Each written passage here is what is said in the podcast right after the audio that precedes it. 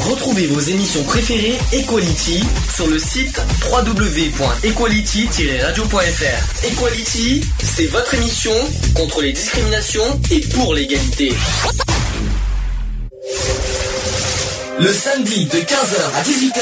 Le samedi 15h 18h. Retrouvez l'émission Equality. L'émission Equality sur Gay Radio.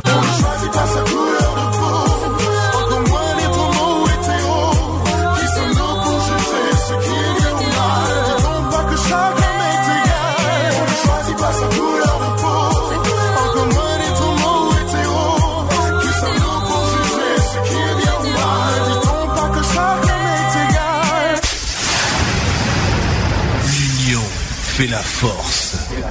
Bonjour à tous, bienvenue dans l'émission Equality en direct. Et euh, il est bien 15h01 et on est bien dimanche et non pas samedi, je tiens à le préciser. Dimanche 15 janvier 2017 et on est dans l'émission numéro 168 déjà. Bonjour Lionel. Bonjour à tous, bonjour à toutes, bonjour Sandy. Voilà, bonjour Eve. Bonjour, euh, Sandy. Ah, tu m'appelles plus à Charlie aujourd'hui, tiens, ça a changé.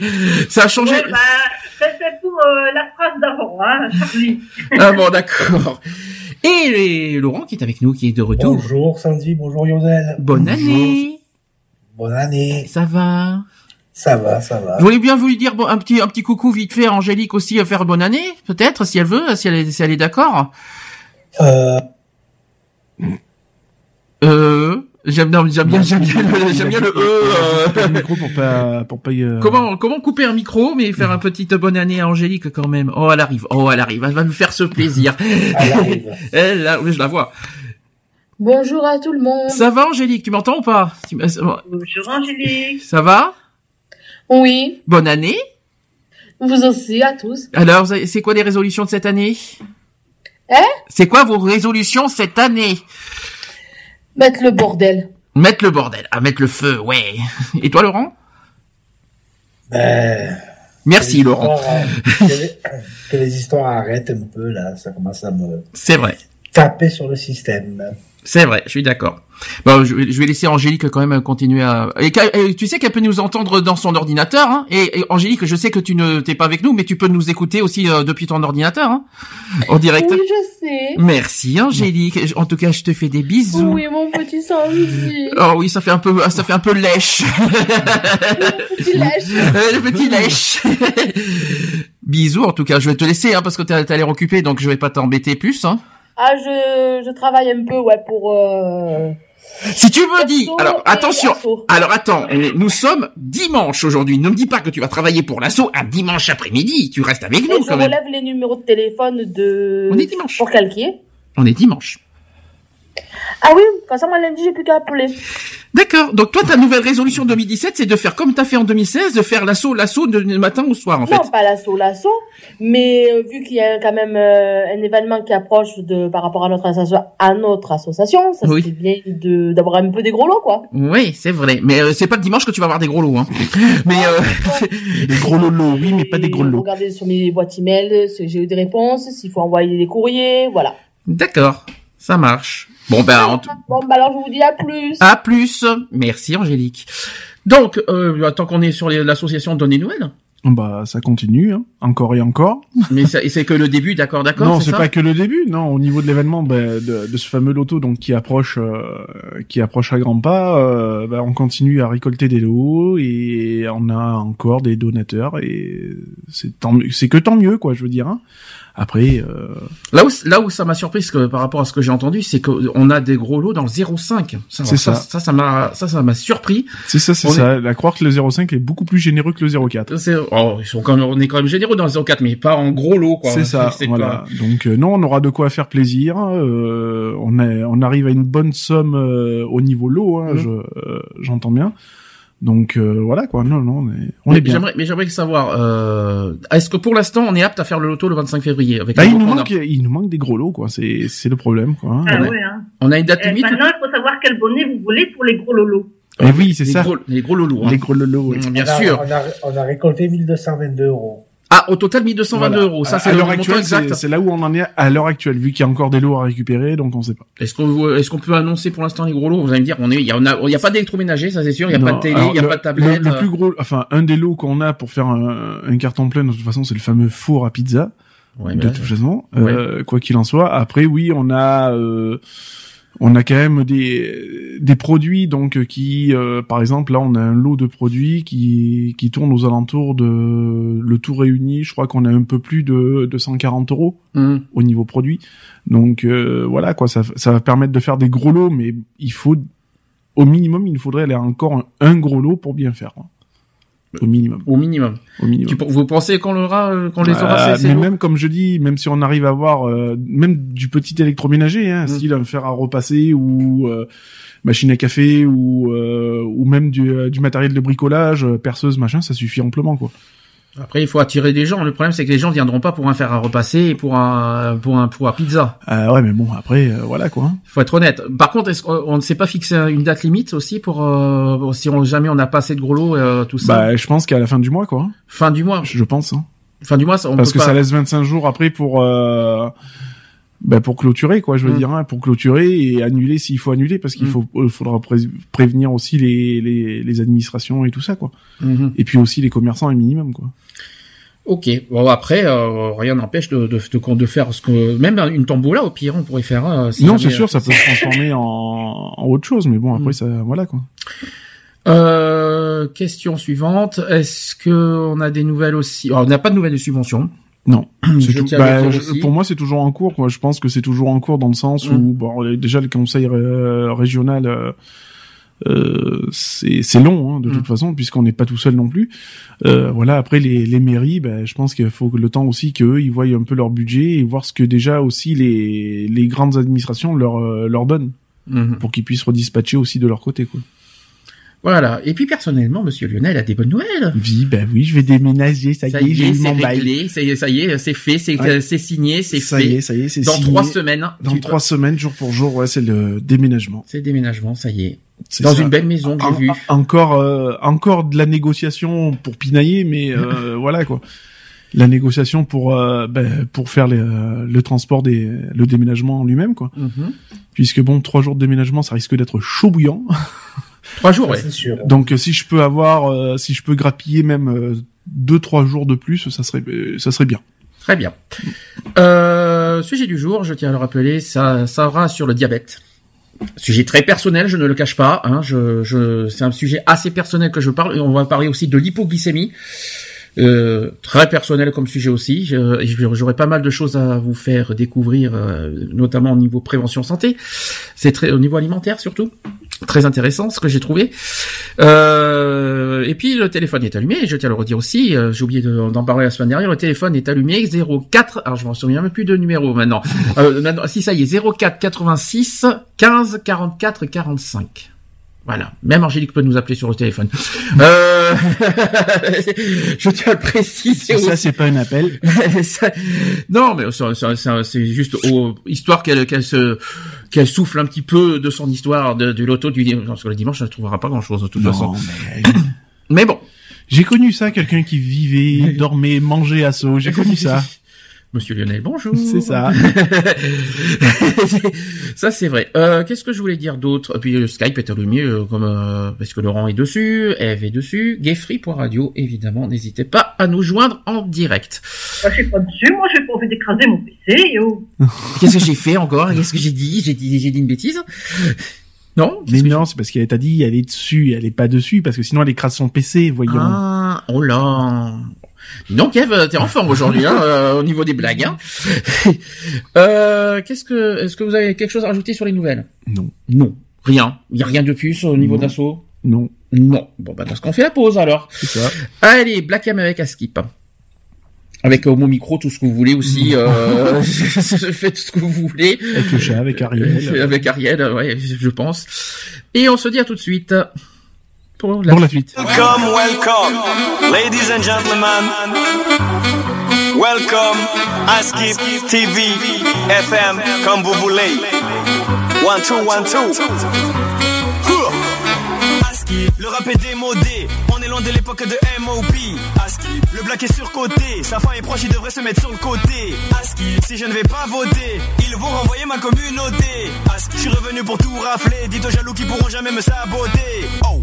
The roof is on fire, les gars sont tous d'ailleurs. La mise elle fait des manières et moi je suis complètement higher. The roof is on fire, les gars sont tous d'ailleurs. La mise elle fait des manières et moi je suis complètement higher, higher, higher, higher. Je suis venu faire le show, j'en fais un peu trop. Je vais vous faire oublier vos super héros. Je suis venu faire le show, j'en fais un peu trop.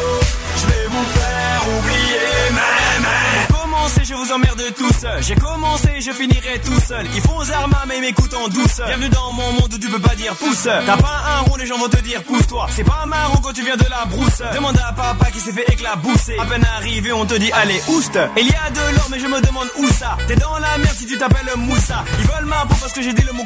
Je suis comme Michael, je me demande who's bad. À la base, j'ai pas demandé tout ça. Pas là-bas, le rap c'est nous, on ne bouge pas. Pa, pa, pa. Ça tire, mais ça ne me touche pas. Bla bla bla. Le forum sur Bousca.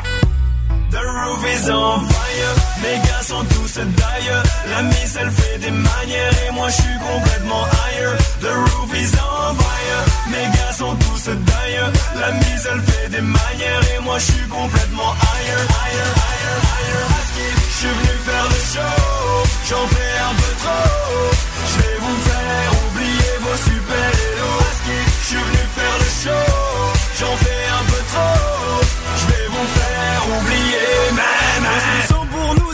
pour tout pap. Les yeux sur toi et tu te prends pour tout pack. Ils attendent d'être validés par Booba. Moi j'attends mon chèque, mais ça faut le dire tout bas. Baisse la tête au cas où le coup part. Je suis comme Benzema, je suis pas du tout coupable. Non, mais ce je ne suis pas un loupard. Mais dois dis-leur que quand on dit on ne loupe pas. Fouille ma vie, regarde-la à la loupe. Tu verras la racine africaine à la poupas. Je sais que ça dérange les pures souches.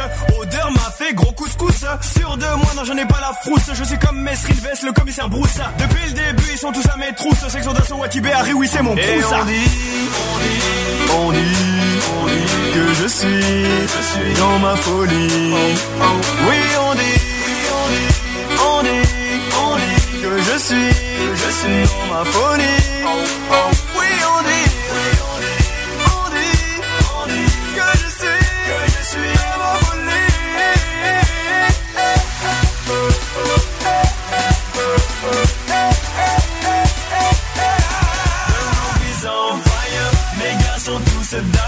La mise elle fait des manières et moi je suis complètement higher. The roof is on fire, mes gars sont tous d'ailleurs. La mise elle fait des manières et moi je suis complètement higher, higher, higher, higher. Je suis venu faire le show, j'en fais un peu trop. Je vais vous faire oublier vos super héros. Je suis venu faire le show, j'en fais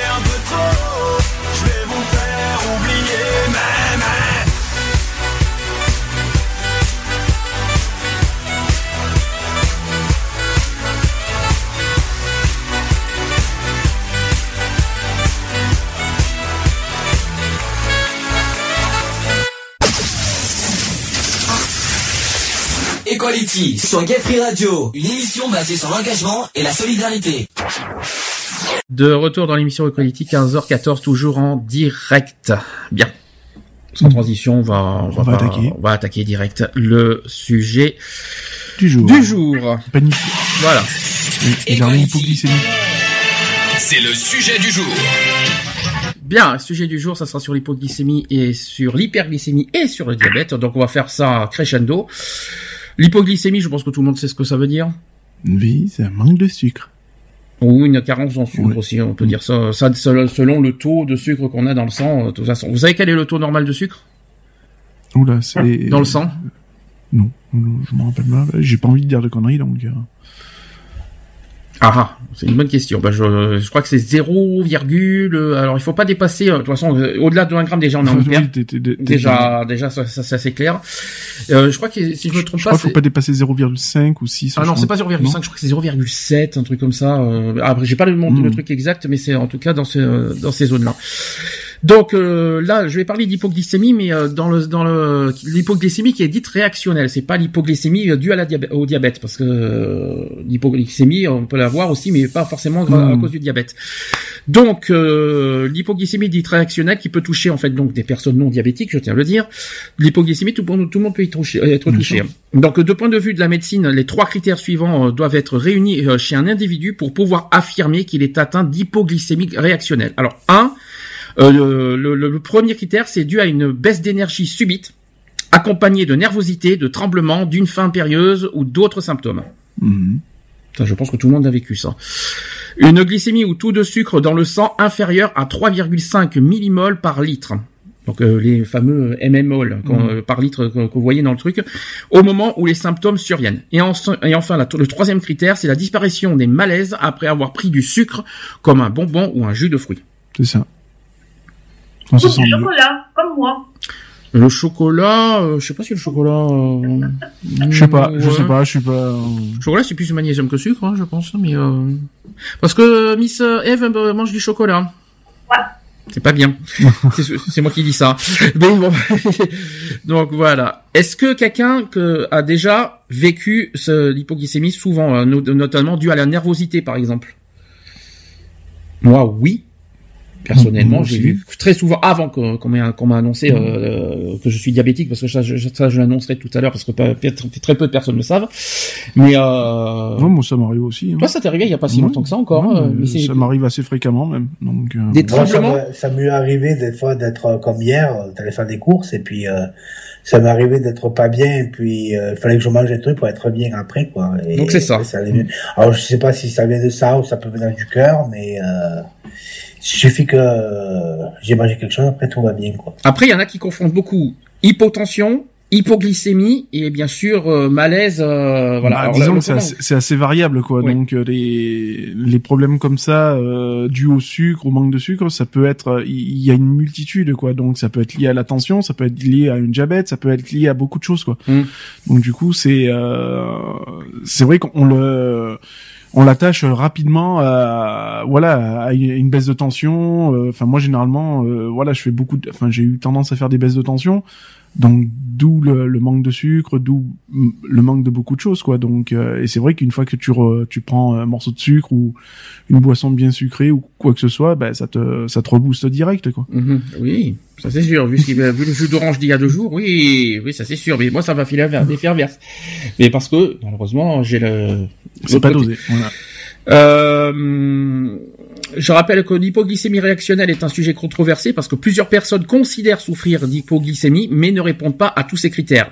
Par exemple, elles traversent régulièrement des moments de fatigue, Mm. de baisse d'énergie et de nervosité, mais leur glycémie demeure tout à fait normale. Et ainsi, dans ces cas, le médecin ne peut conclure à, des, à de, l'hypoglycémie. Donc c'est pour ça que je vous ai posé la question. Comment on peut différencier l'hypoglycémie, l'hypotension et aussi les malaises etc. Comment on peut, diffé- comment on peut arriver à différencier ça? Ben, c'est pas évident hein, parce que comme on dit, ça, ça peut être lié à n'importe quoi quoi. Je veux dire donc euh, c'est pas parce qu'on fait une baisse de sucre que c'est à cause de la tension, que c'est il y a une multitude. Attention, on peut, le- on Il- peut, on il- peut la détecter, mais comment on peut détecter une hypoglycémie en fait finalement? Comment on peut la détecter? Picotement, enfin moi je la je la détecte comme ça hein, euh, picotement au niveau de, du visage, en fait Ouais. on n'est pas bien donc euh, euh, les picotements au niveau de, de la peau euh, on commence à avoir un petit un petit peu comme un genre de nausée en fait. Mhm. Donc on se sent pas bien, on est, on commence à avoir la tête qui euh, qui commence à partir dans tous les sens. Et, euh, et donc voilà quoi. Et puis les tremblements, etc., etc. Quoi.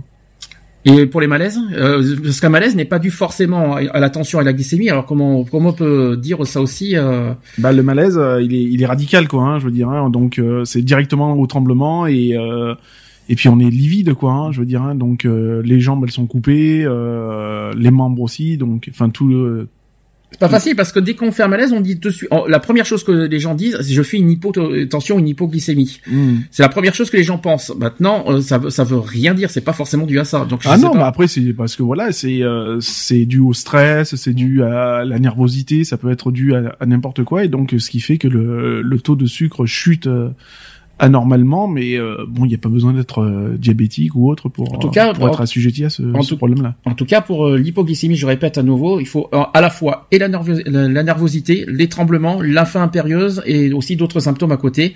Et que, alors par contre, ils disent qu'il faut une glycémie euh, inférieure à 3,5, mais sauf qu'on n'a rien pour déter, Bah, pour savoir on- ça. On n'est pas constamment en train de vérifier sa glycémie, quoi, je veux dire. Hein, donc Tout le monde porte pas les insulines, hein. Non, euh, non, c'est ça. Et puis on va pas se balader avec l'objet pour se piquer, pour histoire de voir où, à combien on en est, quoi. C'est juste ça qui me- qui m'embête.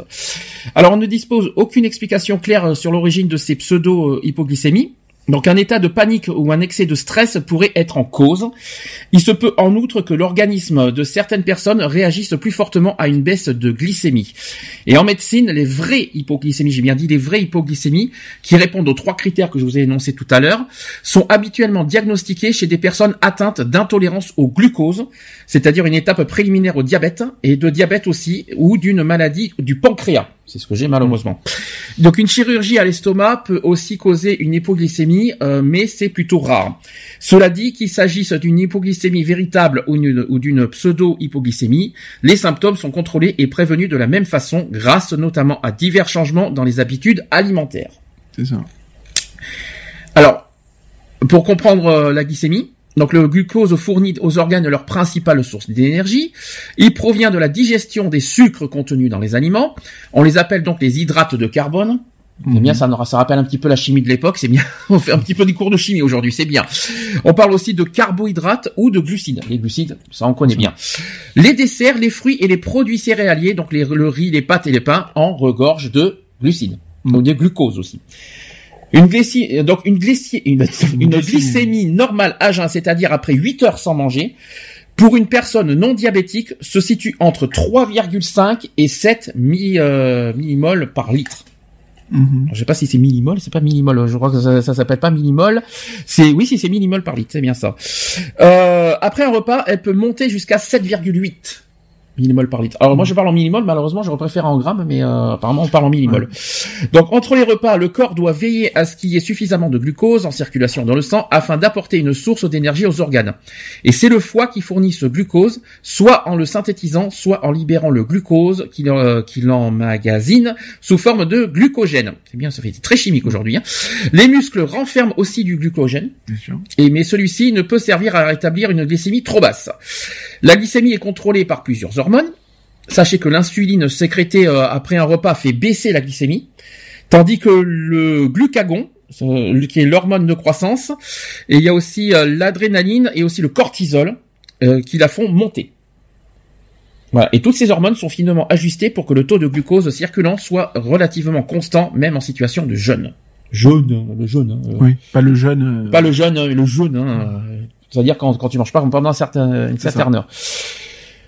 Ça vous, j'ai une question. Est-ce qu'il y a, vous avez, à part moi, hein, je, je, je- ne, ne vous fiez pas à moi si c'est possible. Est-ce que vous avez connu des gens qui, euh, qui ont, qui, est-ce que vous-même ou dans, dans, dans- des gens dans votre entourage sont victimes de euh, hypoglycémie? Ah bah moi mon père l'était donc il était diabétique de niveau 2 donc Hypoglycémie, c'est pas diabète. Hein. oui non mais euh, bah, c'est Diabète, c'est le, c'est un haut. ouais hein. mais quand t'as le diabète euh, t'es euh, t'es assujetti aux hypoglycémies aux hyperglycémies aussi Mhm.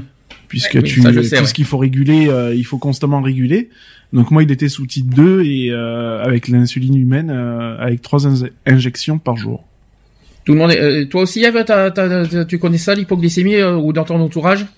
Oui, j'ai- connu ça quand j'étais enceinte. Et euh, j'ai eu aussi le diabète de grossesse, donc euh, type 2. Mhm. Euh, J'en ai quelques fois parce que voilà, je je mange pas sur la journée. Parfois, je fais pas, je mange pas pendant une semaine. D'accord. euh, c'est pas bien Alors, les plus touchés euh, d'hypoglycémie, d'après vous, c'est qui Qui c'est qui, qui Quelles sont les personnes qui, euh, qui souffrent le plus d'hypoglycémie, d'après vous Et là, Protec, bonjour. Voyons les voir si tu personnes es. âgées, T'as dit, ne- t'as dit quoi les personnes âgées. Non. C'est pas les personnes non c'est âgées. les euh, la, la je pense que c'est la fourchette euh, 30 euh, 30 euh, 30 euh, 30 50 ans je crois non Non plus. non plus Selon euh, donc euh, le- un site euh, de médecine, euh, l'hypoglycémie, euh, les personnes qui souffrent d'hypoglycémie sont généralement des femmes, dont, de, qui ont entre la vingtaine et la trentaine. Hmm. Et ça, c'est une surprise, je m'y attendais pas. J'avoue que je pensais plus, à, moi aussi, euh, j'aurais dit moi Mm. vers la quarantaine. Et apparemment, ça serait les femmes entre la vingtaine. Alors, justement, est-ce que par rapport à, par rapport à ce qu'a dit euh, Eve, euh, dû à la grossesse peut-être, c'est peut-être ça. Ah oui, après euh, voilà, après tous les euh, toutes les personnes ne sont pas euh, euh, enfin voilà. Eve elle a eu le, le diabète de grossesse. Euh, moi mon ex elle a, bon elle a, pas, elle a pas eu le diabète de grossesse quoi. Donc je veux dire après ça dépend aussi euh, le Oui, une grossesse n'est pas l'autre. Hein. voilà, c'est ça, de, de toute- euh, c'est clair de toute façon. Donc après, euh, bah, tout dépend aussi des, ali- des, des habitudes alimentaires qu'elle a eues pendant, avant, et donc euh, voilà quoi. Donc euh, Ben, moi, ma première grossesse, j'ai fait de l'hypertension. mhm. Euh, donc, ma première grossesse, elle s'est déroulée au Maroc. Et les trois autres que j'ai eu ici en Belgique, eh bien, j'ai eu du diabète de grossesse. Et en conséquence, la plupart du temps, l'hypoglycémie réactionnelle est légère et s'estompe spontanément ou après l'ingestion d'aliments qui fournissent du glucose à l'organisme. Ouais, c'est très rapide. Et il n'y a alors aucune conséquence grave euh, ça. après une hypoglycémie réactionnelle. On parle de réactionnelle, je parle pas d'hypoglycémie Oui, en cas de diabète. hein. Attention, c'est pas du tout Mm. la même chose. hein. Alors, comment on diagnostique le- la, la glycémie? Je vais vous dire que c'est qu'une fois que la situation qui déclenche les symptômes est découverte, il se peut que le médecin demande au patient de mesurer sa glycémie avant et après une période symptomatique. Les personnes qui ont à leur disposition un lecteur de glycémie, donc le glucomètre. Alors ça, par Mhm. contre, je savais pas que ça existait. Euh, qui peut, euh, donc, euh, donc les personnes qui ont un lecteur de, gly- de glycémie, donc le glucomètre, peuvent l'utiliser. Mais ça, par contre, c'est intéressant à savoir qu'il y a un glucomètre qui existe. Mhm. C'était au courant qu'il y avait Moi, par contre, ce qui m'a choqué une fois, c'est Oui. d'apprendre que euh, quand on mange un McDonald's, après, on est en hypoglycémie.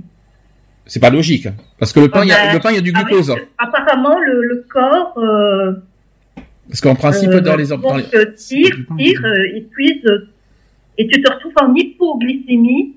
Et j'étais, j'étais, j'étais étonnée, j'étais même choquée. Je dis, bah, tiens, mince. Il y a, il y a beaucoup de choses que tu ne sais pas dans Bah, les sandwichs de chez dans les ketchup, c'est sucré. Oui. Déjà, euh, il me semble que les, les burgers, je pars du pain. Hein, il me semble, que, Mhm. quoi qu'il en soit, il y a de l'amidon, il y a du glucose dedans, ça c'est sûr. Après, c'est sûr que dans les steaks, il y a pas de, il me semble qu'il y a pas de glucose dans les steaks. Dans le Après, fromage il y a non les plus. sauces, il y a les sauces. Bah les ketchup, quoi qu'il en soit, c'est sucré. oui, Donc, non, mais euh, pas, euh, même déjà dans les sauces qu'ils mettent déjà à l'origine dans le sandwich. ah oui, après ça dépend quel burger tu prends. Ah oui, ça c'est sûr. Si tu prends un cheese, Ah. en principe, ça marche. Hein. Je sais pas. Mais tout ce que je sais, c'est que donc, euh, il faudrait que je retrouve euh, ce, ce, cette étude qui a été faite et euh, ils disent que c'est euh, donc une des raisons pour lesquelles, euh, après avoir mangé à McDonald's, on a toujours faim.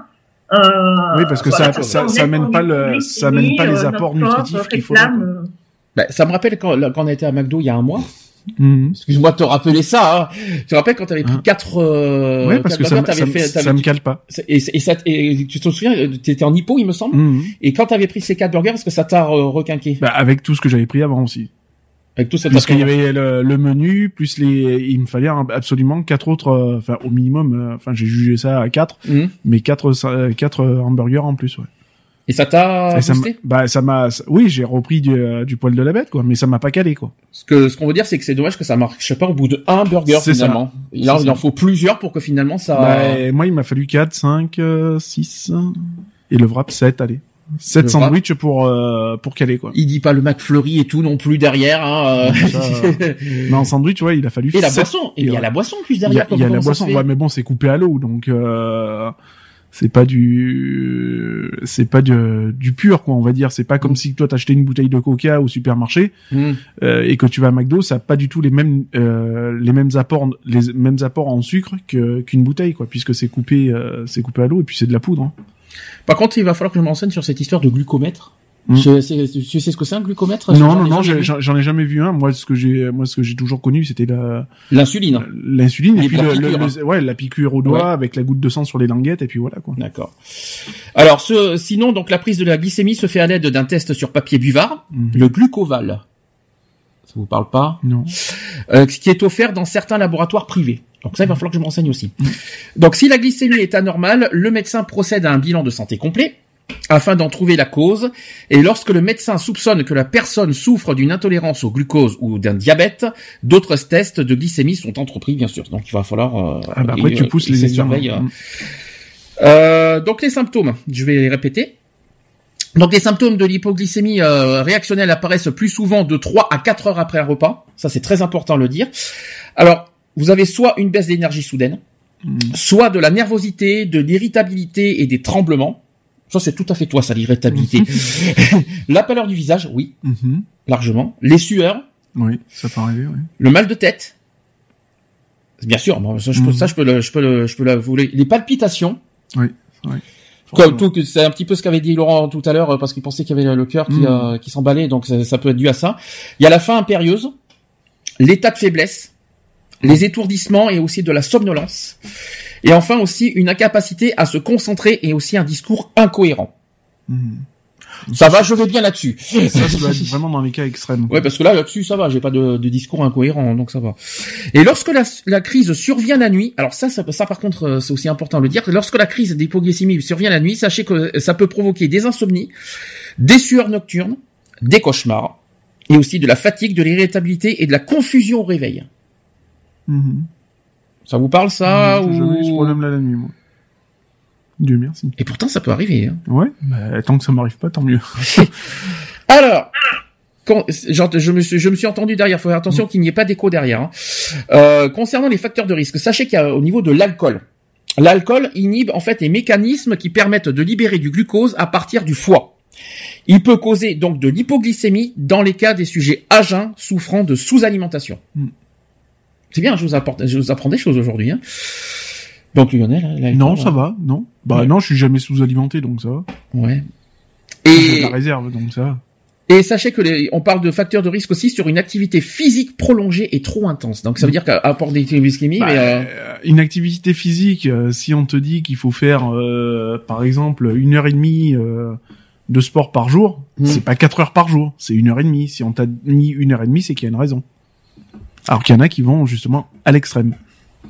là avec ce que je viens de dire, est-ce que là du coup ça vous a, ça vous a un petit peu mieux interpellé Peut-être Laurent, je sais, ça, ça- peut-être parce que toi tu posais des questions, tu pensais que ça venait du cœur. Là ça, Euh, ça- là ça te parle un peu mieux. de ça parce que euh, Voilà. je, je un peu euh, persuadé quoi parce que Les palpitations par exemple, tu vois, c'est- je pense que c'est c'est peut-être ça que tu as dû euh, confondre avec les problèmes cardiaques parce que de toute façon moi des douleurs au cœur j'en ai tout le temps donc euh, Ah bah oui. euh, ça c'est depuis que j'ai fait ma crise cardiaque donc euh, qui n'a rien à voir avec l'hypoglycémie. j'en ai tout le temps des, couleurs- des douleurs cardiaques de toute façon j'en ai tout le temps j'en aurai tout le temps quand, quand j'ai demandé au médecin il m'a dit j'en aurai tout le temps quoi c'est normal c'est le le nerf qui qui s'est atrophié et puis ils peuvent rien faire sur ça Eve, tu veux rajouter quelque chose aussi? Euh, non, pas comme ça. non. Très bien. Alors, côté prévention, que- quels sont d'après vous les moyens de prévention contre les- l'hypoglycémie? Il y en a un, deux, trois.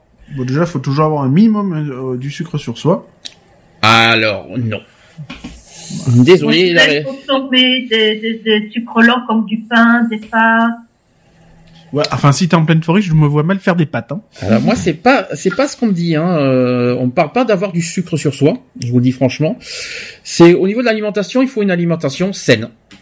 Donc l'alimentation c'est l'élément le plus important pour prévenir des crises d'hypoglycémie. À l'heure actu- actuelle, personne n'a une alimentation saine. Hein.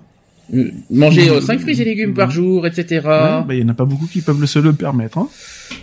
Donc voilà. Ensuite, d'après vous, qu'est-ce qu'il y a d'autre? Il y en a Euh, trois. ne jamais sauter de repas. Non, mais l'alimentation saine, c'est ça. Hein. De toute façon, je, je ne pas sauter le repas, mais ça, je préfère rien dire. c'est Joker, si j'y ai droit. Non. Euh, si, si, j'y ai droit. Si, si. De toute façon, l'alimentation, on en parlera tout à l'heure avec le diabète. Mais euh, il y a deux. La deuxième chose, c'est qu'il faut avoir de l'activité physique. Hum. Donc, il faut faire de l'exercice régulièrement, mais de façon modérée, en évitant les exercices violents et intenses. L'exercice améliore le fonctionnement des hormones qui contrôlent la glycémie. Vélo, bonjour. Euh, pas encore fait. Il, Il prend de la poussière. Il hein. le, le pauvre. hein. et en, en troisième, il faut faire surtout, et là c'est pas évident, surtout quand on a des maladies de nerfs. Et là, je, Laurent devrait savoir aussi parce que moi, Laurent et moi, on est malheureusement euh, bien concernés là-dessus. C'est qu'il faut une bonne gestion du stress. Il faut aller chez S. Ouais, mais là, euh, là, il faut avouer que quand on a des problèmes de nerfs comme nous, euh, c'est impossible euh, de demander ça. Donc, euh, Euh, faire du yoga. non, ça marche. Ouais, ça marche, mais le problème c'est que ça va un temps. Ça, ça dure. Le yoga, tu vas pas faire ça 24 heures sur 24. Ça va un temps et puis une fois que tu euh, une fois que, que le yoga est fini, ben ça va te re tu rebascules, on va dire, dans le côté nerveux de la force. donc euh, on parle d'une bonne gestion du stress, donc il faut apprendre à gérer son stress, c'est-à-dire à en trouver l'origine et à trouver des solutions pour vous pour se sentir plus en contrôle, réorganiser ses horaires, prévoir les repas de la semaine, bien sûr, pratiquer régulièrement certaines formes de détente comme des exercices de relaxation, c'est ce que a dit Eve, la respiration profonde, la détente musculaire progressive, etc. et qui aide aussi à évacuer le stress. J'ai bien dit le stress, c'est pas autre chose. Hein. On remarque parfois que les crises d'hypoglycémie ont tendance à se faire plus rares ou à disparaître carrément durant les vacances. Mm. Maintenant, si la prof de yoga est super bonne, euh, ça peut encore Je t'en prie. encore plus. Ah, ça fait une activité physique en plus. Hein. Je t'en prie, Eve, si elle est super bonne, euh, c'est c'est quoi C'est pour la, c'est pour la, c'est pour elle ou c'est pour le- l'exercice que tu veux voir? Ah ben, je parle de l'exercice. bien ah, sûr. bien, bien sûr, si elle est bonne, euh, bon, je t'en prie. Mais par contre, c'est pas. Bah, vaut mieux avoir un bon prof quand même. Mais par contre, quand on a des maladies de nerfs comme euh, comme, comme moi et Laurent, je peux dire de, de, de nous demander d'avoir une bonne gestion du stress, c'est limite impossible. hein. Donc, euh, je vous dis franchement. Bah oui. Demande à un bipolaire de, de contrôler son stress. hein. Tiens, vas-y, fais- fais- fais-toi ce plaisir. Et Laurent, je me rappelle plus ce que tu as comme problème de nerfs. Si, euh, tu veux, si tu veux en parler aussi. euh, Non, je ne sais plus. Moi, euh, moi, je suis soigné pour ça, quoi. Je prends des cachets, exprès pour les nerfs, quoi. Et si j'ai pas ces cachets-là, je peux être très, très violent et je comprends de tuer quelqu'un, quoi. Question avec, est-ce qu'avec ces médicaments, tu arrives à, à, à maîtriser ton stress? Euh, je suis beaucoup plus calme. Euh, je veux dire, euh, j'arrive à mieux comprendre les choses. C'est-à-dire que j'ai eu ces médicaments, ça m'a beaucoup aidé à me calmer. Pas spécialement tout, mais ça m'a beaucoup aidé, quoi. D'accord. Voilà, quoi. Et heureusement qu'il y avait ce médicament, parce que sinon, lors d'aujourd'hui, je serais pas là avec vous à la radio, quoi. D'accord. Je pense que j'aurais fait beaucoup de prison. Ah. Ah, parce Ouais. que je, vois ce que tu veux dire. cap- je suis capable de tuer quelqu'un. Je connais. euh, Non, mais je, je comprends totalement ce que c'est. Hein, donc euh, c'est pour ça que je te pose la question. C'est pour ça qu'on peut se comprendre tous les deux euh, là-dessus. C'est pour ça. Mais il faut pas en avoir honte. hein. C'est pas que je suis méchant, mais quand je suis énervé, j'arrive pas à me contrôler. C'est ça. Je comprends. C'est, c'est limite, euh, j'ai peur de rien, quoi. Je comprends et je connais ça. Voilà. Alors côté, côté alimentation au niveau de, l'hypoglycémie. Pour l'instant, on parle de l'hypoglycémie. Alors, d'après vous, qu'est-ce qu'il faut faire? Qu'est-ce qu'il faut prendre Qu'est-ce qu'il faut manger et, euh, et qu'est-ce qu'il faut éviter aussi au niveau alimentaire on est, par rapport à l'hypoglycémie Je parle uniquement pour l'instant de l'hypoglycémie. Oh, J'irais un sandwich euh, garni avec de la salade. euh. Non, c'est pas marqué ça. On est sur l'hypoglycémie. Qu'est-ce qu'il faut un-. Déjà un combien coca. Déjà je vais, vous, je vais vous donner une question, me poser une question. Combien de fois par jour il faut manger? Trois fois par jour. C'est trois fois par jour à des heures régulières. Moi, j'aurais dit quatre. N'est-ce pas, monsieur Je, je, euh, j'ai droit à un joker là aussi? Monsieur Gauthier, n'est-ce Bon, pas? euh, euh, je, je peux, j'ai, j'ai, j'ai le droit de- d'avoir un joker là-dessus, non? Non. Ça non. commence à faire beaucoup de jokers, même. Ensuite, Pardon. on a droit de prendre une collation entre les repas. Oui. Mais euh, euh, par exemple, euh, c'est ce qu'on m'a conseillé, euh, c'est la, c'est la diététicienne qui, qui m'a conseillé une pomme, Mm. notamment. C'est vrai. Une pomme, un yaourt. Une pomme, un yaourt, bien sûr. Aussi, quand j'avais mes, mes problèmes de diabète, Mhm. ne jamais faire plus de 4 heures sans manger. C'est un exemple. Alors 4 heures, ça veut dire euh, si on fait régulier, ça fait 8 heures le matin, midi. ah oui, mais après euh, entre midi et après il faut faire 16 heures. Et après ça Voilà. fait 20 heures Et 8 heures. et 8 heures du soir. Mais à 16 heures, faut faire sa petite collation dans ce cas. Donc ça devient 4 quatre fois par jour du coup. Moi, je fais ma petite collation aussi. Et c'est quoi en thé? Moi, non, non, c'est un paquet de 15 biscuits. Euh... Ah ouais, alors, Ouais, alors, alors, hypoglycémie, alors J'ai toi. du whisky avec. non, non, non, ça c'est ça c'est le soir à l'apéro. Alors ensuite, alors évidemment, limiter la consommation aliments riches en sucre, concentré ou rapide. Donc d'après vous, qu'est-ce qu'il faut éviter Qu'est-ce qu'il faut euh, éviter ou limiter? Alors non, euh, non, absolument pas. C'est pas ce qui est marqué. Il faut limiter les bonbons, Les bonbons 1. les boissons trop sucrées. C'est pas marqué, mais euh, oui, je suis d'accord. Il faut, il faut euh, aller vers les zéros, par exemple, les coca ça. zéro. hein, ça, c'est c'est intéressant. Faut éviter les gâteaux et les biscuits du commerce. Mhm. Ah bon? Eh bien oui, c'est marqué. Il faut éviter les crèmes glacées. Ah bon? Non, t'as plus de joker, cherche pas. L'été, euh, l'été quand même, je me fais des fois plaisir avec. La confiture, moi j'en prends pas personnellement. Mhm. Des fruits séchés. Alors ça, par contre, c'est c'est Les fruits étonnant. secs, quoi. Les fruits secs, les raisins secs, par exemple. Bah, du euh, fait que le, euh, le fruit en lui-même est, bah, est sec de toute façon, donc le sucre est forcément concentré, euh, Mhm. je pense. Ensuite, il faut manger suffisamment de fibres alimentaires. Vous savez où est-ce qu'on les trouve? Céréales. Les céréales. Donc le matin, les fibres alimentaires. Moi, c'est ce que je prends. Ça, tu racontes, t'as rien à dire. Là-dessus, t'as rien à dire, je les ai. Oui, tu les as, mais est-ce que tu les prends? Oui. Même actuellement? Ah oui. Ah oui, mais même euh, le matin, non. Mais, euh, Le matin, je dors. Ah, ben voilà, voilà, le matin, je dors. Et il faut, euh, alors, il faut euh, consommer euh, 25 à 38 grammes par jour de fibres alimentaires. Mm. Et ça, c'est dans les céréales. Vous avez spécial fibres dans les céréales. Vous allez voir. Et Ah, vous allez voir. fais c'est- de la pub pour Kellogg's. C'est très bon ça. Non mais je vous dire, moi je, je prends mon pied quand je mange ça. J'adore ça en plus. Donc je peux vous garantir que ça fait un petit moment qu'il a pas pris son pied, hein. Mais il est méchant, mais il est méchant. C'est moi qui voulais faire de la bonne pub, mais non. non, t'exagères, là, franchement. hein. Puis en ce moment, je suis en période de critique stress, mais bon, je sais que c'est pas une excuse.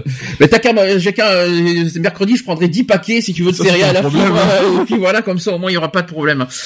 Par contre, est-ce qu'il faut, est-ce que vous savez ce qu'il faut éviter? Et ça, par contre, ça va vous surprendre. Je parle toujours dans le, dans le cas d'hypoglycémie réactionnelle. Il y a deux choses à éviter, et moi je suis concerné là-dedans, je tiens à le dire, mais moi c'est plus pour les nerfs que je fais ça, c'est pas pour euh, l'hypoglycémie. Il y a deux choses à éviter. Vas-y. Annonce. Alors, il faut éviter d'abord l'alcool à jeun. Oh, tant qu'à faire, oui. Ça, Voilà. ça coule de source. Et vous savez combien il faut d'un verre d'alcool pour en mangeant? Un. Un seul, Ah, oui. exactement, un seul verre d'alcool en mangeant, qui est habituellement bien toléré. C'est pour ça qu'au jour de l'an, c'était le cas. Euh, on dira rien là-dessus. Est-ce- Espagnol. Ah, tout à fait, tout à fait. Est-ce que vous savez ce qu'il faut aussi limiter? Et ça, par contre, c'est pas une surprise. Enfin, c'est une surprise pour l'hypoglycémie, pas pour ceux qui ont, qui ont des problèmes de nerfs. Mais il faut limiter le café Mhm. en cas d'hypoglycémie. Ah bon. Eh bien, oui, limiter les cafés et les autres boissons qui contiennent, qui contiennent de la caféine, car Je me sens concerné. et vous savez pourquoi Je me sens Bah, c'est un concerné. accident. Est-ce que vous savez pourquoi? Alors là, on, par- on, on est que sur le cas de glycémie. Je- tu bois du café avec des problèmes de nerfs, euh, Bah Laurent, oui. t'as tout compris. Hein? Oui. Moi, je, par contre, je m'interdis ça. hein, je, te- je te le dis franchement. Euh, C'est un accro au café. Il agit sur le foie? Ah ben le café, le café, le problème c'est que ça te, ça Bah, transpire et ça excitant, le te, café. Hein. ça te, ça te fait des tremblements, etc. Moi, je sais ce que ça fait. Moi, le café, faut pas que j'en bois. Je, je fais un malaise avec du ça. déca. Même pas, ça marche pas. Euh, par contre, la seule chose que je peux faire, c'est du café mélangé avec du lait. Oui, café au lait. Ça, je peux le faire. Mais café tout court, j'ai pas le droit. Il paraît que ça fait grossir le café au lait. Oui, c'est, ça, ça, ça, c'est, Ah, ridicule. hein. Non, disons que c'est pas bon pour la digestion, ça c'est sûr. Soi-disant. Non, c'est même Alors, certain. Concernant le, le- le café et la glycémie, vous savez pourquoi il faut limiter le café? Là, je parle de ceux qui sont euh, qui vivent, qui sont voilà, qui qui sont victimes de d'hypoglycémie. En fait, le café abaisse la glycémie. Mhm. Et ça, vous le savez, péage à Paris. Non. Eh ben non, comme ça au moins, je vous l'ai dit. Eh ben, comme ça au moins j'aurais appris, et je vous ai fait euh, apprendre des choses aujourd'hui. Et que faire maintenant en cas de crise d'hypoglycémie? Donc en cas de pseudo-hypoglycémie, ah oui tiens, un petit peu de Protex, ça fera pas de mal. Qu'est-ce qu'il faut faire en cas de, de, de- d'hypoglycémie? En cas d'hypoglycémie, ben faut, faut faut manger quelque chose. Non, il manque, non, il manque une chose. T'as t'as une chose à faire avant. Respire, respire, tu vas y arriver. Non, parce que j'ai éternué, excusez-moi. T'as- D'ailleurs, tu sais, parce que quand j'ai quand j'ai eu de l'hypo, c'était la première chose que tu faisais. Qu'est-ce que tu qu'est-ce que tu faisais quand cas une de de cola. Non, la première chose à faire, la première chose à faire. Tu euh, lui donnes un bouchon de whisky, il va Mais te non. derrière. Là, mais physiquement, que- Non, dans quelle position faut le mettre Bah tu la mets en position demi-assise. Il faut le mettre assis. Oui. Il faut s'asseoir. Après. Ensuite, tu fais ingurgiter à la personne une boisson ou un truc un petit peu sucré, pas trop, mais un petit peu sucré. C'est ça. Il faut Voilà. ensuite lui donner à manger, une, manger quelque chose qui a une source de sucre. Voilà, c'est ça. Par exemple, un fruit. Oui, voilà. Un exemple.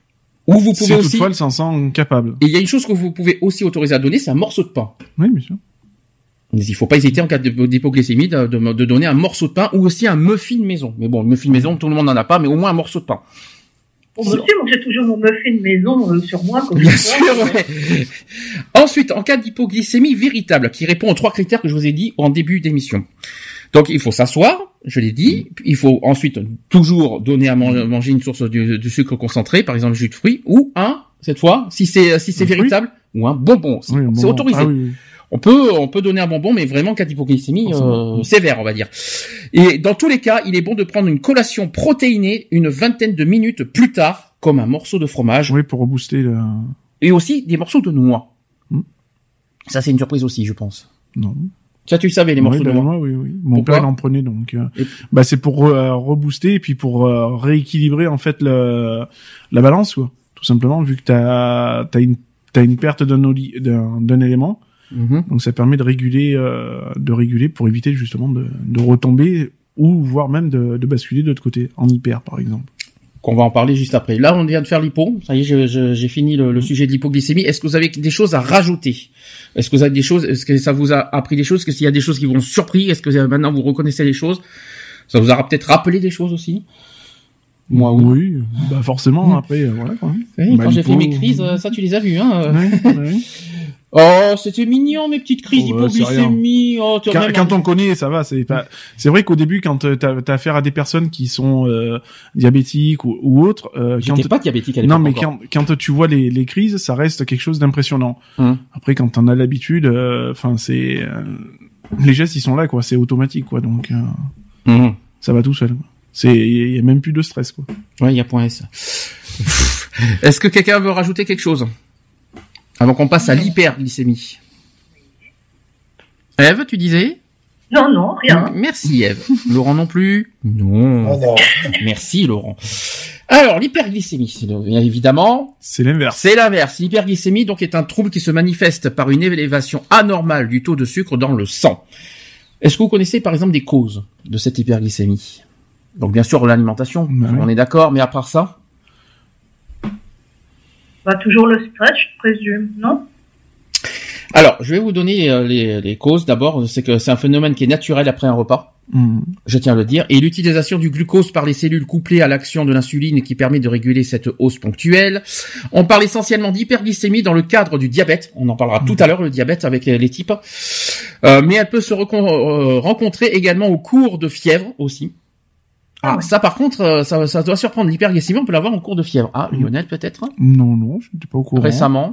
Oui, bah après j'ai eu. euh, Ouais, non, je me suis pas senti euh, en, hy- en hyperglycémie, quoi. T'as vu des- Malgré que hyperglycémie malade à, à en crever, mais Parce que on, on peut avoir de l'hyperglycémie en cas de fièvre, de maladie infectieuse ou inflammatoire. Ouais, bah, T'as pas ressenti Non. quoi que ce soit Ah là, non, récemment Aucunement, non. Justement, non, puisque j'avais vraiment pas faim du tout, donc. Euh... Et en Elle particulier, pouvait pas sentir le pauvre, il avait, il avait le nez bouché. est-ce que vous savez quel est l'organe le plus concerné? C'est le pancréas. Eh non, Non. perdu. Quel est l'organe le plus euh, concerné par l'hyperglycémie? Bah, le cœur. Non. Non. Tu Le devrais foie. sa- Oui, oui, le foie. Tu devrais le savoir en plus. hein. Ma foi. Bien sûr, le foie. Et elle peut se rencontrer également au cours de fièvre, de maladies infectieuses ou inflammatoires, en particulier du foie, ou en cas de stress intense. Mm. Voilà. Concernant les symptômes de l'hyperglycémie. Évidemment, vous savez que c'est l'inverse du lipo. hein. Donc, sachez qu'il y a la fatigue et la somnolence qui, euh, qui est source d'hyperglycémie. Vous avez la soif intense. Si vous buvez beaucoup, C'est ça. c'est pas cool. Vous avez également un amaigrissement malgré un appétit conser- conservé. Ah, tiens, Mhm. peut-être à vérifier chez quelqu'un en particulier? Ouais, peut-être. Peut-être, on sait jamais. Et aussi un besoin fréquent d'uriner. Ouais, ben non. Si vous urinez euh, au moins 4 milliards de fois par jour, euh, C'est qu'il y a un problème. c'est c'est qu'il y a un souci là-dessus. hein. Ensuite, on parle d'hyperglycémie chronique. Mm. L'hyperglycémie chronique qui se retrouve quasiment exclusivement dans le cadre de l'évolution d'un diabète est plus embêtante car elle est, elle est responsable à long terme des complications graves qu'on en parlera tout à l'heure. Donc, ça, on parle d'une atteinte à la rétine. Qu'est-ce que la Mhm. rétine? C'est les nuneuils. j'ai non, non, et c'est ce que j'ai eu, hein, c'est ce que j'ai récemment en plus. Une atteinte de la rétine avec évolution vers la cécité. Mhm. C'est-à-dire qu'on ne voit, on voit plus rien finalement. ça. Ensuite, euh, d'après vous, à part la la rétine, est-ce que vous avez d'autres, euh, d'après vous, ça, ça atteint quoi, d'après vous, l'hyperglycémie? Je veux, d'après vous, il y en a un, deux, trois. Alors, donc on a dit la rétine. Ensuite, est-ce que vous avez Après, euh, sur l'hypertension, euh, sur l'hyperglycémie, je sais pas. On parle aussi d'une atteinte du rein Ouais. avec Oui, évolution, forcément, s'il y a beaucoup, si tu as beaucoup aux toilettes, oui, forcément. avec évolution vers une, insuffi- un- vers une puis, insuffisance rénale. Mm. Ensuite, il y a l'atteinte des nerfs. On parle. C'est- bizarre parce qu'on parle d'insuffisance euh, rénale dans le sens. Alors pour une, en plus une personne qui est censée être en hyper, euh, en hyper, euh, en hyperglycémie, donc elle va forcément aller beaucoup aux toilettes, Mhm. mais elle boit beaucoup, donc justement il peut pas. Enfin c'est assez contradictoire Mhm. parce que quand toi tu bois beaucoup, justement tu fais travailler tes reins et vice versa aussi quand tu vas uriner. Donc euh, C'est étonnant. Ensuite, on parle d'une atteinte des nerfs qui empêche la conduction de l'influx nerveux. mhm. Ça me rappelle des choses. Et ensuite, on parle d'une atteinte des artères qui favorise la formation de la de l'athérome, dépôt qui diminue le calibre des artères. Et aussi, on parle d'une susceptibilité, une susceptibilité aux infections. Hmm. Est-ce que là, ça vous, ça- là, je suppose que ça vous parle moins déjà, parce que je pense que vous n'avez pas été victime d'hyperglycémie. Qui c'est qui a été touché par la glycémie euh, une fois? Alors, bien sûr, toi, euh, Eve, t'en as parlé, parce que tu as été touché à ça par rapport à la grossesse. Mais si on parle hors grossesse, est-ce que tu as déjà été atteinte de ça? Ben écoute, euh, j'ai déjà eu ça, des périodes, euh, encore il y a pas longtemps, où j'ai hyper soif Mhm. et j'arrête pas d'aller aux toilettes. Je dis, Tiens, qu'est-ce qui se passe? Euh, J'arrête pas de boire, boire. Franchement, la bouteille, elle partait en moins de deux. Dis-moi, t'arrêtes pas de bouffer par hasard Ça doit être ça, Hein non T'arrêtes pas de manger par hasard non plus Je plaisante. Non. C'est- Je plaisante parce que c'est- on peut, ça peut être dû aussi à l'alimentation, c'est selon ce qu'on mange aussi, hein, l'hyperglycémie. Faut faire attention à ça. hein. C'est ce qu'on dit. Donc, comment on Non, dit pas mangé de pizza aux anchois, ni autre, euh, qui pourrait justifier la, la soif. L'exemple il est simple, tu vois, quand on mange, euh, quand on se fait des soirées pizza ou des trucs comme ça, par exemple, quand on mange euh, un certain nombre de pizzas dans la soirée, eh ben tu peux être sûr que dans la nuit, t'as été pris d'une soif monumentale, quoi. C'est vrai. Donc, euh, Alors, comment on diagnostique l'hyperglycémie sur vous Il n'y a pas quatre milliards de solutions. non, bah, je- Par le sang, bien sûr. Vous ça. savez quel est le, la, voilà, c'est là qu'on va, on va parler en grammes, ça y est. Quel est, d'après vous, le seuil à ne pas dépasser en glycémie? 1,47. Non. On est en hyperglycémie à partir de combien, d'après vous? Et ça, tu devrais le savoir, parce que même le médecin te l'a dit, je crois. Tout le monde, tous les médecins le disent. Ouais. Il faut pas dépasser 1, virgule... Cinq. Combien t'as dit? J'ai dit une connerie, j'ai dit 1,5 comme Ah oui, oui, là, t'as dit une connerie, effectivement, je te le confirme. Personne ne le sait? C'est 1,1,26. 1,26 grammes par litre de sang, on- on- et à partir de là, on peut commencer à parler de diabète aussi. euh, selon, euh, en fait, on peut, euh, je- j'expliquerai pour le diabète, mais le diabète, c'est si jamais ça dure, l'hyperglycémie. Oui, sur la, C'est sur la durée, hein, l'hyper, le diabète. C'est pas de suite. Hein, je, je, je rassure tout le monde. Je- J'expliquerai le diabète parce que je, je suis passé par là. Même toi, tu l'as vu. Mm. Donc on en, on en parlera tout à l'heure. Mais question quand même. Question quand même. c'est c'est- ça m'a surpris comment ça se fait que j'ai pas eu de médicament moi, avec mon type 2. Bah, est-ce qu'ils attendent pas les résultats? C'est ce qui m'avait surpris. C'est c'est ouais, c'est ce qui m'avait surpris puisque bon, moi mon père qui était diabétique de type 2 euh, avec euh, insuline et tout le bordel et puis et plus les médicaments. Euh, c'est ce qui m'a étonné. Après, est-ce qu'ils attendent pas justement les deuxièmes résultats pour voir un peu euh, comment euh, te mettre sous sous quel traitement en fait? Mhm. Donc tu penses que c'est selon le, le deuxième, euh, la deuxième hein. étape. euh, Je pense. Donc pour l'instant, on revient sur le type 1. Donc euh, le, le type 1 qui est appelé diabète insulinodépendant, Mhm. qui concerne environ 10% des diabétiques. C'est très peu. Hein. Mm. C'est très peu, 10%. Et au cours du diabète de type 1, des cellules du pancréas sont détruites, entraînant alors une diminution, voire une absence totale de sécrétion d'insuline. Le diabète de type 1, merci. Le diabète de type 1 touche plutôt les enfants et les adolescents, ainsi que les adultes âgés de moins de 40 ans. Près de 10% donc des malades sont diabétiques de type 1, dont la moitié ont moins de 20 ans. Mhm. C'est quand même fou, hein. Le diabète de type 1, tout à fait. Non mais non, euh, tu sais, tu sais, je parle du diabète, je parle pas de l'allergie aujourd'hui. Hein. euh, c'est c'est pas du tout la même, c'est pas du tout le même sujet. Hein. le diabète de type 1 est une maladie auto-immune, pathologie provoquant un- une hyper-réactivité du système euh, immunitaire contre certaines cellules ou tissus de l'organisme. Dans le cas du diabète, les cellules du pancréas produisant l'insuline sont dans ce cas détruites par certains globules blancs qui sont appelés les lymphocytes. Mm. Rappelez-vous de vos cours de chimie, d'SVT, là, rappelez-vous de ça. Au cours du diabète de type 1, le pancréas ne réussit pas, ou même plus, à synthétiser suffisamment d'insuline. Le glucose n'arrive donc plus à pénétrer dans les cellules, augmentant ainsi son taux sanguin et provoquant une hyperglycémie. Dans la majorité des cas, les cellules bêta et des îlots de Langerhans que je connais pas, qui sont situées dans le pancréas, qui sont détruites par nos propres anticorps et ne réussissent plus à produire suffisamment d'insuline. Une prédisposition génétique au diabète de type 1, certains facteurs déclenchants liés à l'environnement, ainsi qu'une qu'un mécanisme auto-immun euh, qui participe à l'apparition de ce diabète. Et d'autre part, l'hyperglycémie apparaît euh, euh, quand plus de 80% des cellules bêta des îlots de Langermann, que je connais pas du tout ce que c'est, hein, ont été détruites.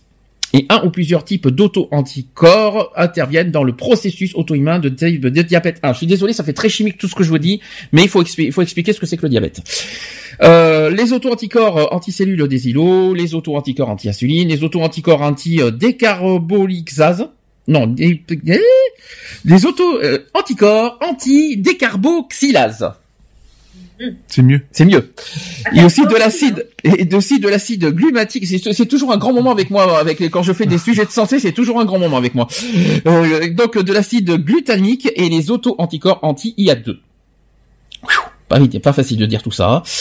Donc la surveillance de son alimentation associée à la pratique d'une activité physique régulière sont les premiers conseils que le patient doit respecter formellement comme tout, euh, comme toute forme, de, comme tout problème de glycémie de toute façon.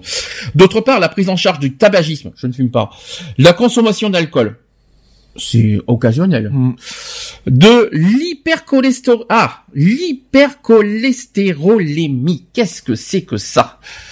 Qu'est-ce que c'est que l'hypercholestérol? La graisse, en principe. Oui, c'est ça, le, surplus de, pas. le surplus de graisse. Ouais. Eh bien oui, ça fait partie des problèmes à surveiller, euh, le cholestérol.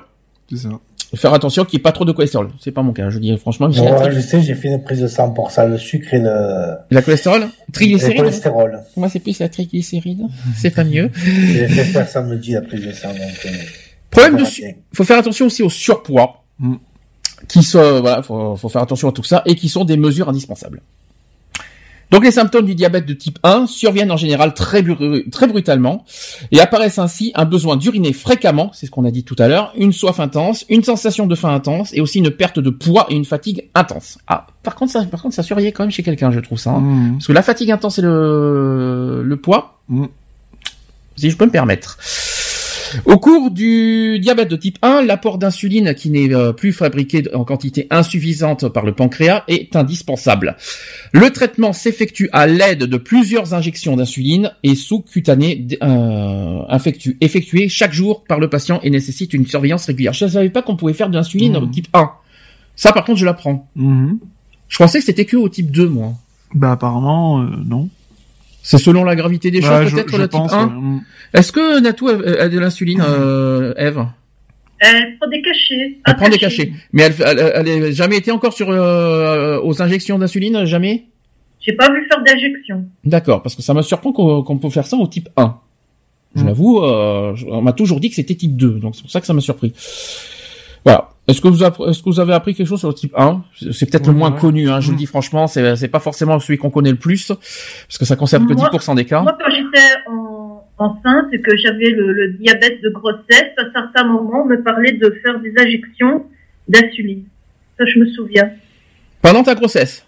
Oui. D'accord. Et euh, par, par rapport c'était si élevé que ça ta glycémie, c'était à combien? Ah, je sais pas te dire, mais en tout cas, on me parlait d'injection. D'accord. On m'a dit que si ça continuait, on allait commencer les injections. D'accord. Ah oui, si, si c'était dans la durée. Voilà, c'est surtout pour ça.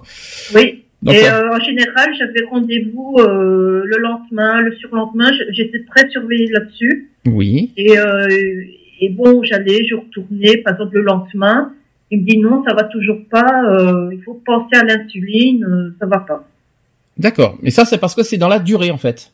Donc je pense qu'insuline, on déclare euh, les injections d'insuline, je pense, pas peut-être pas tout de suite, mais selon euh, la durée, si ça dure trop longtemps, je pense que ça doit être ça en fait, euh, je pense. Hein. Alors moi c'était toute la grossesse. Hein. D'accord. Est-ce que quelqu'un veut rajouter quelque chose sur le type 1 avant qu'on passe au type 2 Type 2 qui est beaucoup plus enfin qu'on entend beaucoup, parler, mais, que, mais que qui est beaucoup plus grave. Hein. Et qui est beaucoup plus grave et qui a beaucoup plus de conséquences surtout. Alors, le diabète, le diabète de type 2, qui résulte d'une diminution des effets de l'insuline. On parle alors donc d'insulinorésistance. Mhm. Donc l'insuline est une hormone fabriquée par le pancréas et qui facilite le passage du sucre du sang vers les cellules. Si elle ne fonctionne pas bien, le sucre s'accumule dans le sang. La glycémie donc augmente et le diabète apparaît. Au début, donc, le pancréas compense ce déficit en augmentant la synthèse d'insuline, mais à force, il se fatigue jusqu'à s'épuiser et devenir complètement inefficace au bout de 10 à 20 ans d'évolution du diabète. Donc le diabète du type 2 est lié au surpoids et à la présence de gènes prédisposants. Pour devenir diabétique, il faut donc d'une part euh, être prédisposé génétiquement et d'autre part avoir une mauvaise hygiène de vie, à savoir être en surpoids, manquer d'activité physique et avoir une mauvaise alimentation. C'est bien, j'ai tout réuni dans la gueule. c'est comme ça, c'est direct. Donc le diabète de type 2 est une maladie qui reste très longtemps silencieuse, pouvant évoluer pendant des années sans provoquer aucune manifestation. La majorité des diabétiques de type 2 ne ressent aucune gêne pendant de nombreuses années. Le diabète de type 2 ne se voit pas. Mm. C'est vrai que physiquement, ça ne se voit pas, euh, le diabète. Hein, euh, faut quand même le dire. Donc sachez qu'aucun symptôme ne permet de, de repérer le diabète avant l'apparition des complications. En fait, c'est une complication qui Hmm. permet ma- malheureusement en fait de, de repérer. Donc la maladie évolue sournoisement. Sachez que 50% des diabétiques diagnostiqués en tant que tels présentent des complications. La moitié. C'est quand même fou. Hein. Pour le dépistage, il faut consulter son médecin traitant pour qu'il vous prescrive une analyse de la glycémie, donc une prise de sang. Euh, une simple prise de sang permet de mesurer le taux de glucides dans le sang, donc la glycémie. Lorsque la glycémie dépasse 1,26 grammes par litre sur au moins deux prélèvements sanguins, le diagnostic du diabète est, peut être posé. Mais de toute façon, euh, moi c'est ce que j'ai eu parce que j'avais fait plusieurs. euh, ça je peux le dire, hein, je, suis bien concerné. C'est pas suffisant parce qu'en fait, euh, ils voient effectivement deux bilans sanguins. Ils disent que c'est effectivement élevé. À ce moment-là, c'est là que j'étais à l'hôpital de jour, Mhm. qu'ils ont provoqué l'hyperglycémie et voir si c'est euh, si euh, si c'était le diabète. Donc en fait, il faut en plus aller dans un hôpital de jour pour que pour que pour qu'ils provoquent une, Mhm. une hyperglycémie et voir ça. En fait, c'est peut-être plutôt ça qu'il faut voir. C'est pas suffisant les deux les deux prises de sang. Mm. C'est juste une une possibilité de diabète, mais pour qu'il y ait vraiment diabète, il faut aller à l'hôpital de jour et faire ce qu'il faut euh, là-dessus. euh, Je tiens à le dire. Est-ce que là-dessus, euh, t'es concerné? T'as des problèmes de glycémie ou pas? Non, ça va. Jamais. Laurent, t'as des problèmes de glycémie? Non, non. Eve non plus? Euh, question, est-ce que ça peut aussi porter sur euh, de, de la rétention Allô, d'eau? Allô Attends, euh, Laurent, je Avoir t'entends. des problèmes de rétention d'eau avec ça? Euh, la rétention d'eau, l'hyperglycémie. Non, là c'est le contraire parce qu'apparemment on a, ça donne envie de boire. Euh, donc euh, il me semble que l'hyperglycémie donne envie de boire. Donc il y, a- pas de souci. Tu voulais, tu voulais dire quelque chose, euh, Laurent, parce que je t'ai- tu dis allô allô à lui, moi je te dis. Tu voulais dire quelque chose? Ah, Laurent a des problèmes de, de son. Tu m'entends ou tu m'entends pas? Allô? Laurent a des problèmes de son. Bon, il va, il va revenir de toute façon. Donc pour le traitement et le suivi, le médecin généraliste et qui est l'inter- l'interlocuteur idéal. Donc en complément, une visite annuelle chez un spécialiste diabétologue est recommandée. Alors moi, je n'ai pas vu un diabétologue.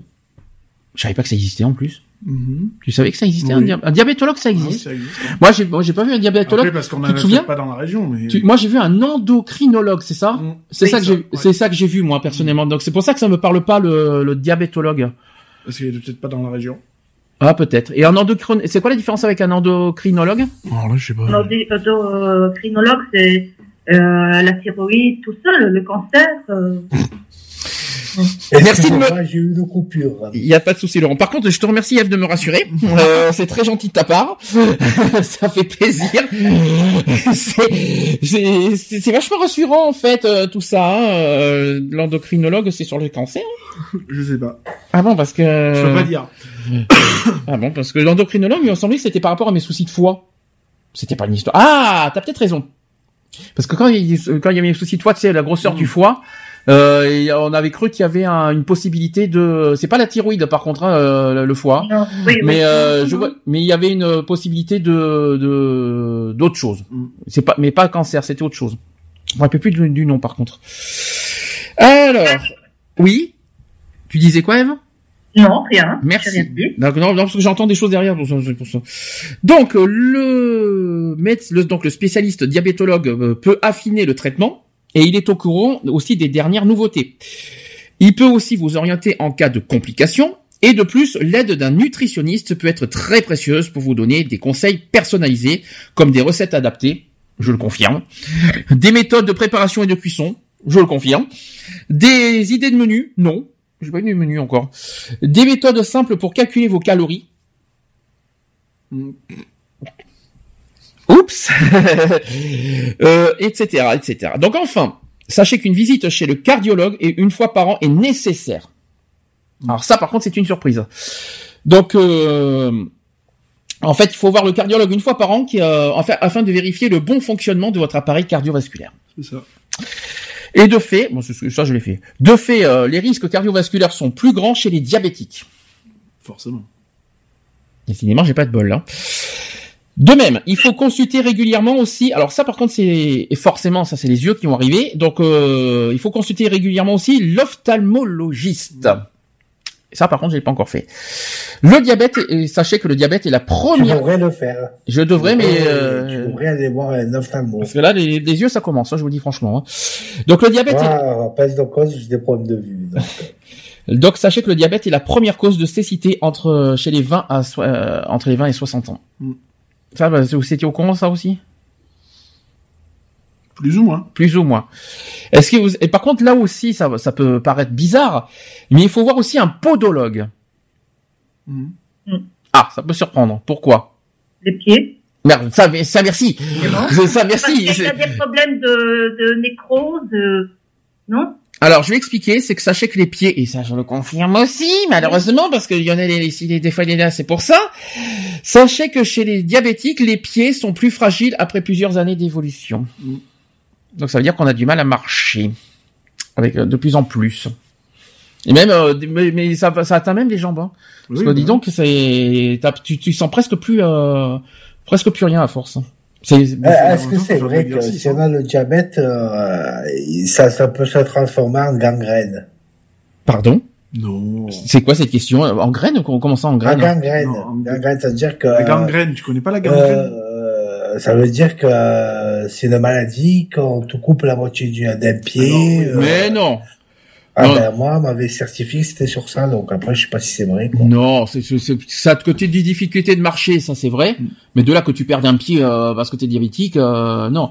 La seule chose qui est vraie, parce que j'ai connu une personne. Euh, par contre, oui, au niveau de tes défenses immunitaires, tout ça, au niveau des, euh, t'es beaucoup plus exposé, par exemple, au risque de tétanos, les trucs comme ça. Par mm. contre, il y a deux choses. Il y a deux choses que je sais chez les diabétiques parce que quand, on avait connu GG qui, qui est totalement diabétique, c'est qu'il y a deux choses qu'il faut faire attention en cas de diabète. Un, c'est vrai qu'il faut faire attention aux opérations, mm. parce que en cas de, parce que le diabète malheureusement peut avoir des complications aussi au niveau des, des, opérations et puis ça peut générer se faire opérer. Et malheureusement, euh, ça fait des complications parce qu'elle a eu des problèmes aux jambes euh, et aux pieds à cause de ça. Ben moi, mon père a eu un cancer, ils ont pas pu l'opérer à cause du diabète. À cause du diabète, il y a ça. Deux, euh, et par contre, est-ce qu'on perd un pied? Non, mais je pense que c'est en cas de, comment dire, de pas de, je pense que je pense pas que c'est à cause du diabète. Je par pense contre, que c'est le, diabète, euh, le, diabète, le, diabète, euh, par contre, euh, ralentit la l'accélération de cicatrisation en fait. Ouais. Donc c'est-à-dire quand tu vas te couper, tu vas cicatriser beaucoup moins vite qu'une mmh. personne euh, normale. Normale. D'accord. Donc euh, voilà. Ça, quand je savais pas, ça tu me l'apprends. Comment tu as su ça? Bah parce que mon père était un grand diabétique, donc. Quand tu dis grand diabétique, c'est par rapport à quoi bah, c'est par rapport que lui, il avait euh, donc euh, des comprimés euh, à tire-larigot plus l'insuline. Bon, voilà quoi. Bon, et niveau alimentaire, on va pas dire qu'il qu'il était un grand fan des des diététiciens ou, ou autres quoi. Donc il mangeait un peu ce qu'il voulait en quantité qu'il voulait quoi. Mais bon, voilà quoi. Je suis obligé de poser cette question parce que je ne l'ai pas sur moi, mais je voudrais quand même qu'on en parle. Est-ce que c'est est-ce que c'est une comment dire euh, oui. alors c'est pas héréditaire, c'est pas dans ce sens-là. C'est pas c'est pas la question que je voulais vous poser. Est-ce qu'on peut est-ce qu'on meurt du diabète? Euh, Alors ça, je pourrais pas te dire puisque moi mon père a eu un cancer donc je pourrais pas te dire. Mm-hmm. Euh, est-ce que je pense que le diabète, aggrave on va dire Oui, ça, euh, ça aggrave forcément. Après, est-ce qu'on peut en mourir? Je je pourrais pas donner de réponse bien précise. Euh, mais bon, oui, enfin ça, ça atteint pas mal le, le, corps, quoi. Hein, mhm. Donc euh, voilà. Quoi. Selon peut-être le taux de sucre que tu manges. Ça et puis euh, comment tu vas euh, t'employer à le à le contrôler, on va dire. Ouais. Moi, mon père le contrôlait, le contrôlait par les médicaments, mais par l'insuline. Mais niveau alimentaire, c'était une catastrophe naturelle, quoi. Hein, je veux dire. Hein. Moi, mon père à 3 heures du matin, il se faisait une plâtrée de frites, quoi. Hein, je veux dire, donc euh, voilà quoi. Alors concernant les traitements, sachez que le traitement dépend du stade du diabète. Dans un premier temps, donc les mesures diététiques, c'est ce que j'ai Mhm. en ce moment, donc manger équilibré, et aussi les activités physiques suffisantes. Joker. Mais mais si euh, bah, avec le froid qu'il fait, je veux pas faire des activités physiques en quoi que On des est à fois. ton vélo, hein Ouais, Euh, mais, mais- mais il fait, mais il fait froid. La natation. T'as qu'à chauffer la pièce, hein. Oh, Oh, l'excuse. Après voilà, c'est une Non mais la natation avec Sandy, c'est pas possible. Ah non, c'est pas possible non plus. Il est trop pudique. Oh, c'est- encore autre chose. Mais J'ai pas dit à poil, hein, la, la natation. Hein. Non mais justement, hein. justement, je parle pas forcément d'être à poil. Je pense qu'il parle du plan d'eau, par exemple. Je pense que ça doit être ça. Donc sachez que si ces mesures ne sont pas suffisantes, je parle des, des mesures diététiques, sachez qu'il y a des médicaments antidiabétiques qui sont associés. Vous savez ce que c'est? Donc c'est les hypoglycémiants oraux ou des antidiabétiques oraux. Mhm. Ça vous parle? Qu'est-ce que vous avez- c'est quoi comme médicament? C'est euh, c'est ça marche bien, c'est efficace? m- moi, je sais pas exactement puisque mon père avait un traitement euh, bien précis. Il avait du glucophage, il avait du corvasal, ouais. il avait, euh, il en avait euh, au moins une vingtaine. Mais En la plus question- de l'insuline. La question que je me pose, euh, ça- sert à quoi Ça? Sert à baisser le sucre? Ça sert à quoi Bah, ces médicaments? Oui, bah oui, parce qu'il avait le traitement, il devait le prendre euh, une, deux fois. Si mes souvenirs sont bons, c'est deux fois par jour, donc Ouais. le matin et le soir. Euh, si je me trompe pas, hein, mais je crois qu'il y avait le midi aussi, mais je suis pas sûr. Mais euh, ouais, enfin c'est pour ça régule en fait, ça évite de trop euh, de trop charger en insuline ou quoi que ce soit, parce que bon l'insuline euh, c'est pas top à prendre quoi. Eve, ça te parle aussi toi qui as eu des médicaments? Euh, moi, je sais les noms des médicaments. Je sais bien que j'en ai eu, mais Je parle pas des noms, hein. dire, euh, Je parle pas des noms, hein, je parle surtout de, de ce qui est censé faire comme effet euh, euh, à la glycémie.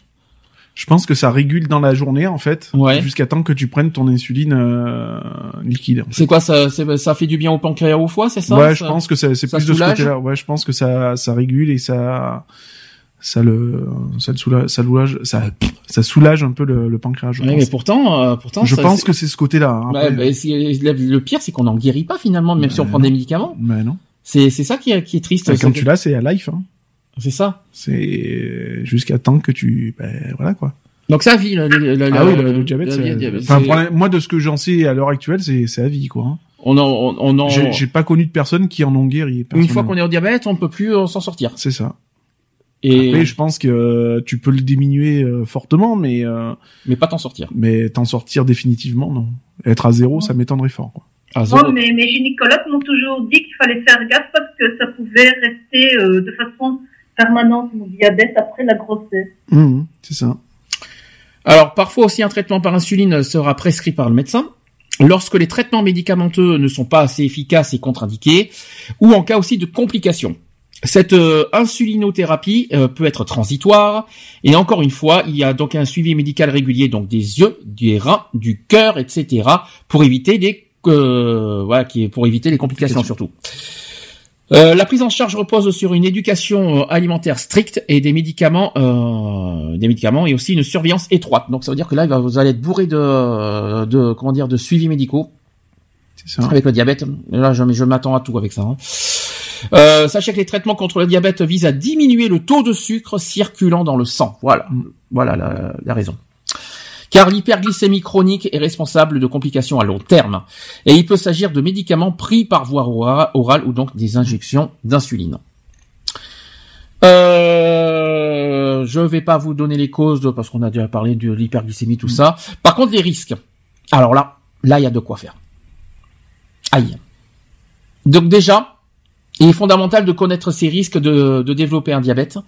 Et en effet, cela permet euh, ensuite de tenter de corriger les facteurs de risque présents dans plus de 75% des cas et d'éviter l'incite d'apparition d'un d'un diabète. Alors, est-ce que vous connaissez les facteurs de risque? Parce qu'il y en a plein. Euh, Comme tu as dit déjà, le surpoids. Le surpoids, oui. Euh, donc, euh, Alors, je- euh, sachant que pour- par rapport au poids, je tiens à préciser, on parle d'IMC. Vous savez ce que c'est l'IMC Oui, l'indice de masse corporelle. Voilà, donc je rappelle que l'indice de, de masse corporelle se calcule en divisant le poids exprimé en kilogrammes par la taille au carré exprimé en mètres. C'est bien, ça fait des mathématiques aujourd'hui. Donc dépasser 25. euh, Donc- 25. l'IMC, en fait, c'est le c'est le poids au kilo divisé par la taille au mètre carré. Ça va Si on dépasse J'a- 25, J'arriverais on même pas calculer ma masse alors. C'est- c'est- C'est c'est pas compliqué. Bah, je vois. Bon, voilà. Donc ça, c'est l'IMC. Sauf Euh. si on dépasse 25, on est en surpoids. Si on est, on dépasse 30, on est obèse. Sauf comme rythme à part. C'est c'est ça. C'est compliqué. Hein. Alors, après, est-ce que vous voyez d'autres facteurs de risque? Cardio? Cardio, bien sûr, euh, forcément. Donc euh, là-dessus, on y revient. Et donc le manque Voilà. d'activité, le manque de Alors, euh, euh, trop les artères. alors, Oui. vous, vous savez que quels sont les, les, les antécédents de maladies cardiovasculaires qui peut engendrer, euh, qui peut euh, aller jusqu'au diabète de type 2 Et là, oups, T'as les artères, non? Je crois qu'il y a... Non? L'artérite des membres inférieurs, oui. Donc on appelle ça une, des artérite. Mhm. On peut aussi parler de l'angine de poitrine. Ah, ça j'en ai eu. L'angine de poitrine, malheureusement, peut amener euh, à l'hyperglycémie, voire le diabète. Et autre chose, c'est l'infarctus. Oui. Ah oui, oui, j'avais oublié celui-là. Oui. L'infarctus euh, est un antécédent qui peut eng- qui peut aller jusqu'au diabète. Si vous avez oublié, c'était au Ouais, courant euh, ça Bah oui, mon père en a eu un, donc euh, oui. En plus, il a été opéré à cœur ouvert, donc il avait une jolie fermeture éclair. Ouais. Euh, oui, oui, il en a eu un et qui- qu'il a fait d'ailleurs devant moi, donc euh, oui, je me rappelle très bien. Oui. D'accord. Ça nous avait même pourri nos vacances d'été. Et qui malheureusement ça. Ah, ça- bah, ça- c'est- à cause de son infarctus qu'il a eu le diabète, c'est ça? Ah, oui, parce qu'il il en avait pas et puis bon, ça a déclenché. euh, après, c'est une histoire sans fin, quoi. hein. D'accord. Ok. Donc euh, après, quand Donc quoi qu'il en soit, si vous si vous êtes victime de voilà d'une angine de poitrine, de factus tout ça, vérifiez bien votre sucre. Très important à le dire. Donc euh, Eve, tu sais ce qu'il te reste à faire. Oui. Euh, voilà, donc je tiens à te le dire. non parce que tu as dit que tu as une angine de poitrine, donc c'est pour ça que je te le dis. Oui. Et Euh, euh, j'ai pris le bus pour y aller.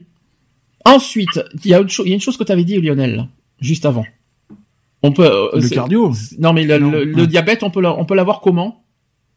Et euh, c'est héréditaire. C'est héréditaire Ah effectivement. c'est- Est-ce que- c'est est-ce une que vous savez héréditaire. est-ce que vous savez comment c'est héréditaire le diabète? Alors après, comment Je sais pas, mais Il suffit que qu'il faut, il suffit que le diabète soit atteint par l'un des deux parents, Ouais. d'un frère ou d'une sœur, Mhm.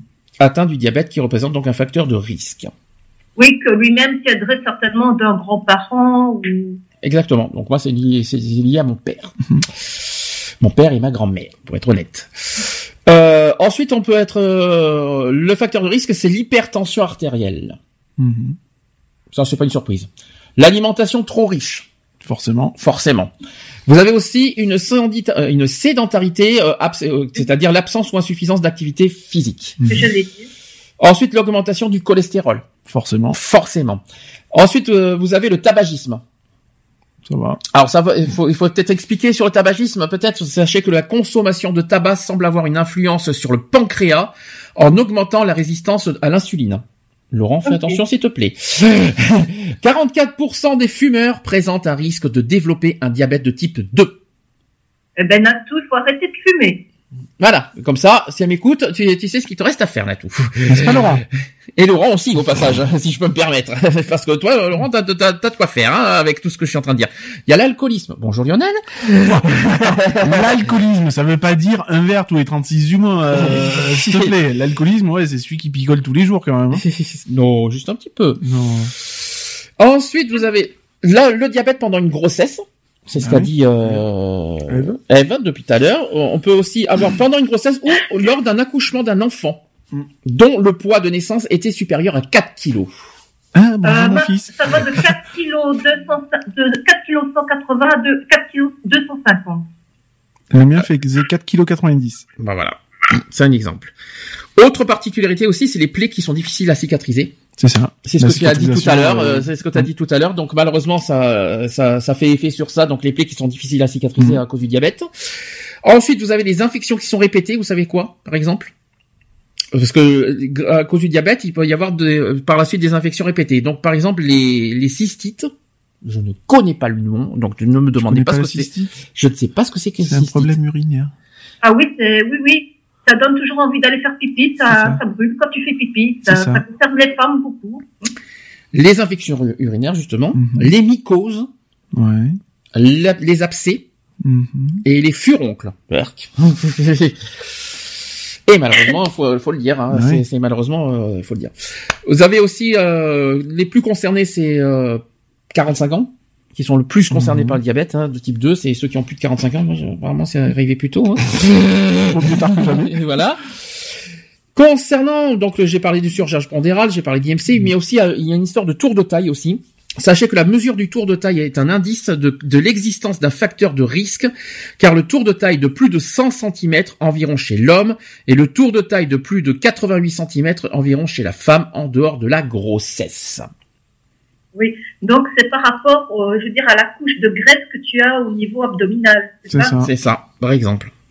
Donc apparemment, ça touche voilà les, les, les hommes euh, qui ont plus de 100 cm de, ta- de taille et, chez- les femmes sont concernées euh, pour ceux qui ont pour ceux qui ont 80, plus de 88 cm de tour de taille. Donc c'est-à-dire taille 44 par exemple sur- dans les jeans si vous préférez et taille 50 pour euh, pour la tour de taille chez les hommes. Ouais, J'ai je pas de fais bol. du 42. Alors de la marge. les symptômes. Alors là, symptômes. Donc, sachez que ces manifestations peuvent apparaître brutalement lors d'un diabète de type 1 puis type 2. Donc, euh, sensation d'avoir toujours soif, Pâleur. besoin d'uriner fréquemment, Mm. augmentation de l'appétit, un amaigrissement. J'aurais bien aimé, punaise. ça, ça m'aurait bien, ça m'aurait bien arrangé ça. La somnolence, la fatigue, les changements brutaux de la vision et la perte de connaissance Mm. que tu as bien vu souvent, Mhm. très souvent. Tu veux en parler de ça Qu'est-ce que tu as vu? Ah bah je l'ai vu, je l'ai vu, je l'ai vu. Moi, je- ça fait des années que je vois ça, donc. euh, Mais comment, justement, comment, t'as- comment tu, euh, au niveau de la perte de connaissance, comment tu peux détecter une hypoglycémie? De, de toi Comment, comment tu peux en juger de bah, ça? Moi, c'est, enfin, j'ai vécu avec depuis mon enfance, donc euh, du coup, euh, je, je peux même pas te dire comment je te détecte ça. Hypo hyper, hein, parce que c'est les Oui, deux. oui. Euh, je le vois, quoi, c'est tout. C'est, euh, moi, j'ai baigné dedans depuis que je suis gamin, donc euh, voilà, maintenant, je le détecte de suite chez une personne, quoi. Il y a une chose qui m'est arrivée il y a deux jours, je sais pas si tu te souviens. J'étais euh, pas bien, j'étais fatigué, j'étais ici, j'étais là. Mhm. J'ai pris un verre de jus d'orange. Et après, il est encore plus fracassé. J'ai été speed juste après et ça m'a et ça m'a tué. Et justement, et c'est ça qui c'est ça qui est bizarre, c'est que c'est c'est le jus d'orange qui m'a fait mal aux yeux. Mm. Et ça, j'ai jamais compris ça. Bah, en fait, parce que t'as fait, euh, t'as peut-être une montée trop rapide en fait de, de sucre en fait. Mhm. C'est-à-dire que euh, au lieu de peut-être, tu vois, euh, d'en prendre juste, euh, allez, un fond, et du fait que t'as pris un bon verre quand même, euh, et que tu l'as bu peut-être trop rapidement, Ouais, ça, ça, c'est vrai, ça, a, j'ai- ça a fait un, euh, J'ai bu cul sec. Hein, voilà, hein. ouais, donc euh, voilà, donc euh, t'as eu une montée un peu trop rapide, on va dire. Oui. Voilà. C'est pour ça que généralement on te dit de boire quelque chose quand on donne quelques, euh, par exemple, de l'eau sucrée à une personne, on lui dit de le boire doucement. Donc ça veut dire que là, là c'est un conseil qu'on donne euh, en prévention. Donc ça veut dire qu'en cas de, de- de- ceux qui sont diabétiques et qui font de l'hypo, il faut pas boire. euh, non, faut une pas boire que ça. de- Il faut, faut prendre euh, un demi-verre, ça suffit amplement. Un demi-verre et le boire euh, tranquille. C'est-à-dire prendre une gorgée par gorgée, mais par petite gorgée, quoi. Pas par grosse gorgée. Euh, bah, moi, je me pose des questions là, parce que ces derniers temps, j'arrête pas de boire, j'arrête pas de faire pipi, je m'endors, euh, fois oui, fois non? D'accord. Tu es diabétique. Merci, au revoir. Alors Non, sachez aussi, sachez aussi qu'au niveau du diabète de type 2, on peut avoir des tendances aux infections de la peau. Oui. Ça se voit. Malheureusement. Et, alors j'ai pas d'abcès, j'ai pas de furoncle, mais j'ai quand même des croûtes, c'est ce qui n'est pas rien. Alors là, ça va, ça, ça va, je vais bien. Je, je, je rassure tout le monde là-dessus, j'ai pas de problème. On peut avoir des troubles de l'érection aussi. Ça va, je, ça- va. Là-dessus, je vais bien. hein. Je, je me porte bien là-dessus. Hein. Je, je rassure tout le monde. Euh, on peut avoir de la fatigue et des essoufflements. Alors là, alors là, c'est la totale là-dessus. Euh, Là, là, là, c'est vraiment mon, mon point, mon point faible là-dessus. D'ailleurs, c'est vraiment mon gros point faible, c'est la fatigue et les essoufflements. hein. La fatigue surtout. Et les courbatures. Mais les courbatures, je sais pas d'où ça sort. Et les infections urinaires, là-dessus, ça va. Là-dessus, ça va pour l'instant. Après, t'es pas obligé de tout avoir non plus. Hein. Faut pas, faut pas abuser non plus. Est-ce que là-dessus, euh, vous, euh, ça vous est arrivé ça? Moi, non. Parce que Laurent, je pense qu'il est parti un petit peu là. Le- euh, Laurent, t'es parti? Laurent, Oui. Laurent, oui, pas. Laurent nous a quittés. Bon, c'est pas grave, il reviendra. Euh, Est-ce que vous avez été, con- vous avez, vous avez- bon, fatigue forcément, mais euh, non. Après essoufflement, euh, enfin moi j'ai remarqué depuis quelques années, hein, euh, avant moi j'étais assez sportif et tout. Maintenant je suis un peu pâteau. Euh, c'est vrai que j'ai tendance à m'essouffler un peu rapidement. Mm. Je vais pas dire que je vais courir euh, deux mètres et puis je vais être sou- essoufflé comme un buffle. Il va en falloir un peu plus quand même. Mais bon, c'est vrai que j'ai tendance à voilà à vite fatiguer, à vite euh, à vite m'essouffler et tout ça. Bon, je, je suis tranquille de ce côté-là. hein. Mes derniers bilans sanguins sont été excellents. Donc euh, voilà, donc je sais qu'il y a aucun risque là-dessus. Mais bon, c'est vrai que je fais très attention maintenant. Ok. Et Alors- je me suis remis à courir aussi. Alors je vais, je vais vous apprendre quelque chose aussi sur le diagnostic du diabète. Sachez que le diagnostic du diabète s'effectue le plus souvent lorsque les premières complications surviennent. Jusque là vous suivez. Est-ce que vous savez com- en- en- en- combien de délai il faut pour que, entre la, les premières glycémies et le diabète? Déclaré Excusez-moi, je suis obligé de santé, je reviendrai après, s'il vous plaît. Il n'y a pas de souci Laurent. Allez, à tout à l'heure. Ah tout à l'heure Laurent, merci. Est-ce que Non, je, je vois pas. eh ben il faut 7 ans. D'accord. Un délai de 7 ans environ s'écoule entre le moment où une glycémie est anormalement élevée sans avoir été repérée à ce moment-là, Mhm. et enfin, et, euh, et, euh, pour euh, en arriver au diagnostic du diabète. 7 ans. Et tu sais combien de temps il faut pour euh, le syndrome de Ménière, le syndrome que j'ai? Je sais pas ce que c'est le syndrome de Le, le syndrome de De Ménière. Ah, le oui, je vois ce que c'est. de baigneur? Non. Mé, Ménière, mémé. Ah mémé, mémé, ménière. Bon, je connais pas. Vas-y. Il faut 10 ans. Et c'est quoi comme syndrome?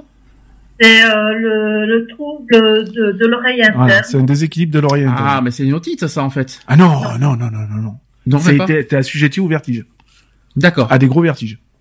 C'est ce qu'on Ah oui, appelle le syndrome de Ménière. je- Mon père, mon père, il a eu ça aussi. oui. Et Mon ça- père, il, a, il a accumulé des maladies. euh, oups, mais bon. mais voilà. c'est pas une otite, ça n'a rien à voir. Ah non, ça a rien à voir avec une otite. D'accord.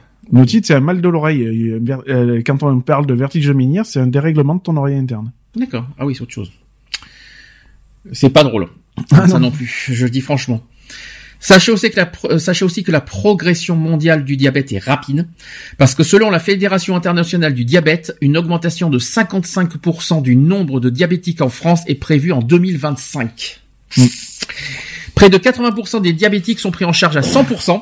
Donc c'est euh, c'est euh, c'est pris en charge par l'ALD, hein, le diabète. Donc il va falloir que je le fasse d'ailleurs. Euh, c'est pris en charge à 100% dans le cadre d'une maladie de longue durée, donc l'ALD. Le dosage sanguin de l'hémoglobine glyquée est devenu le meilleur indice de surveillance du diabète et des traitements antidiabétiques. L'hémoglobine glyquée, ou alors on appelle ça aussi le HbA1c, enchanté, qui évalue la glycémie moyenne des 3 à 4 mois précédant son dosage sanguin. Voilà. Côté statistique, quelques chiffres aussi vite fait, sachez que selon les données publiées dans le bulletin épidémiologique euh, hebdomadaire de l'Institut national de veille sa- sanitaire, donc l'INVS, donc ce sont des chiffres de novembre 2016, Mhm. tout frais. Sachez que 3,5 millions de personnes étaient traitées pour un diabète en 2014, soit 5,3% de la population française. C'est beaucoup. Près de 10% des personnes sont atteintes du diabète de type 1, donc euh, on l'a dit tout à l'heure, et sachez que le type de diabète 2 touche donc près de 90% des diabétiques. Plus de 400 millions de personnes dans le monde sont concernées par le diabète. 400 millions dans le monde, soit 4 fois plus qu'en 1980. Mm. Et selon l'OMS, le diabète pourrait donc passer de la huitième à la septième cause de décès dans le monde. Donc on parle bien de décès. Mhm. Donc on peut être, on peut être, on peut avoir, un, on peut être, euh, on peut décéder de diabète apparemment. Donc ça peut devenir la septième cause de décès dans le monde en 2030. Et sachez que le, demi, euh, le diabète est diagnostiqué avec au minimum 5 années de retard. Mm. Ça c'est chaud. hein. En France, donc 15 enfants sur 100 000 enfants de moins de 15 ans sont touchés par le diabète. Oui, j'allais parler justement des enfants euh, avec euh, le fameux euh, bouger, euh, manger sain là. C'est ça, Mhm. manger, bouger. C'est pas pour rien, euh, parce que voilà, le- ils se sont rendus compte que le taux d'obésité ainsi que le taux de diabète chez les enfants euh, avait à un certain moment explosé. Hein. Euh, le manque d'activité, euh, ils mangent hyper gras, voilà, Ok. les- les- les- il y avait vraiment cette explosion d'obésité en plus de, de diabète chez les enfants que voilà les médecins ont dit non il faut faut sonner le signal d'alarme on peut pas continuer comme ça Sachez que des bébés aussi de quelques mois peuvent être atteints du diabète. sûr. Mhm. Il faut quand même le dire. Et enfin, un, un dernier chiffre, c'est qu'en 2009, environ 34 000 décès en France étaient liés à un diabète et, ou à ses complications. Selon donc le bulletin épi, euh, épidémiologique hebdomadaire, ce sont des chiffres qui datent de novembre 2016. Je tiens à le dire. Donc traitement. Donc euh, évidemment, euh, on va revenir là-dessus. Il faut euh, donc euh, il y a c'est- d'abord c'est un- d'abord c'est euh, c'est euh, c'est un traitement long. Hein, déjà, le traitement du diabète s'adapte tout au long de la maladie. C'est ça, ça peut augmenter comme ça peut baisser, donc euh, Les mesures diététiques et le contrôle de l'alimentation ainsi que les activités physiques sont souvent insuffisantes pour équilibrer le diabète de type 2 lorsque les complications ne sont pas apparues. Et le traitement du diabète varie selon chaque personne et selon le type de diabète. Sachez que le diabète de type 1 se traite à l'aide de l'insuline. Mhm. Et l'activité physique et la surveillance de l'alimentation font partie intégrante du traitement du diabète dans tous les sens du terme. Le contrôle et la surveillance des facteurs de risque comme par exemple le surpoids, le tabagisme, l'excès de cholestérol et la consommation d'alcool sont également indispensables. Alors, je vais donner les traitements. Déjà, il faut faire du sport. Mhm. De la marche. Ça, j'en fais. De la natation. Oui. T'en fais pas. J'en fais pas. Et Eve en a parlé tout à l'heure de la natation Ah, en plus. Hein. Et le vélo. C'est ça. Qui prend la poussière. Bonjour. Ensuite, il faut contrôler son poids. Donc, Oui, ayez, toujours, quoi qu'il en soit, une balance sur vous. euh, Et qui fonctionne pas. Un truc qui t'affiche un coup. Euh... parce que moi j'ai eu une balance à Bring Ballante qui Ouais. m'affichait. euh, je me rappellerai toujours. Je sortais de chez le médecin, donc euh, je faisais à l'époque, je faisais 65 kilos. J'arrive à la maison, j'en faisais 70. J'ai dit attends, il y a un problème quelque part. J'ai dit soit c'est sa balance qui déconne, soit c'est la mienne. Et je me suis repesé euh, quoi 10 minutes, un quart d'heure après, je refaisais 65 kilos. Donc c'est bien la mienne qui merdait. Ensuite, il faut surveiller son alimentation, j'en parlerai après. Il faut traiter l'hypertension artérielle. Donc, ayez sur vous, là on va faire de la prévention, ayez sur vous un, un- un tensiomètre, hein, parce que comme ça, euh, un tensiomètre. Mais alors par contre, tensiomètre, tu, Protec, euh, tu peux me dire quel est le, le plus fiable? Le plus fiable, euh, pff, c'est Le c'est problème, c'est les aiguilles, tout le monde ne lit pas les aiguilles. c'est ça, voilà. Par contre, moi, ce que je peux dire, c'est que moi, un tensiomètre, ceux des poignets sont pas très fiables, mais ceux qui sont bien fiables, c'est ceux qui sont au bras. Mm. Donc, Mais- tensiomètre électronique au bras, ça marche bien. Maintenant, ça. il existe un truc euh, qui, qui fonctionne très bien, hein, puisque nous, on, s'en- on a tendance à s'y fier aussi euh, un peu plus. Mhm. C'est avec les téléphones portables, il y a une application qui qui permet de vérifier un peu le pouls, etc., etc. Mhm. Et donc après, il existe un ustensile qui se met euh, où on met le portable dedans et que ça se scratch au niveau comme si que tu mettais un, un- au, au bras, quoi, hein, que Mhm. tu et tu mets ça au bras et quand tu fais ton activité ou quoi que ce soit, ça calcule en, en temps et en heure euh, tes mouvements, ton ton taux d'oxygène dans le sang, etc., etc. Enfin, en tout cas, pour ceux qui ont des- qui se servent des, des tensiomètres il y a aussi des bracelets qui existent hein, maintenant. C'est des bracelets, euh, c'est pas plus épais qu'une euh, que des bracelets de montre Oui. et ça fonctionne très bien. Quoi. Tu parles des montres connectées, par exemple? Par exemple, les montres connectées maintenant Ouais. sont, sont équipées de, de détecteurs et ça, ça fonctionne pas trop mal. D'accord. Enfin, ceux qui sont à la base, euh, je, je suis obligé de parler de ça parce qu'il y en a beaucoup qui se basent au tensiomètre électronique. Mm. Euh, faites plutôt au bras. Oui. Parce que les poignets, euh, C'est pas pareil. C'est pas pareil. Je le dis franchement. Euh, il faut traiter, euh, enfin, il faut arrêter le tabac pour ceux qui fument, hein, je tiens à le dire. Il faut diminuer l'alcool pour ceux qui en consomment trop. Bonjour Mm. Lionel. Non. Ensuite, il y a la prévention des infections urinaires et des infections de la peau. Donc, allez voir aussi, au pire un dermato, Ouais. dermatologue, ça serait bien aussi. La surveillance de l'état de ses pieds. Mhm. Ça paraît surprenant, mais c'est très important de surveiller l'état de ses pieds. Et enfin, il faut traiter l'hyperlipidémie. Alors, l'hyperlipidémie, vous savez ce que c'est? Moi, je sais ce que c'est. Bah oui, c'est marqué dessus. liquide. Les lipides. Bah Donc, oui. les lipides, c'est c'est la graisse, les lipides. Oh Bah, c'est les lipides. T'as dit quoi, Bah, David les lipides, c'est les lipides. Non, mais t'as dit autre chose avant. T'as pas dit les pieds Non, je pas dit les pieds. Non, non, je crois pas. Non. Donc, il faut traiter l'hyperlipidémie euh, si elle n'a pas été corrigée par la perte de poids. C'est ça. Et on parle de liposuction. Oh, bah voyons. bah voyons. Alors, maintenant, passons aux choses, passons aux choses sérieuses. On va parler d'alimentation. Comme ça, ça, ça va faire plaisir à Lionel de me, de me de me, de me, de me pointer du doigt là-dessus. Il y a, Je peux rien dire. il y a Je vais vous donner, je, je- j'ai donc 10 catégories d'aliments qu'il Mhm. faut qu'il faut manger à tout prix euh, lors d'un diabète. Est-ce que vous savez lesquels? Les légumes verts. Alors les légumes, euh, faut que, en plus je, suis obligé d'aller. Euh, Cherche les légumes. voilà, les légumes. Donc les légumes, tout comme les fruits, Mhm. sont riches en minéraux, vitamines et fibres, mais sont dépourvus de glucides. C'est ça. Oui. Donc leur impact sur la glycémie est donc faible, voire nul. Et ils doivent tenir une place de choix dans l'alimentation d'un diabétique. Mhm. Par exemple, hier soir, manger des choux de Bruxelles. C'est ça. C'était bon en plus. Attention toutefois aux légumes féculents. Qu'est-ce que les légumes féculents? Bah, pommes de terre.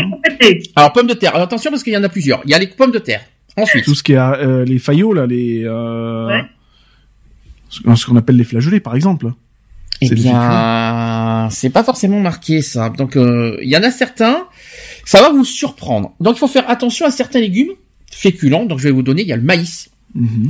il y a les pois verts, il y a les patates douces, la pomme de terre, le panaïs, je sais pas ce que c'est, ou le pané, je pense, je pense qu'on doit dire ça, et les courges aussi. Mm. Donc à défaut de pas les manger, vous les mettez ailleurs. hein. qui sont, en fait, vous savez pourquoi Faut faire attention à ces légumes? Parce qu'en fait, ils sont plus riches en glucides que les autres légumes. Tout simplement.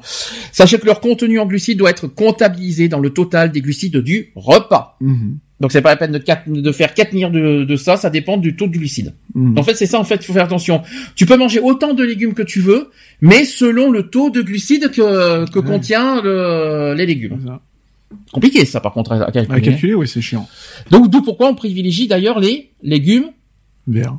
Oui, mais comment? Frais ou surgelés? Qu'est-ce qui est privilégié? Frais ou surgelé? Bah, surgelé, c'est pas mal aussi, donc. Euh... Surgelé, pourquoi? Vous savez pourquoi? Bah, parce que les. les- sont congelés dans les deux heures de la cueillette. Alors en fait c'est en fait euh, c'est surtout qu'on garde des vitamines C'est qui ça. sont euh, qui euh, c'est surtout c'est surtout pour ça parce que c'est c'est privilégié de, gar- de de prendre des légumes surgelés parce- par rapport euh, aux vitamines qui sont Là, qui restent dedans. justement toutes les vitamines, tous les, les principes nu- euh, Nutritif. nutritifs euh, de, de l'aliment, chaque, euh, puisque chaque aliment a ses principes euh, nutritifs pour euh, préserver toutes les vitamines et autres. D'accord. Alors qui dit légumes dit fruits Forcément. forcément comme ça on est tranquille. Donc sachez que les fruits sont riches en vitamines, minéraux aussi et en fibres et apportent donc à l'organisme tous les nutriments nécessaires pour une bonne santé. La plupart des fruits peuvent être consommés par une personne diabétique. Mm. Cependant, certains d'entre eux contiennent plus de glucides que d'autres, dont euh, et qui ont un index de glycémie que plus élevé que d'autres. Est-ce que vous savez quels sont les deux, par exemple euh, La banane, La banane, il y en a un, il y en a un autre aussi à éviter. Il y a la banane à éviter et il y en a un autre. Est-ce que vous savez lequel? L'avocat, Non, l'avocat, on en parlera après. Mais justement, c'est l'inverse, l'avocat, j'en parlerai plus tard. Je dirais l'orange? Non. Non. L'orange, c'est plus la vitamine C. C'est pas les glucides. Ouais, enfin, c'est pas là où il y en a le plus. Hein. Mhm. moi je sais bien qu'on me disait d'éviter Alors, c'est rond, Oui. c'est petit, Le citron? ça se mange par exemple à Noël ou au jour de l'an, pour ceux qui font la tradition? les érelles, T'as dit quoi? Les érelles, Tu manges des rennes C'est- c'est- les petits fruits rouges. Non, c'est pas les fruits rouges. J'entends des rennes, moi, c'est pour ça. Avec les... Non. Les pépins Les figues. Non, les Non. raisins Ah, le raisin. Et À ben- Noël, tu manges du raisin, toi? Bah, il y a des traditions euh, avec euh, tu fais les 12 coups de midi de minuit Hein, c'est bien. c'est au jour de l'an ça en plus Ouais. ouais tu fais 12 coups bing et tu manges 12 raisins et ben les raisins c'est aussi à éviter comme la banane et sachez qu'il faut quoi en, euh, il faut pas en particulier manger certains euh, fruits. Et vous savez lesquels? Quels sont les, les, les- les fruits les plus conseillés en cas de diabète? La pomme. la pomme 1 ensuite. Euh... qui dit pomme dit Poire. Poire. les poires et ensuite Et les Scooby-Doo. Et Scooby-Doo, voilà. Et tu l'as dit justement, il sache que les agrumes sont conseillés aussi, donc l'orange. Mm. L'orange est conseillé euh, dans le dans le en cas de diabète, parce que tout ça entraîne, je vais le faire en conditionnel, entraînerait une diminution du risque de développer un diabète de type 2. Mm. Allez-y, mangez des pommes, c'est ce qu'avait dit Chirac. Allez-y, faites-vous plaisir. faites-vous plaisir, les pommes, ça, oui, allez, ça, ça, ça, fait du bien. Et c'est là que j'interviens en disant qui c'est qui veut qu'une pomme? Ah, les pommes, j'en mange. Mm. Ah, les pommes, j'en mange. Alors là, tu peux, tu vas dire tout ce que tu veux, j'en mange les pommes. Alors là, je suis tranquille. Pas tous les jours. Ou Adam alors Mais j'en mange des pommes. Alors après, il y a des surprises, enfin des choses que j'ai dit depuis le début, quoi, si vous avez retenu, et puis il y en a certains. Euh... Alors, t'as parlé des avocats, par exemple, euh, Eve. Oui. Eh bien, sache que la consommation d'avocats est recommandée. En cas de ça, diabète. Ça, ça coûte cher. Hein. Ça coûte cher, mais est-ce que, tu, est-ce que vous savez pourquoi? Non. Ça coûte cher. En, en cas de, en cas de, en cas de, divorce, ouais, c'est ça, c'est, c'est, c'est- c'est pour ça que tu voulais, c'était cette blague-là que Oui, tu voulais voilà. dire, c'est pour ça. Bon, je vais expliquer, la consommation d'avocat est recommandée en cas de, di- de diabète de type 2, car il contient très peu de glucides et beaucoup de fibres solubles, euh, qui favorisent la digestion. De plus, son index glycémique faible continue- contribue à une bonne régulation de la glycémie. Il peut ainsi être mis au menu plusieurs fois par semaine, mais c'est pas donné, à condition de ne pas être accompagné de mayonnaise. Forcément. Et forcément. Nature. Vous pouvez mettre des crevettes Mm. ou même des fruits de mer qui vont constituer un accompagnement idéal en cas de diabète. Mmh, miam, C'est miam. bon ça en plus. Des fruits de mer. Mmh. Crevettes. Mettez du thon. Crevettes décortiquées. Mm. des pommes de terre ou des pâtes qu'on dit oui, mais ça fait grossir. Ben Mhm. non, c'est pas eux qu'il faut grossir, c'est ce que tu mets dessus. Plus tu vas mettre de matière grasse, euh, forcément, plus euh, voilà, tu vas faire monter ton taux de cholestérol ou tu vas prendre du poids. Maintenant, euh, accompagnes ça de jus de citron ou autre qui ne fait pas grossir, tu voilà, tu n'auras pas de problème de santé. Hein. C'est bon, le citron. Ah ouais. Hein. Citron, agrumes, conseillé. Euh, Moi, citron- je- j'en fais une orgie, moi. Mais citron, agrumes. Mm. Agrumes, donc c'est conseillé. Donc vous pouvez vous faire un petit truc au citron. C'est pour ça que t'as vu les, les fioles de citron que je prends. Je me fais des de, de l'eau, euh, tu vois, tu prends une bouteille d'eau, euh, machin, et tu Mhm. mets euh, l'équivalent d'une euh, d'une demi fiole de, de citron dedans, Mhm. et tu bois ça. C'est radical. C'est ce que j'ai oublié de mettre hier, il y avait les fioles de citron. Dommage. Alors, d'après vous après Et maintenant, il reste 8. Non, 7, maintenant que j'ai parlé de l'avocat. Alors, d'après vous, on en a parlé un depuis le début, je vais le dire, parce que je l'ai dit trois ou moins, trois ou quatre fois, ce sont les fibres. Euh, plusieurs études menées euh, dans les années 70 ont montré qu'une alimenta- une alimentation riche en hydrates de carbone et en fibres améliorerait donc l'équilibre glycémique et diminuer euh, les besoins en insuline des diabétiques. L'effet serait d'autant plus marqué avec les fibres solubles. On, on trouve donc ces, ces, ces fibres euh, donc euh, vous savez où? Dans les céréales, Dans les céréales, mais il n'y a pas que il y a pas que ça. Oui, alors les céréales lesquelles? Ah ah, le blé, non. Ouais. non. Eh bien non. L'orge? Non. Il y a l'orge, Mhm. il y a l'avoine. Le froment? Non. J'aurais bien aimé le froment parce qu'avec les petits pains suédois, ça aurait été sympathique. En fait, vous avez l'orge, l'avoine et le seigle. Hmm. Ah, Qui, apportent, euh, qui sont bons en fibres. Il y a les fruits et légumes, bien sûr, les légumineuses aussi et les légumes secs. Voilà, tout ça, très bon euh, en fibres. Allez-y, faites-vous plaisir. Le poisson, c'est bon pour la mémoire. bon ou pas bon d'après vous le poisson Non, bon. Ah oui, très bon. Mais le poisson blanc, pas pané. Alors je vais expliquer, c'est que le- en cas Mais de... c'est pas on peut pas le manger. Hein. donc Bien sûr. Ça c'est dit, ça c'est fait. Merci pour la blague du jour. Donc en cas de diabète, il est important de protéger son cœur et de prévenir les maladies cardiovasculaires. Oméga 3, Sache- 6, 9. Bonjour. C'est ça, exactement. Donc les poissons surtout gras sont riches en oméga 3, Mm. connus pour leurs bienfaits sur le cœur. Est-ce que vous savez lesquels sont donc conseillés Le cabillaud. Le thon. Le thon est conseillé, oui. Le thon, c'est bon. Et là où ça me surprend, c'est le saumon. Oui, le saumon. oui. Eh ben oui, mais pourtant c'est gras. Donc euh, c'est pour ça que c'est très, c'est c'est pour ça que c'est très surprenant que le saumon est conseillé. Tant mieux pour mes tomates hein, d'ailleurs. Là- premier, saumon. le saumon, donc le thon, il y a le- la morue. Mmh, les bonnes brandades de morue. Mmh, Mmh, j'adore ça. Ah, moi j'a- j'adore ça. Le macro que j'en prends. Ouais, le macro. Ouais. Un macro, macro, j'en prends des tonnes et des, des Ouais, bah, tonnes. j'en ai mangé hier soir, moi. Macro, par contre, moi je prends la moutarde parce que vin blanc, bork. J'aime pas du tout. Après, chacun ses goûts. Hein. Donc ils peuvent donc être mis au menu deux à trois fois par semaine. Mm.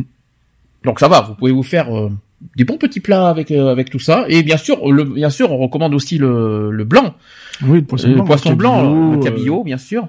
Voilà, mais il faut pas le cuire n'importe comment. Et mettre un petit peu de citron dessus avec l'agrume, ça serait sympathique. Mm. C'est ça- que j'avais oublié aussi euh, récemment.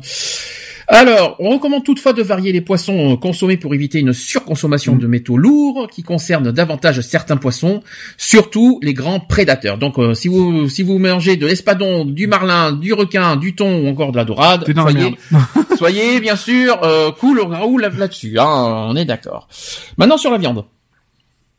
Mhm. Troisième étape, la viande. Les Donc, euh, des viandes maigres comme le lapin, le poulet. Le jour que je mange du lapin, c'est les poules rondées, non Ah, je te c'est dis franchement. bon, le lapin. Non, mais le jour que je mangerai un lapin, c'est même pas en rêve. hein. Euh, je vous dis clairement. Donc, en cas de diabète, vous savez qu'est-ce qu'il faut en vi- pour la viande? Euh, Qu'est-ce qui est qu'est-ce qui est bon avec la viande? Qu'est-ce qui est bon? Le poulet. Le poulet, on est d'accord. Oui, mais vous savez d'abord quelle est la première la première source chez de la viande qu'on a besoin? Le bœuf. Je parlais, j'ai pas parlé du type de viande, j'ai parlé de source énergétique. La viande rouge. Source énergétique deux fois. Trois fois du jus vendu. Eve, qu'est-ce qui est bon? La viande est, est fort en? Fer. Non, c'est pas le fer. La, la- viande est fort en fer. Non, bien sûr que non, c'est les protéines. en cas de diabète, les protéines sont nécessaires et mais difficiles d'en consommer sans les lipides qui vont en général avec. Faut quand Forcément. même le dire. Donc il faut préférer des viandes Rouge. maigres. maigres, pas rouges. Moi, je la veux rouge, moi. La Donc viande rouge est déconseillée Et euh, on la conseille que vraiment que si on en veut absolument en manger une fois par semaine. Alors je vais expliquer sur la viande parce que je, on, euh, sur le porc il y a, il y a deux ou trois choses qu'il faut que j'explique. Par contre effectivement la rouge il faut faire attention. Il faut pas entre Un bon steak tartare. steak haché tu peux hein. steak haché tu peux te le permettre. Après il faut éviter les trop saignants du genre. Ah ouais, non, euh, mais moi, la viande rouge, je la mange saignante, hein, je peux pas la manger autrement. Non, mais ce que je veux dire, c'est steak haché, tu peux, il y a pas de Mm. souci. Après, euh, voilà, pour le reste, euh, si tu veux te faire un bon steak, euh, Ouais, bah, saignant. un steak, euh, ben, je parle pas de steak haché, mais du steak steak, quoi, par Ouais. exemple, Saignant. saignant. Je sais, mais Je- tu me feras pas manger de la après, semelle. hein. après, rien ne t'empêche de le manger, allez, une fois de temps en temps, parce que on- du- comme, euh, c'est c'est là où je voulais en venir, c'est que la, la diététicienne que j'ai rencontrée nous, m'a bien dit de pas m'empêcher de manger. Non, faut pas, faut Voilà. pas aller à l'excès non plus. Faut Mm. pas, faut pas se priver. Faut pas aller à l'excès non plus. Voilà. Nat, elle, elle la mange bleue, la viande. Oh. Ah non, Berk, Berk, Berk, Berk. Ah, non, c'est saignant. Euh, bleu, c'est bleu, c'est déconseillé. Hein. Surtout, euh, c'est très déconseillé. Je te le dis franchement. hein. Euh, donc viande maigre, qu'est-ce que c'est? Poulet. Bah, donc, euh, Poulet, oui. volaille, Lapin. volaille, Il y a pas lapin. J'ai pas lapin. Il y a pas lapin. J'ai pas le- lapin. Le lapin, il est pas là. Non, il y a pas de lapin. euh, le veau. Le veau est une viande maigre La dinde. Ah, la dinde plutôt. Je préfère mieux ça. Le poulet, la dinde, et il manque quelque chose. C'est c'est en tranche. C'est en tranche. Oui, même le jambon, il a le dinde. jambon blanc, Ouais. voilà. Et par contre, du jambon blanc dégraissé, s'il vous Oui, plaît. euh, sans Cohen. Et tout ça au profit des viandes rouges qu'il faut vraiment limiter. Et concernant le mode de cuisson, qu'est-ce qu'il faut faire? Comment il faut cuire les viandes? Sans matière grasse. Donc il faut apparemment cuire au four. Grillé, grillé ou à la vapeur? Mm. Alors il y a trois possibilités. Il y a au four, bof. En plus, moi je fais au four, mais sans, je fais à la poêle, mais sans huile. Comme ça, moi je suis C'est ça, tranquille. c'est ce que je fais aussi. Comme ça, moi je suis tranquille avec ça. euh. Euh, ou alors vous faites la cuisson en papillote Ouais. Ou au grill. Mm. Faut Faut-il- avoir un grill? Oui, mais en plus euh, en hiver un grill. euh, Ça s'achète un grill. Oui, mais en hiver, euh, voilà quoi, euh, un grill en hiver, ça va être un peu compliqué. Hein. Il y en a qui sont faits exprès pour l'intérieur. C'est vrai. Ou sinon, ce qu'il existe, c'est aussi une plaque grill Oui. que tu poses sur ton feu, en fait, à la place de ton feu.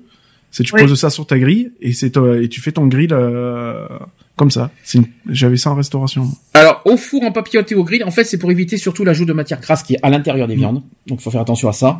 Au pire, piquer. Hein. Surtout le bœuf, faites-vous plaisir. hein. Même le canard, il faut piquer le canard. Les saucisses qu'il- aussi. Tu sais qu'il était bon hier. hein, De quoi? Le magret de canard. Ah, tu l'as mangé hier? Ouais. D'accord. Salaud, va. Donc, il, est, il m'a il m'a laissé de, de- comme ça. euh, Et vous savez... Avec ses petits choux Bruxelles. Alors, vous vous rendez compte que hier, alors là, il, il- là, il est en train de me larguer parce qu'il savait, il savait, hier, je suis dans, hier, je suis, j'étais dans une position comme ça.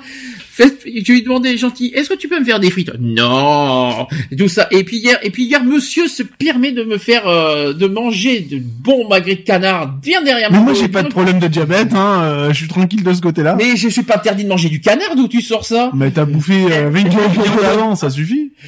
Non mais je rêve. Par contre, au niveau du porc, j'ai oublié de préciser là-dessus. Le porc, il faut faire attention. Qui, euh, vous pouvez manger du porc. Il n'y a pas de souci. Alors deux conditions. Un, de- qui est euh, d'enlever la graisse, le gras qui est dessus. Mm. Euh, les côtes de porc, c'est en principe à éviter. C'est ce qui est dit. Il C'est en principe. Hein, il faut, pas- faut pas en consommer tous les jours. C'est pour ça que je t'ai demandé de limiter là-dessus. Rôti, vous pouvez, Mm. mais à condition de cuire à l'eau Ah bah oui. pas à l'huile. Faites cuire votre rôti à l'eau. C'est très important. Vous allez voir, c'est très très bon en plus. Euh, puis tout ce qui est, euh, voilà, le porc, faut faire attention, euh, ne pas prendre par exemple les sautés de porc, c'est très grave. Enfin, tout ce qui est cartilage, tout ça, il faut éviter. Mais le bœuf, c'est pareil de toute façon. Sauter de Donc, porc, euh, fais-le cuire à l'eau, tu vois, tu vas avoir des surprises. ben, je fais cuire à l'eau moi. Et en, Je plus, peux pas ça te, cuire à en, l'huile. en plus, ça te fait ton bouillon. Et quand vous faites cuire à l'huile, qu'est-ce qu'il faut comme, comme huile? Huile d'olive. Non, oui, mais moi j'en prends, euh, mais autre chose, avec l'huile d'olive avec avec la viande, bark, ça dégueulasse. ça. Mais pour la pour pour les salades si vous voulez, mais euh, mais pour les viandes, berk. Bah non. Mais qu'est-ce que c'est l'huile Mais des- avec euh, des oméga. Isio Isio, euh, bah, euh, on va pas faire de la pub pour Isio 4, mais euh, Isio 4. Mais si, si, si, le droit. sûr, mais euh, oui, c'est de, de l'huile à base d'oméga. D'oméga 6, 3 ou 6 Les deux, je crois. Je crois qu'il y a les deux. Excusez-moi, elle m'a dit de vous dire, j'ai dit qu'elle était pas d'accord avec Sandy qu'elle cuisine avec une huile d'olive, elle. Berk, mangé. Mais Et, Berk et, et sa viande, tu as toujours bien mangé. et, moi je dis Berk, Berk et Berk. Voilà. Elle, elle, t'a- elle t'en a fait déjà manger et t'as mangé. oui, mais c'est très faible. Mais moi je peux pas, fa- je peux pas faire de la cuisine à l'huile d'olive. Je ne peux pas. C'est pas possible. C'est c'est. Ah, ben, il y en a qui cuisinent avec de l'olive, mais tu l'as mangé. oui, mais Berk quand même. Avec cuisson de viande, c'est miam, miam, miam. Par contre, très important de ne pas ajouter trop de sel pendant les cuissons. Moi, je scelle pas, donc euh, comme ça, moi. Moi aussi, on sale pas, donc se sale ce qu'il C'est ce ça. Concernant les glucides, donc il faut consommer du sucre quand on est diabétique, mais qui peut faire monter l'insuline rapidement. Il vaut donc donc euh, oui bonjour. Il vaut donc mieux éviter les glucides rapides qu'on trouve dans les biscuits, les bonbons et les sodas. Tu disais quoi Eve tout à l'heure sur les sodas? Euh, par, euh, par rapport à quoi? Qu'il fallait pas trop consommer ou Oui. quand on avait un, un petit coup de mou, qu'on avait un petit malaise, qu'il fallait prendre une petite euh, goutte? Et là, attention, il faut aussi oublier la junk food qui, est- qui, est, qui même salé peut contenir du sucre. C'est le cas par exemple des McDo McDo, McDo McDo bonjour, des pains hamburgers Bah, tu le vois, hein, de toute façon. dont la composition est semblable au pain de mie qui contient du sucre. Donc je confirme que le hamburger contient du sucre. Et idem en ce qui concerne les sauces. Mm. Ah mais je vais pas me priver de sauce, hein, je vous le dis, hein, euh, faut pas non plus exagérer. Donc en revanche, il est conseillé de consommer des sucres lents. Est-ce que vous savez ce que c'est que les sucres lents? Les poiquettes. Le pain, Non, les- pâtes, Le pain, les pâtes. Le pain, c'est précis, le pain, attention. Le pain blanc. Non. Eh non. Et Réfléchis, céréales. Ah, oui. Pain complet, bien sûr, mais évidemment. Pain Ah, complet. c'est très bon le pain complet. Pain c'est complet, c'est conseillé avec les, ces petits céréales autour. Oh, c'est mignon. C'est trop mignon. Ah, Tu- oui. Des petits pains aux noix. Mmh, ça c'est sûr. bon ça. Arrêtez, arrêtez de fantasmer sur le pain aux céréales. Là. Ensuite, les féculents. Noix. Et les féculents, donc le riz, les pâtes et les pommes de terre, mais il faut pas non plus abuser en pâtes, parce que après, euh, voilà quoi. Donc ça c'est dit, ça c'est fait. Les Hop. pâtes complètes. Les pâtes complètes aussi. Alors j'ai jamais essayé encore ça. Moi, je mange des pâtes, pâtes légumes. C'est très bon. hein, c'est bourratif. Tu connais pas les pâtes légumes? Non, il va falloir que je teste. Pour être honnête très avec bon, toi, les pâtes je légumes. connais pas. Il va falloir que je teste ces genres de pâtes. C'est la, c'est pas la première fois que j'entends parler des pâtes aux céréales. C'est la, deuxième fois que j'entends parler. Et il va falloir que je teste savoir si c'est bon. Moi, j'ai mangé des pâtes légumes. C'est bon, ça. Après, les huiles végétales. Concernant les huiles végétales. Donc le diabétique doit veiller à un apport en lipides faible. Faible, j'ai bien dit faible. Les lipides ne doivent pas dépasser 30% des apports journaliers quotidiens. Pour éviter tout risque de troubles cardiovasculaires. Et là, je m'exprime à quelqu'un qui m'écoute. Hein. L'excès de graisse riche en acides gras saturés augmente en effet le cholestérol, à la fois le bon HDL, mais aussi le mauvais LDL, ce qui entraîne un, rapport entre les deux qui n'est pas favorable à une bonne santé cardiaque. En revanche, les acides gras monoinsaturés et les acides gras polyinsaturés contenus dans des huiles végétales crues, par exemple, sont bonnes pour la santé. Vous savez quoi? Il y a trois huiles conseillées. Colza 1, L'huile d'olive. Huile d'olive, deux. Il en manque un. Le maïs? Et ça, je l'ai en plus, cette huile. Le maïs? Non. Huile, huile, huile. L'ISO 4. Non. Et bizarrement, c'est pas marqué, effectivement, l'ISO 4. C'est. Et ça, je l'ai, c'est l'huile de noix. Ah, l'huile de noix, oui. J'y étais pas en plus. Mais J'allais le dire, mais je pensais que c'était dans, dans les huiles à éviter, en fait. Ah non, l'huile de noix, non, c'est très conseillé. L'huile de noix, très conseillée, notamment pour quand vous faites vos bonnes petites salades. Mmh, miam, miam, miam, miam, ça c'est bon, ça. J'ai testé, c'est super bon. Bon, faut Oui. pas en mettre 20 litres non plus, hein. Et tout ça, ça sert à favoriser, hein. et tout ça, ça c'est donc à, sert à, à favoriser lors de l'assaisonnement. Dans ça. tout assaisonnement, bien sûr. Les fruits à coque, ça vous parle aussi Oui. Donc les fruits à coque qui sont conseillés, donc les noix, les amandes, les pistaches, les noisettes, Mm. parce que tout cela contient des bonnes graisses. Mm. Donc je, suis- donc je suis autorisé à manger des pistaches et des amandes. Si c'est pas mignon tout ça. Il vaut mieux les manger que les prendre. hein. Et cela protège des artères, mais ainsi que du magnésium. Mm. Voilà, très important. Or, les personnes atteintes du diabète, qu'il s'agisse d'un diabète de type 1 ou 2, manquent souvent de magnésium en raison du dérèglement de la production d'insuline et, et aussi une perte du, euh, plus importante en magnésium dans les urines, Donc, boire du Contrex, entre autres. par exemple. Puisque le, le Contrex est très riche en magnésium. Voilà. Donc, euh, Donc pourquoi on évite le chocolat? Parce que c'est très riche en magnésium pour favoriser les fruits à coque. Bon, oui, Lionel, je sais. Dis, vas-y, vas-y, vas-y, fais-toi plaisir. Mais si tu veux, si fais-toi plaisir, c'est le moment. favorises plus le chocolat que le reste. Pour les fruits à coque. Euh, bah, les noix, les noix, je dirais pas non, mais c'est, c'est, le problème, c'est très acide à la langue, ça, ça, ça, ça. Acide. Ah si, c'est bizarre de manger des noix. Mais t'es bizarre, toi. Mais parce que j'en, j'en ai fait avec la salade, mais je peux te dire, ça brûle la langue, les noix. Non, ça brûle. Ouais, non, c'est bon. Les pistaches, miam miam aussi. Mais alors, parce que c'est chiant, il faut dénoyauter, bordel. Euh... Ah, bah, ça, ouais. c'est chiant. Hein. De quoi C'est chiant. Il y a hein, des cacahuètes à la place. Euh, les cacahuètes, c'est pas conseillé. Justement. Mais c'est mauvais. Et en plus, euh, après, moi, je me gratte. Non, c'est pas bon. Et enfin, dernière, euh, dernier, et là, ça va peut-être surprendre beaucoup de monde.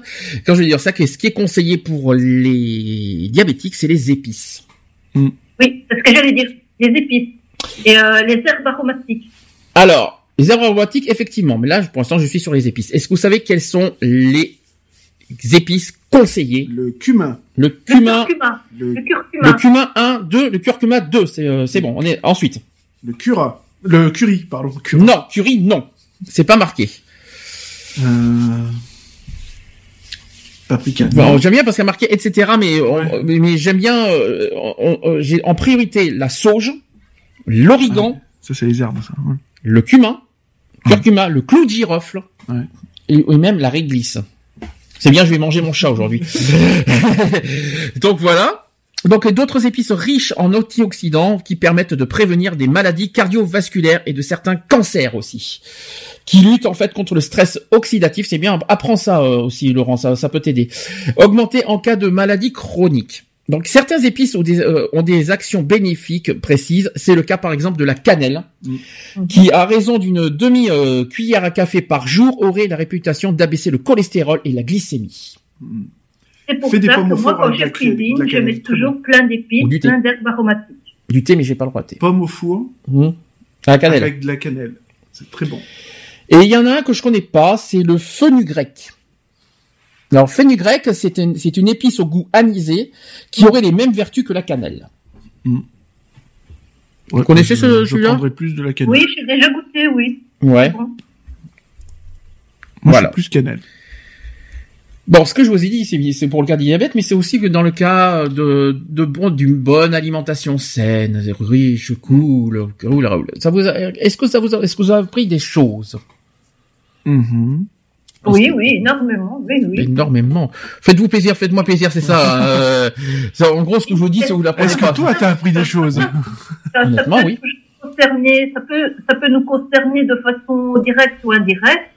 Euh, on n'est pas, je veux dire, euh, invincible contre, contre la maladie. On peut tous être touchés un jour ou l'autre par le diabète, que ce soit nous-mêmes ou, ou un enfant ou un de nos parents. Et voilà, c'est toujours bien d'apprendre euh, qu'est-ce qui est bien pour euh, la maladie et qu'est-ce qui est contre-indiqué, qu'est-ce qu'il faut éviter. Moi, je trouve que c'est très bien. Le diabète, il y a des choses que vous, que vous avez appris, il y a des choses que vous saviez pas peut-être. Est-ce qu'il y a de- de- des choses qu'on peut rajouter aussi par rapport à ce qu'on connaît? Est-ce qu'il y a, toi Lionel qui a vécu avec ton père, est-ce qu'il y a des choses que- qui n'ont pas été dites qu'il faut rajouter? Non, non, non, tout a été... Euh... Si, par contre, j'ai une question à poser. Oui, En cas de, de, de personne qui a de diabète et qui, euh, qui vit en couple avec, oui. que- que- qu'est-ce que tu recommanderais au conjoint de faire, euh, d'être prudent, euh, d'être prudent euh, à Bah, surtout, surtout de toute façon, sur, euh, sur- à la fois sur l'alimentaire, sur la prise de, des comprimés, etc., etc., Mhm. pour éviter de, de faire tout et n'importe quoi. Puis voilà quoi, et puis d'être vigilant quoi.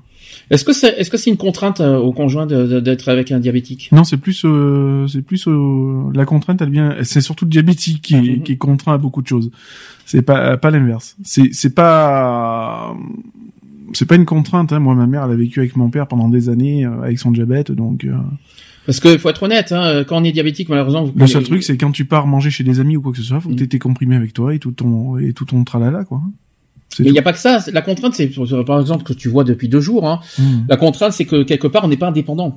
Ah non, ça c'est sûr. Et euh, malheureusement, avec tous les tous les risques à côté qu'on a, et tous les symptômes qu'on a, on n'est pas forcément à l'abri Après, moi, mon père était, était dé- indépendant, hein, il y a Mm. pas de souci. Hein, euh, c'est pas parce qu'il avait du diabète qu'il pouvait rien faire. Hein. Mm. Il faisait du sport, il faisait sa bouffe, il faisait, enfin voilà quoi. Mm. il- ça l'empêchait pas de vivre, hein, bien au contraire. Quoi. Justement, il se mettait des coups de pied au cul. Pour C'est selon les complications, c'est ça peut-être? Non, c'est parce qu'il s'est mis des coups de pied au cul, quoi. C'est tout. Ouais. Il s'est, il s'est pas laissé abattre par par par ça, quoi. Et puis euh, voilà, il s'est pas empêché de vivre, quoi. Il a continué, à, il a continué à vivre euh, à fond, comme il entendait, à profiter de ses amis, etc., etc. Croquer la bille à pleines dents, quoi. hein, je veux dire. On peut vivre largement avec le diabète Ah, seul. largement, oui, Même bien seul. sûr, bien sûr. Bien sûr, il faut faut faire attention de pas tomber euh, dans les dans les hypos ou dans les hyper, quoi. C'est tout, quoi. Ça, c'est pas évident. C'est ça. C'est pas facile de, bah, de gérer ça, c'est pas forcément facile. Donc voilà. Bah, après, euh, je ne souhaite à personne, moi qui le vis, euh, je peux vous dire que c'est vraiment une, euh, c'est un calvaire. Je ne le cache pas, et puis ça, mais c'est récent pour moi, euh, donc. Je ne le souhaite à personne en tout cas, et euh, j'espère que j'aurai appris des choses euh, parce que j'aurai transmis quelque chose euh, à la fois pour moi, parce que ça m'a appris des choses pour moi, et aussi j'espère que j'aurai appris des, des choses à certaines personnes euh, qui sont victimes d'hyperglycémie, voire peut-être limite diabète. J'espère que j'aurai apporté euh, les clés nécessaires pour euh, bah, pour euh, limiter les dégâts surtout au niveau du, de la glycémie. Euh, voilà, j'espère que j'aurai appris plein de choses. Est-ce qu'il y a- est-ce que vous avez des choses à rajouter avant que je fasse la pause et qu'on passe aux actus? Non. Non, moi j'ai. non. Voilà, faut faire attention, quoi. hein, C'est tout. Laurent, t'as quelque chose à rajouter parce que je te vois. Merci Laurent. Merci Laurent, parce que je le vois avec le casque. Non, mais en fait, il a pas mis son casque. C'est moi qui, qui dis une Ah. bêtise. Je disais, Excusez-moi, non, j'étais en train de discuter avec mon fils. ah, je disais, est-ce que tu as quelque chose à rajouter au sujet de la glycémie? Non. Hmm, non. Merci non, non. Laurent. Mais je m'excuse de ne pas être trop avec vous parce que je suis en train de discuter pour demain, euh, faire le, le point pour demain avec mon fils. Et tu peux mettre la virgule avec? Voilà. Je suis en train de discuter, voilà, je suis en train de discuter avec mon fils pour le point de demain. D'accord. J'entendais un peu ce que vous parlez, mais je pouvais pas tout écouter. Je sais, non mais tu sais, tu ne te justifie pas, Laurent, t'as pas besoin. On ne, personne ne t'en veut, tu le sais très bien. Voilà. Bon, je vais mettre de la propose, je vais mettre Kungs. Alors on dit Kungs ou Kungs, on dit les deux, hein, c'est un peu compliqué. Il y en a, on prononce Kungs avec Alfie Sobad et je vais mettre Calvin Harris avec My Way. Ça n'a rien avec, avec comme d'habitude, je rassure. Et on se dit à tout de suite pour les actus. À tout de suite. Pour la suite.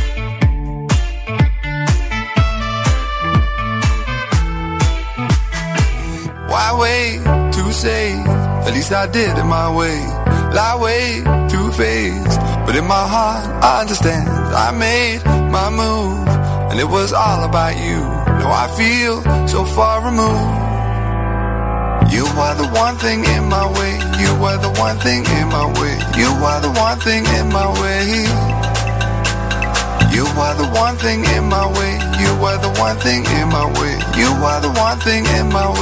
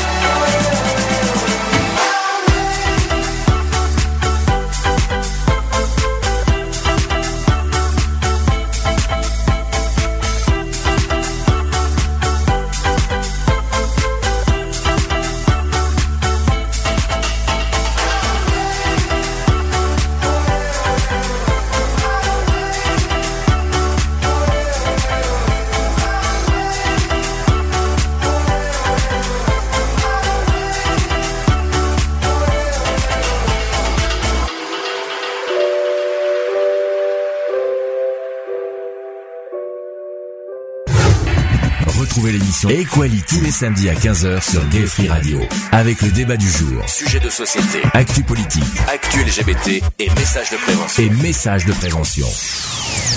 De retour dans l'émission Equality 17h18, on est en plein fou, euh, on est en plein fou rire en ce moment. Oh, enfin, je vous dis, on, on, raconte de ces bêtises, de ces bêtises pendant la pause. Je vous raconte, je vous raconte pas. Oui, c'est sûr.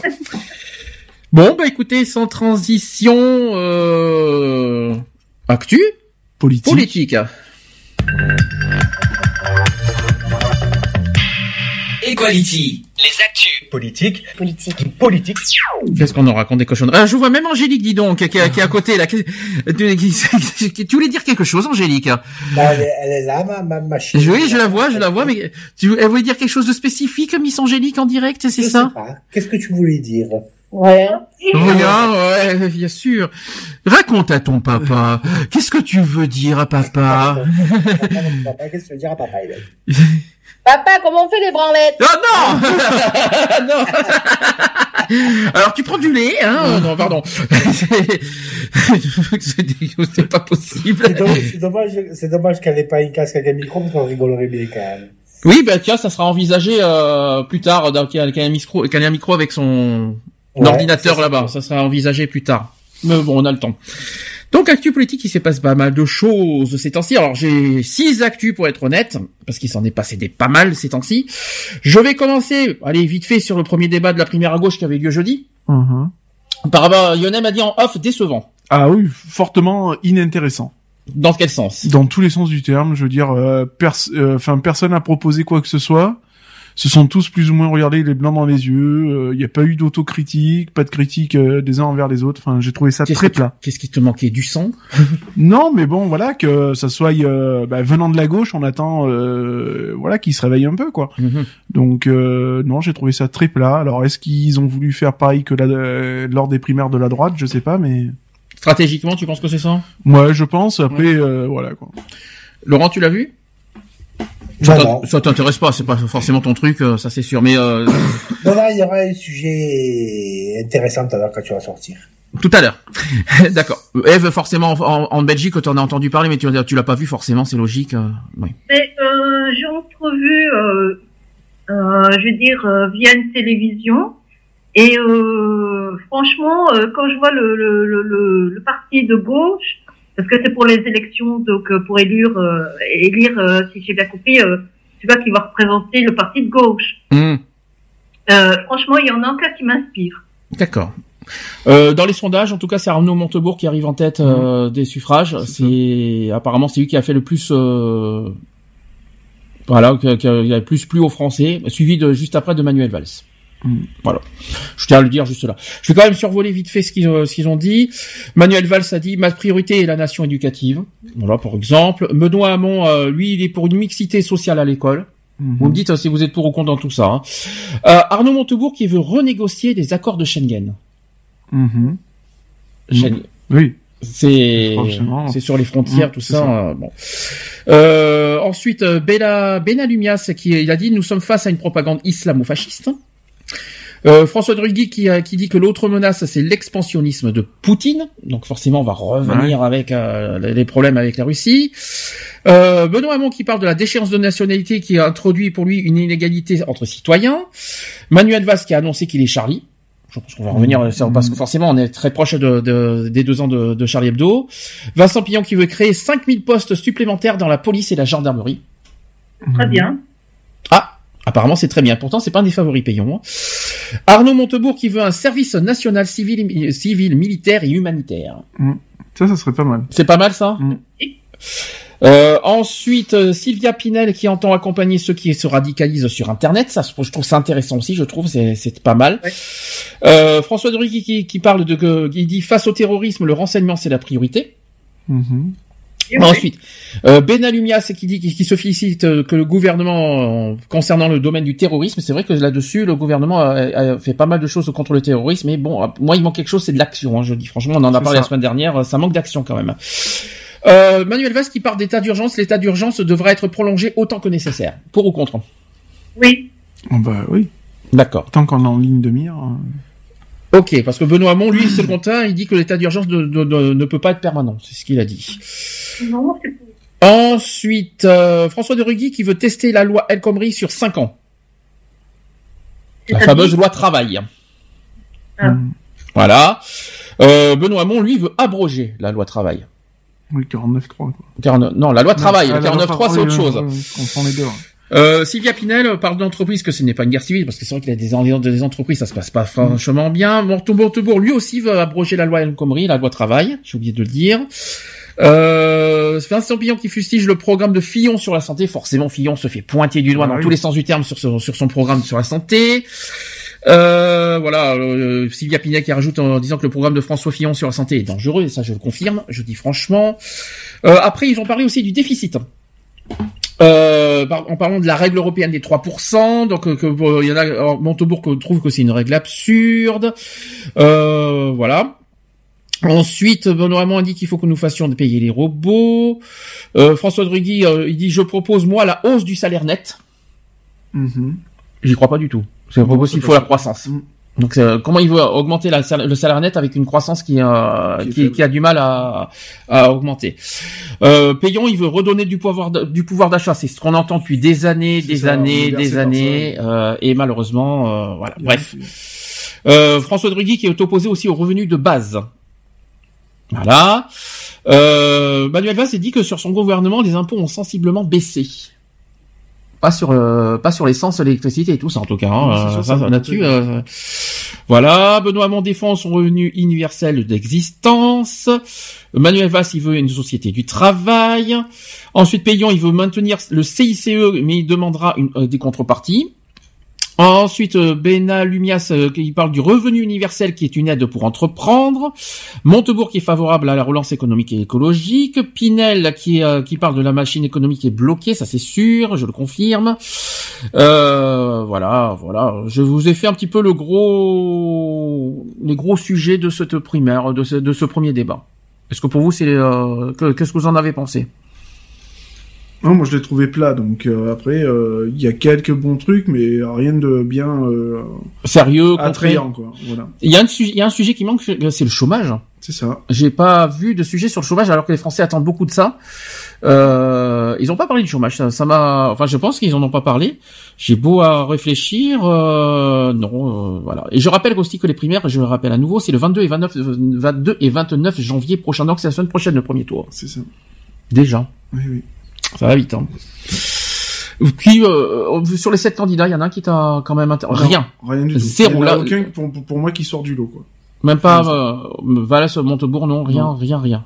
Tu préfères euh, attendre le deuxième et troisième débat parce qu'apparemment il y en a un ce soir, c'est ça? Je crois, ouais. C'est ce soir le deuxième débat, si je me trompe, si je me trompe pas. euh, Il y en a un autre le 15. Je crois que c'est Je crois ça. que c'est jeudi après le, le troisième. Et je crois que c'est ce soir le deuxième débat, si je me trompe pas. Donc affaire à suivre euh, sur ça.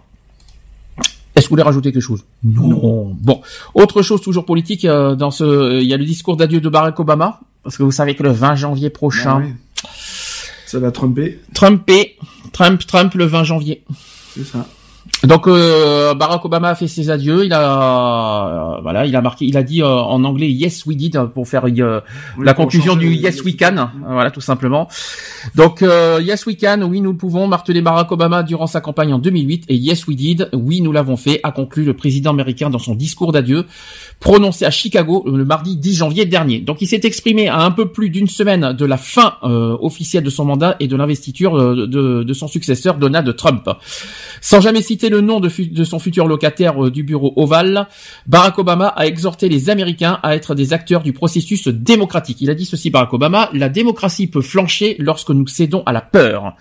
Notre démocratie est menacée à chaque fois que nous la considérons comme acquise. C'est ce qu'il a dit. Barack Obama aussi a usé de ce dernier discours pour dresser un bilan de ses deux mandats. Il a dit ceci, si je vous avais dit il y a huit ans que l'Amérique sortirait d'une grande récession, si je vous avais dit qu'on ouvrirait un nouveau chapitre avec le peuple cubain, qu'on trouverait un accord nucléaire iranien, qu'on éliminerait le cerveau du 11 septembre, si je vous avais dit tout ça, vous auriez peut-être dit qu'on visait trop haut, mais c'est ce qu'on a fait. Donc euh, Barack Obama a été bien sûr ému euh, lors de son discours. Il, a, il, en a profité aussi pour rendre un hommage appuyé à sa femme Michelle. Et il a dit ceci depuis 25 ans, tu as, tu as non seulement été ma femme et la mère de mes enfants, mais aussi ma meilleure amie. Voilà, le président américain cédera officiellement donc sa place à Donald Trump le 20 janvier prochain. Donc on parle d'un bilan complexe parce qu'on va faire aussi le bilan vite fait de Barack Obama qui est complexe selon les euh, les, euh, les sondages et selon les, euh, les journalistes. Euh, Il part avec un, donc il est parti avec un taux élevé, euh, avec de popularité élevée, mais l'élection de Donald Trump fait aussi un peu partie de l'héritage. Donc comment le va, euh, comment l'histoire va juger Barack Obama? Donc est-ce que c'est un homme de rupture ou de transition? Ça c'est une bonne question. Dans la première catégorie, les Américains rangent ceux qui, à la Maison Blanche, ont transformé les États-Unis ou l'ordre international, et pour le meilleur et pour le pire, la seconde catégorie accueille les gestionnaires de l'État des choses. Et Barack Obama a été l'un et l'autre. Il a été dans les deux, dans les deux cas selon les. Euh, Selon les journalistes, le bilan de Barack Obama de 8 ans, qu'est-ce que t'en penses? Non, moi je trouve qu'il a fait quand même de bonnes choses. Ouais. Et, euh, il a tapé là où il fallait taper. Il a quand même euh, restauré la couverture sociale quand même euh, aux Américains, donc je trouve que c'est pas plus mal.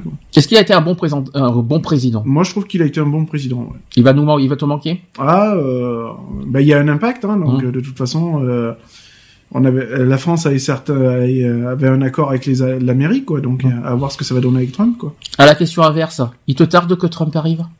Non. Et pourtant. Mm.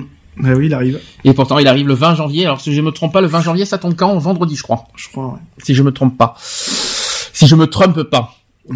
Bien, pas mal celle-là. Eve, ton bilan Alors, de Barack moi- Obama? Moi, Obama, c'est un très bon président qui, qui mérite de faire partie euh, des meilleurs présidents que- qui ont gouverné les États-Unis. Alors maintenant, euh, on passe du, du très bon président à, à- au truc d'occasion. euh, je Du truc d'occasion. pas mal. Oui. Et euh, ben euh, voilà, pour moi, euh, d'emblée, pour moi, ça, ça va être le clown de service, euh, le la, la personne, euh, voilà, qui, enfin, je sais pas, mais euh, franchement, pour moi, c'est un pit, c'est un clown, euh, c'est quelqu'un qui n'est absolument pas crédible. Ce qu'ils ont dit aussi les journalistes, ils ont qualifié euh, Barack Obama d'élégant, d'oratoire, de calme, d'impassiv, euh, aussi sur l'impassivité. Euh, voilà, c'est quelqu'un qui parle, qui est charmeur aussi. Il a été il a été jugé comme ça. Donc un mélange de pasteur inspiré et de Fred Astaire qui serait passé par avoir. Pourquoi Fred Astaire? Parce qu'il il parlait et il dansait beaucoup aussi. Et il chantait aussi. Quand tu, quand tu vois euh, Obama avec sa famille, euh, tu, tu, tu vois que c'est quelqu'un, voilà, de de- d'entier, de, de, qui est un érudit, qui franchement c'est- quelqu'un de, de de bien. Et quand tu compares euh, déjà, ne fût-ce que la famille d'Obama avec l'autre l'autre zozo, comme on dit ici, c'est le jour et la nuit, quoi. Pour faire vite fait aussi son son bilan, il, il, il faut quand même remonter. Euh, ouais, il a parié de, de- il a fait, il a quand même sauvé l'industrie. Voilà le plan industriel. Il a, il a fait le plan Obama a sorti euh, les États-Unis de la récession. Il a sauvé l'industrie automobile aussi. Euh, Wall Street qui est encadré un peu aussi, les finances publiques toujours explosées par la droite, c'est une tradition et qui sont redressées. Donc il y a aussi la réforme de l'assurance maladie aussi que l'Obama- l'Obamacare, si je me trompe pas, qui fait du bruit en ce moment et que malheureusement Trump veut effacer. Euh, Il faut quand même le rappeler. Euh, Eve, il te tarde Trump, il te tarde d'avoir Trump? Oh, pas du tout, non, non. Il va falloir s'y faire. Hein, Ah ben oui, ça je sais. Euh, il peut pas avoir un attentat, euh, quelque chose, enfin, je sais pas, moi, qu'on doit euh, refaire euh, des élections en urgence. Possible, mais j'y crois pas. Parce que maintenant, il a été élu par les grands électeurs euh, en décembre. On peut vraiment rien faire malheureusement. C'est ça. Il faut quand même le dire. Je vais pas poser la question à Laurent. Je vais pas t'embêter avec ça. Hein. euh. Ouais, tu peux me poser la question. Ah, bah, si, euh, Trump vous tarde? Non. Non. Il est- Non, non. C'est sympa. Il est sympa Trump. Peut-être pour, peut-être pour toi. Ah non, sûrement pas. Non, c'était c'est c'est de l'ironie. Hein, je parle. C'est pas pour moi. Non. C'est c'est- je dis je fais ça d'un ton ironique si je préfère. Ok. C'était pour te charrier que je faisais ça. C'est pas grave. Même Angélique, je sais que ça lui tarde d'avoir Trump. C'est pour ça. Ah, j'ai dit que je sais pas si ça lui tarde. Ça te tarde d'avoir Trump Ça, ça, ça lui moutarde, Non, elle a dit pas du tout. Pas du tout. Donc on- à l'unanimité. Ça te moutarde. Ça se moutarde, ouais. Donc à l'un- à T'as l'unanimité. moutarde? Ah non. Ah non. Donc à l'unanimité, notre émission dit on, il nous tarde pas que Trump arrive. voilà, nous sommes clairs, nets et précis là-dessus, mais malheureusement, il va falloir qu'on s'y fasse. Faut quand même le rappeler. Alors là, On va passer aux choses sérieuses maintenant. Les quatre sujets suivants sont plus embêtants. Je vais commencer. Ça dépend ce que c'est. Donc, ça dépend ce que c'est. Sur les crimes sur les enfants, je, je vais en arriver après. Je vais d'abord, Ah. com- je vais commencer par euh, sur le plan grand froid. Mm. On y arrive en ce moment. Euh, Qu'est-ce qu'il fait froid en ce moment? Ça pique. Hein. Aïe aïe aïe aïe aïe. Et dire que Lionel disait le mois dernier, Oh, l'hiver est passé. Vous êtes prétentieux, il fait pas tellement froid. Moi, je travaille le matin le Il fait pas tellement froid. Ayez un peu pitié de moi. Ah, genre. Ah, ça y est tout de suite. Ah, Lionel, oui. Arrête, c'est c'est le balai qui te tient. Ça a glissé hier matin. Ça a glissé hier matin en plus. Euh, oui, oui. Ah oui, ça a glissé Ah beaucoup parce qu'on l'a vu hein, que ça a glissé. Hein. On était obligé de saler les routes, oui. Donc là, en ce moment, il fait du moins 5, du moins 6. Et ce n'est pas fini. Toute la semaine, il va y avoir du froid. Je vous le dis franchement. On attend du moins 10, mardi, hein. mardi ou mercredi, ils ont annoncé moins 8. Oui, c'est vrai. Moins 8 euh, en milieu de semaine. Effectivement, je l'ai vu. Ici, il a fait du moins 16. Hein. Euh, D'accord, ok. moins 16. Ah oui, mais t'es en Belgique. Ça n'a pas été le plus froid. hein. Alors, je rappelle l'histoire du plan grand froid. Après, on va parler des SDF. Euh, donc le plan grand froid est un dispositif interministériel prévoyant des actions en cas d'hiver rigoureux. Donc il est activé par les préfectures selon l'intensité du froid, qui est lui-même évalué à partir des températures transmises par Météo France via sa carte de vigilance météorologique. Donc en région parisienne, le plan d'alerte prévoit la mise à disposition de plusieurs milliers d'hébergements euh, et peut aller jusqu'à la mobilisation renforcée de maraudes qu'on peut en parler là aussi, hein. le travailleur social, les infirmiers, les chauffeurs et même les protections civiles, les ça. Croix-Rouge, etc. On peut en rajouter, hein. les médecins volontaires La aussi. La, ah oui, la protection civile fait en ce moment Nous, des ça- missions oui, euh, maraudes. Nous, on a commencé la, la période. Les restos du cœur aussi font des plans maraudes, ça je le sais. Et la Croix-Rouge, tu étais au courant ça aussi, qui font des plans Oui, maraudes la, la Croix-Rouge, oui, c'est- Ok. on sait. Donc un plan d'alerte qui est découpé en trois niveaux. On va en parler parce que là-dessus j'ai pas compris. On n'a pas tout compris aussi qu'on a eu le CA de la Protec il y a, il y a pas longtemps. On va en parler là-dessus. Il y a un grand coup de gueule à passer. Donc le plan grand froid est un dispositif qui s'accompagne d'une procédure de veille et consigne les bonnes pratiques pour prévenir les dangers d'une période de froid prolongée. Donc il existe trois niveaux de vigilance dépendant directement du relevé quotidien des températures diurnes et nocturnes. Donc concrètement, le niveau 1, qu'on appelle ça temps froid, correspond à un niveau de vigilance modéré. Il est appliqué si on relève une température à la fois positive en journée et située entre 0 et moins 5 la nuit. Mm. C'est là où c'est ce qu'on a en ce moment. On est en niveau 1 en ce moment, nous. hein. Mmh. Parce que le froid, euh, on est, on dépasse pas les moins 5 en ce moment, je crois, hein, la Mmh, nuit. Non, pour l'instant, et on est en positif le jour. Le niveau 2, qu'on appelle grand froid, correspond à une température négative en journée et une température mesurée entre moins 5 et moins 10 la nuit. Ben, nous, on est en deux. Vous êtes en deux, d'accord. Et enfin, le niveau 3, qui est appelé également froid extrême, correspond au niveau de vigilance maximale, et sachez que la température est négative en journée et inférieure à moins 10 la nuit. Et pas moins 18 comme j'ai entendu la dernière fois. Euh, donc il est prévu que ce dispositif soit éventuellement appliqué entre le 1er novembre et le... La trêve hivernale, combien C'est, euh, mois de mars, euh, 15 mars. Non, c'est 31 mars. Voilà, la trêve Ah, hivernale, c'est c'est entre... le 15. 1er novembre et 31 mars, trêve hivernale. Ça, je tiens à le dire. Donc, euh, qui sont les décisionnaires? Donc, jusqu'à l'hiver 2008, le plan grand froid a été déclenché au niveau national. Il est désormais donc envisagé au niveau départemental par les préfectures. Les seuils de déclenchement ont, par la même occasion, disparu. Et l'appréciation de la conduite à tenir est, du ressort des préfets et aussi dépend essentiellement de la notion de température ressentie, incluant la variable humidité et surtout le facteur vent. Il faisait, le vent était glacial cette semaine, hein, je le dis franchement. Donc ainsi, une température, euh, le vent, euh, il faut, en fait, s'il y avait pas le vent, il faisait bon, mais quand il y a le vent, mais quelle malheur, c'était, ça. c'était un vrai, c'était un vrai massacre. hein. le garantis, il caille. Ah oui, ça c'est. Alors, ainsi, une température positive peut être ressentie comme négative par les sans-abri. On va en parler après. En région parisienne, c'est le préfet d'Île-de-France, et également préfet de Paris, qui est décisionnaire par temps froid et grand froid. En revanche, par froid extrême, c'est le préfet de police de Paris qui prend le relais avec la réquisition possible des bâtiments. Ça, c'est à Paris. hein.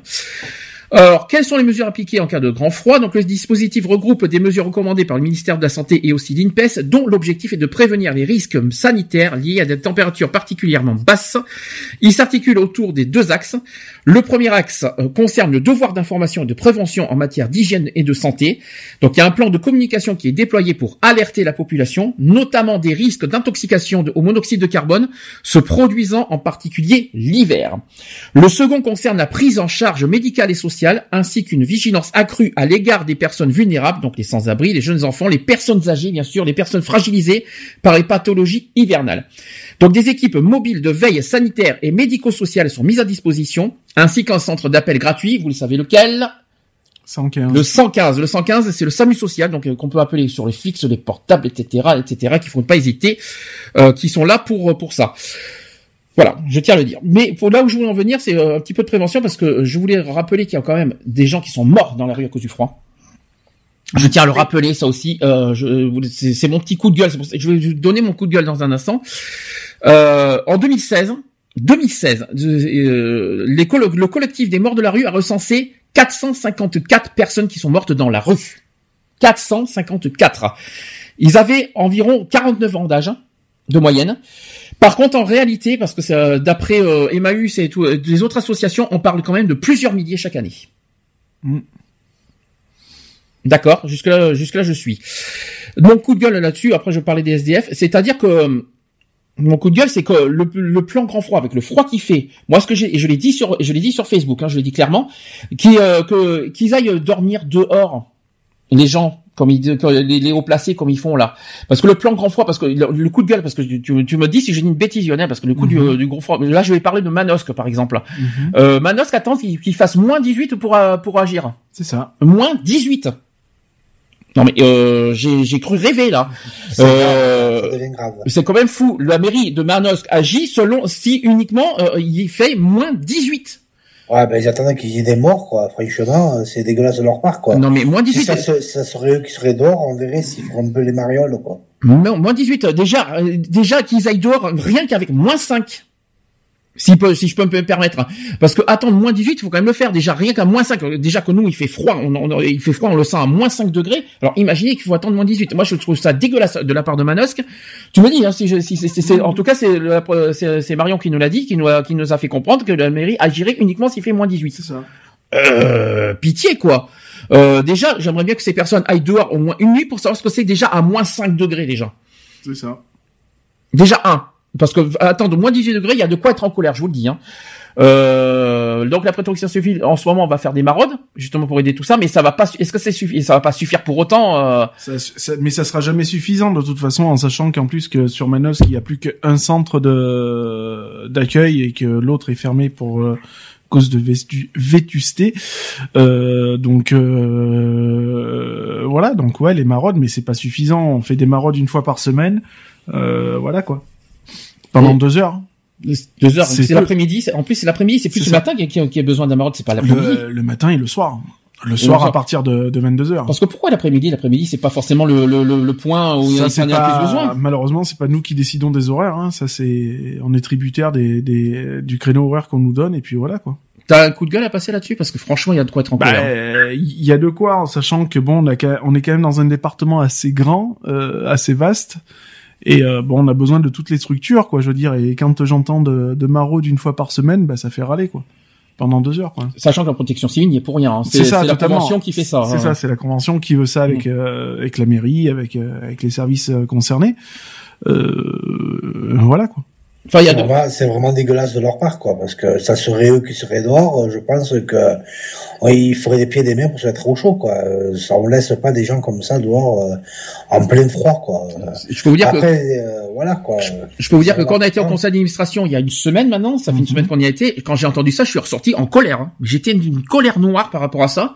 Euh, de là, de, de dire qu'il faut attendre moins 18 degrés pour agir pour euh, pour pour, sauver pour, euh, par rapport à SDF, mais merde quoi, moins 18. Faut savoir que dans les grandes villes, euh, pour les maraudes, ça commence à aller. à je vais, euh, je vais pas trop m'étendre, mais je crois que c'est 21h jusqu'à 6h du matin pour les maraudes dans les grandes villes. D'accord. Et, euh, et sachant que le soir 21h, ils sont censés être dans des, dans des hébergements d'urgence. Et il y a y un deuxième coup de gueule qu'on n'a pas dit. Sachant que vous saviez qu'on a on a appris il y a pas longtemps, on l'a appris encore au CA, c'est que les, les personnes qui sont prioritaires dans les hébergements d'urgence et même dans les dans les dans les hébergements euh, temporaires, c'est les réfugiés. C'est ça. Les SDF ah, allez hop, de côté, à l'écart, vas-y, euh, on, te, on te laisse dehors, euh, vas-y. Et moi, je suis désolé, euh, la maraude pour m'en donner à manger pendant deux heures dehors, ça va pas, c'est pas ça qui va les empêcher euh, de lutter contre le froid dehors et de passer la nuit dehors et peut-être le lendemain qu'il euh, qu'il soit mort. C'est ça. Euh, c'est pas parce qu'on va lui donner à manger l'après-midi que le lendemain il sera, il va survivre. Hein. C'est ça. Si je peux me permettre. Et même avec moins 5 degrés. Vous avez vu ce que ça fait déjà moins 5 degrés? Je le sais, euh, en, en bain de code, moi je travaille dehors euh, le matin de bonne heure et tout. je sais qu'il fait très froid, quoi. Donc après, je Moi, me je mets à me- leur place, euh, voilà, je me mets à leur place, quoi. Moi, je me souviens surtout du SDF retrouvé mort de froid à quelques mètres euh, d'un centre pour réfugiés. Mhm. Oui. Ça, ça, ça m'avait marqué. Je dis, mais enfin, euh, le pauvre, il est mort là, à quelques mètres d'un centre pour réfugiés, comme s'il pouvait pas l'accueillir euh, pour la nuit, quoi. Non, mais c'est ça. En France, on a un gros problème, c'est qu'on a beaucoup d'établissements, on a beaucoup de, de logements inoccupés. Ce qu'on appelle les logements vacants. Et euh, et puis c'est oui ou des, des bâtiments qui sont fermés parce que tout ça, ça appartient à l'État et que l'État veut rien en faire. C'est comme Alors un que restaurant, il y avait un truc exprès qu'on pour pourrait eux, en faire euh, des structures. Ils quoi. ont fermé, quoi, parce que euh, ils ont pas su le garder ouvert, quoi. Soit faire des structures, soit faire des hébergements à à, loyer euh, modéré et puis voilà quoi. Puis euh, dans ma tête, je me dis mais que- comment comment on peut laisser déjà rien que euh, une, une personne, une seule personne dehors à dormir dans le froid, une seule déjà. C'est ça. Parce qu'il me semble qu'il y a pas euh, que, que tous les SDF ne, ne, sont, ne peuvent pas être hébergés dans tous les. Il y a- Est-ce qu'il y a assez de place pour tous les SDF en- dans les hébergements? Ça, c'est une autre question qu'on se Ça pose. c'est la question à 100 000. Donc pourquoi ils se réfugient plus vers les grandes villes? Parce Mm. que bah, il y, y a plus de place dans les grandes villes, tandis que nous, on est dans, on a, on n'a pas de- forcément de grandes villes. Manosque, forcément, c'est une des grandes villes comme Digne. Euh, mais il n'y a pas forcément les mêmes euh, moyens, les Mm. mêmes structures. Mais de là attendre moins de 18, j'ai j'ai cru que j'allais devenir fou. Hein, je vous dis franchement. euh, ça, euh, voilà. Je vais quand même raconter une histoire d'un SDF qui a, témoigné justement sur cette lutte contre le grand froid. Il a dit ceci tous les ans et, euh, en période d'hiver. Donc, euh, euh, nous sommes en première ligne face au froid et, et on lutte chaque jour contre la rigueur de l'hiver. Les nuits sont très longues. Ça, c'est ce qu'a soufflé. Donc, Sébastien, il a que 25 ans, je tiens à le dire.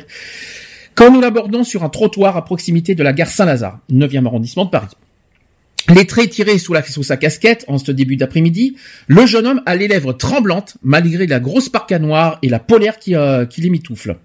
Donc il a dit ceci, l'hiver je survis tout simplement. Donc euh, les journées, il s'occupe euh, comme il peut. Il a, il a quelques, il fait quelques heures de manche. Beaucoup d'entre- d'autres passés à lire aussi. Donc il, il fait de la lecture au chaud, par exemple à la Fnac. Et les nuits encore plus longues, donc à attendre la fermeture du métro avant de chercher un abri pour dormir, ou plutôt aussi tenter de dormir, parce que deux ou trois heures euh, tout au plus euh, par nuit, il dort. Mhm. C'est très peu quand les températures descendent sous zéro.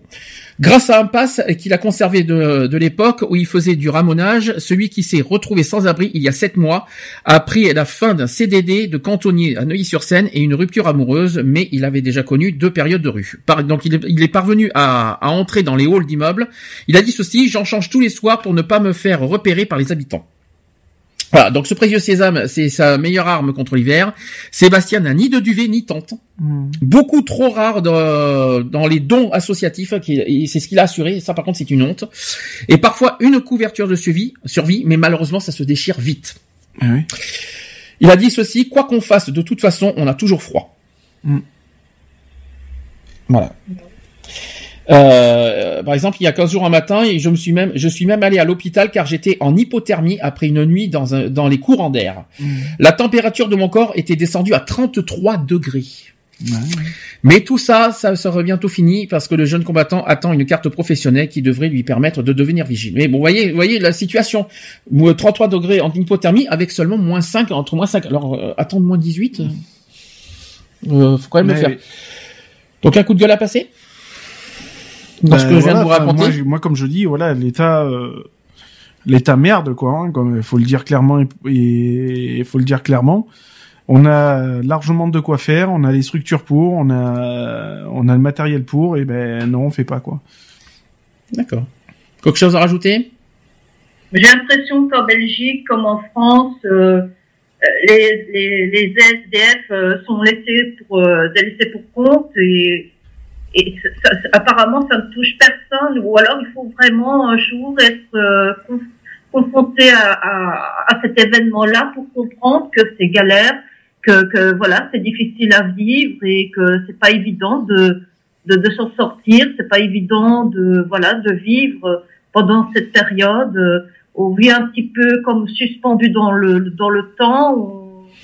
On n'a pas de on n'a pas de marque, on n'a pas de repère. euh, on est complètement dépendant des, des autres. Mais et si façon- les autres n'aident pas, ben. De toute façon, ils risquent pas d'être sensibles au froid puisqu'ils sont toujours au chaud. Alors, euh, il faudrait déjà qu'on les mette au sur le fait accompli pour comprendre ce que c'est. Parce que ils sont toujours au chaud euh, avec leur voiture de luxe, avec leur logement de luxe, avec euh, leur euh, situation de luxe, etc., etc. Il suffirait d'une de leur faire comprendre une petite nuit dehors, ça leur fera pas de mal, pour comprendre ce que c'est que vivre dans le froid dehors. Mais je dis bien, mais pas pas pas pas cinq minutes dehors. Non, non, non, non. Une nuit dehors. Je voudrais qu'ils aillent. J'aimerais bien qu'ils aillent une nuit dehors et que le lendemain il fait froid et euh, il faut euh, il faut agir. J'aimerais bien j'aimerais bien qu'ils fassent ça. Enfin j'aimerais bien Je suis d'accord avec toi. si je peux me permettre. Sujet suivant. Donc, euh, on parle aussi des, euh, des agences immobilières qui acceptent les demandes racistes des propriétaires. J'ai bien dit, je ne plaisante pas, là aussi. Donc, euh, je sais pas si vous êtes, euh, si vous euh, vous en souvenez d'une histoire de l'affaire La Forêt. La la la la la. Euh, donc un média qui est allé tester une dizaine d'agences immobilières en région parisienne en caméra cachée et résultat de, de cette caméra cachée, la discrimination pratiquée dans l'agence des Lilas est loin d'être un cas isolé. Donc le refus de refus, le fait de refuser l'octroi d'un logement sur des critères discriminants est passible d'une peine pouvant aller jusqu'à, d'après vous, discrimination. Combien Non, discrimination. discrimination. Combien discrimination Combien c'est punissable la discrimination 10 ans Non, c'est pas 10 ans, c'est 3 ans de prison et 45 000 euros d'amende. Donc, un acte isolé commis par une collaboratrice naïve et mal formée est telle est la ligne de défense du responsable de l'agence immobilière La Forêt des Lilas en Seine-Saint-Denis après la divulgation sur Twitter d'une annonce discriminante à l'égard des personnes noires et étrangères. Donc, cette pratique illégale est-elle vraiment le fruit d'une erreur individuelle sur injonction d'une propriété raciste ou l'arbre qui cache la forêt dans un secteur professionnel épinglé par plusieurs reprises pour ses pratiques discriminatoires? Donc pour apporter des éléments de réponse, euh, le média qui est France Info, je tiens à le dire, est allé tester une douzaine d'agences immobilières à Paris et en banlieue équipées d'une caméra cachée. Donc ils ont dit ceci, nous nous sommes fait passer pour un propriétaire aux critères racistes, cherchant à louer un bien pour notre compte ou celui d'un parent.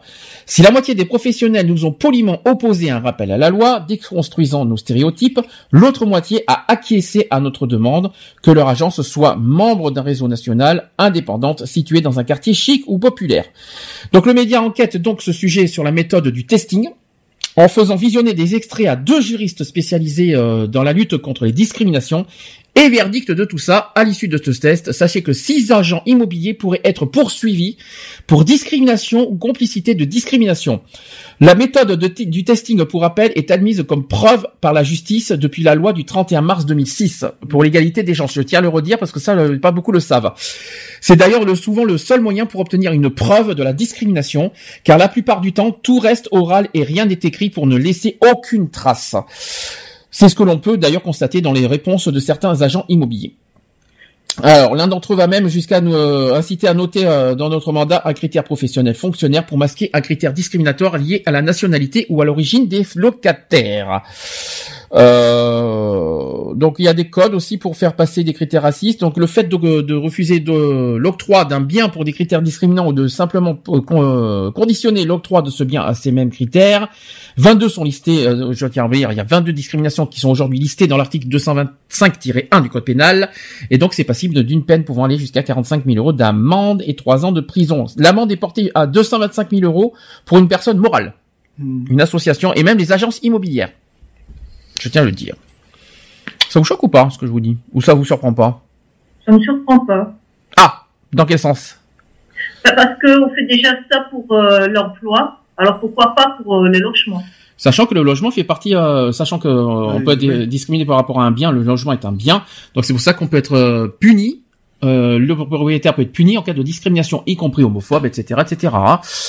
Donc, euh, je, je- je l'ai déjà dit ça. Par contre, est-ce que euh, ça vous surprend pas l'histoire de, coup Non, mais les, les propriétaires racistes, je suis d'accord, mais les agences immobilières, ça vous surprend pas? Vu que c'est d'autres personnes qui, qui, qui, voilà, qui proposent leurs biens, qui, qui gagnent leur beurre aussi, qui gagnent leur argent. Alors, euh, ils font tout pour plaire à leur, à leur clientèle. Mm. Si leur clientèle disent, euh, ben, moi, je veux pas d'arabes, moi, je veux pas de, de personnes africaines chez moi, ils vont se plier, ils vont dire, bah oui, c'est grâce à eux que, voilà, on gagne notre argent. Il y a une chose, il y a une chose que je suis en train de, de, me, de me dire en tête. Là, j'en ai oublié parce que nous, on, a- on en a rencontré une euh, vendredi. Ça fait pas un peu too much et faux cul des fois quand, quand ils disent ouais, bienvenue au logement, ça pas, euh, se force pas un petit peu des fois l'agent immobilier. Bah, bienvenue dans le logement, non, du moment où c'est un logement que tu veux, donc... Euh... Du moment que tu payes tes 508 euros, ça ira, Bah, c'est ça mo- Moi, du moment où, comme j'ai dit, c'est un logement que j'ai voulu, donc j'ai fait en sorte de... On a fait en sorte de le vouloir. Après, bon, euh, euh, j'ai eu affaire à une tierce personne au départ qui était très bien, de toute façon. Bon, après, j'ai récupéré... Après, c'est la, la responsable des locations qui a récupéré le, le bébé, mais... euh, Enfin, voilà, quoi, je... Après, elle fait son boulot, quoi, je veux dire. Mm. Hein, euh, elle a été honnête avec moi, elle m'a dit que le dossier était brinque-ballant. Ouais, elle était euh, honnête, mais j'ai trouvé que des fois, de temps en temps, sur sa manière de parler, c'est c'est pas c'est pas sincère des fois. Elle a été elle a été honnête, mais je l'ai pas trouvé sincère. J'ai l'impression que des fois c'est forcé. Dans, dans des soirs de faire un client. Et bonjour, passez, je pareil, par derrière, va dire quoi? Ah bah tiens, euh, gna gna gna. Ouais, mais après, par derrière, on s'en fout. De toute façon, on sait très bien que. Ça reste a la discrimination, hein. Oui, ça reste de la discrimination, mais tout le monde parle derrière les gens, donc euh, de toute façon, c'est pas c'est pas d'aujourd'hui que ça date, donc euh, voilà quoi. On dit que l'agent immobilier est avant tout un, buni- un businessman. Bah oui, il est là pour vendre, hein. enfin pour vendre ou pour louer. Parce que Il est là pour faire du chiffre, hein. Euh. Parce que eux, ils ont des commissions, hein. C'est ça, c'est surtout pour ça, je euh, pense, euh, voilà, voilà. donc Mm. ils ont des coms, euh, ils ont des coms à un certain nombre de de loyers loués, d'appartements loués ou de maisons vendues ou de voilà quoi. Alors pour finir, euh, Louis Georgetin, qui est, le, qui est le président du CRAN, dénonce ainsi un modèle économique de la discrimination où les agences immobilières ne jouent pas leur rôle de garde-fou face à la décision souveraine et arbitraire d'un propriétaire raciste, car elles n'ont pas intérêt à le faire. Ça c'est très important. Nous voulons démontrer que respecter la loi est plus vertueux que de, que de discriminer. Ça c'est le premier point. Ensuite, le président de la Fédération nationale de l'immobilier prend toutefois la défense de sa profession. Il a dit ceci s'il y a des propriétaires bailleurs racistes ou discriminants, ce n'est pas la faute des agents immobiliers. Et euh, Jean-François Buet euh, d'en rappeler, euh, d'en appeler aussi à la responsabilité de la société dans son ensemble, en disant que tout le monde doit se saisir du problème, l'entreprise, l'école, les enseignants, les parents, etc., sur le sujet de la discrimination. Et du côté de la justice, le parquet de Nanterre, saisi par la Maison des Potes sur l'affaire La Forêt, n'a toujours pas communiqué sa décision. Donc classement sans suite ou ouverture d'une enquête suite à ce qu'on a dit. Et en tout cas, quoi qu'il en soit, le défenseur des droits, lui, s'est auto-saisi de ce dossier, qui devrait quant à lui rendre ses conclusions dans quelques semaines. Voilà, je tiens à le dire. Mais en tout cas, ça vous surprend pas plus que ça. Bah après c'est dégueulasse quoi, je veux dire. hein. Tout le monde a le droit au logement, donc euh, voilà. Après si c'est une crainte de de pas avoir ses loyers de payer ou ou je ne sais quoi d'autre, après c'est toujours pareil. euh, On prend les les, les familles, enfin certaines familles, euh, certaines familles où ils arrivent, ils sont quatre et puis euh, deux mois après ils sont 15 dans le logement quoi. Je veux dire donc. Il arrive un moment donné, bon, il faut, faut un juste milieu aussi. Quoi. Alors, je vais expliquer quand même la loi, c'est que un propriétaire peut moralement, dans ses pensées, euh, être contre, euh, voilà, un tel, un tel, un tel, un homo, un noir, un- tout ce que vous voulez. Mais la loi interdit formellement à un propriétaire euh, de refuser un logement euh, euh, à, à un homo euh, s'il est Oui, non, non, homophobe ou à un, un noir euh, même s'il était raciste, voilà, etc. Un Donc, chômeur. euh, un chômeur, oui, parce que maintenant aujourd'hui c'est c'est aujourd'hui c'est punissable maintenant euh, au niveau de de la raison sociale maintenant. Euh, Quelqu'un qui a le RSA maintenant on peut pas te le refuser. Donc c'est pour ça Bien aussi sûr. que tu pouvais te défendre avec ça. Oui, non, mais Parce bien que- sûr. Après, voilà, moi, elle me l'a dit, elle m'a dit, euh, elle me l'a dit, j'étais honnête avec vous. Elle, elle, elle a été honnête avec moi, quoi. Elle m'a dit, euh, votre dossier, il est pas, il est pas costaud costaud. Limite, elle me demandait un garant, quoi. Je veux dire, donc. Euh, Mm. Ça, c'est normal, ben, le garant. Mais garant, donc, normal. voilà, donc moi, elle a, moi, elle a été honnête. Elle m'a dit, écoutez, moi, j'ai, euh, euh, voilà, elle m'a dit, j'ai, je, il y aurait eu, euh, il y aurait peut-être pas eu ma mère, elle aurait pas pris le dossier, ça c'est sûr. Ah ben là c'est sûr voilà. parce que c'est sûr qu'avec un RSA tu vas pas avoir 750 euros de Donc, loyer, c'est euh, pas voilà. possible. hein. Mais euh, donc voilà, bon, c'est passé, c'est passé, Mm. quoi, je veux dire. C'est passé. Voilà, c'est passé. C'est ce qu'il faut se dire. Point C'est final. ça, voilà. Mais, euh, c'est, mais tu- en tout cas, si on t'aurait dit, on t'aurait refusé de, d'être logé parce que tu aurais le RSA, c'est interdit. Ça, Ah non, mais bien sûr. C'est ça que je veux te dire. Après, euh, c'est vrai que tu peux pas, avec ton RSA, payer Non, mais 750 de toute façon, 700 euros j'aurais pas été chercher un loyer pareil en sachant que j'ai pas les, les fonds pour. Mm.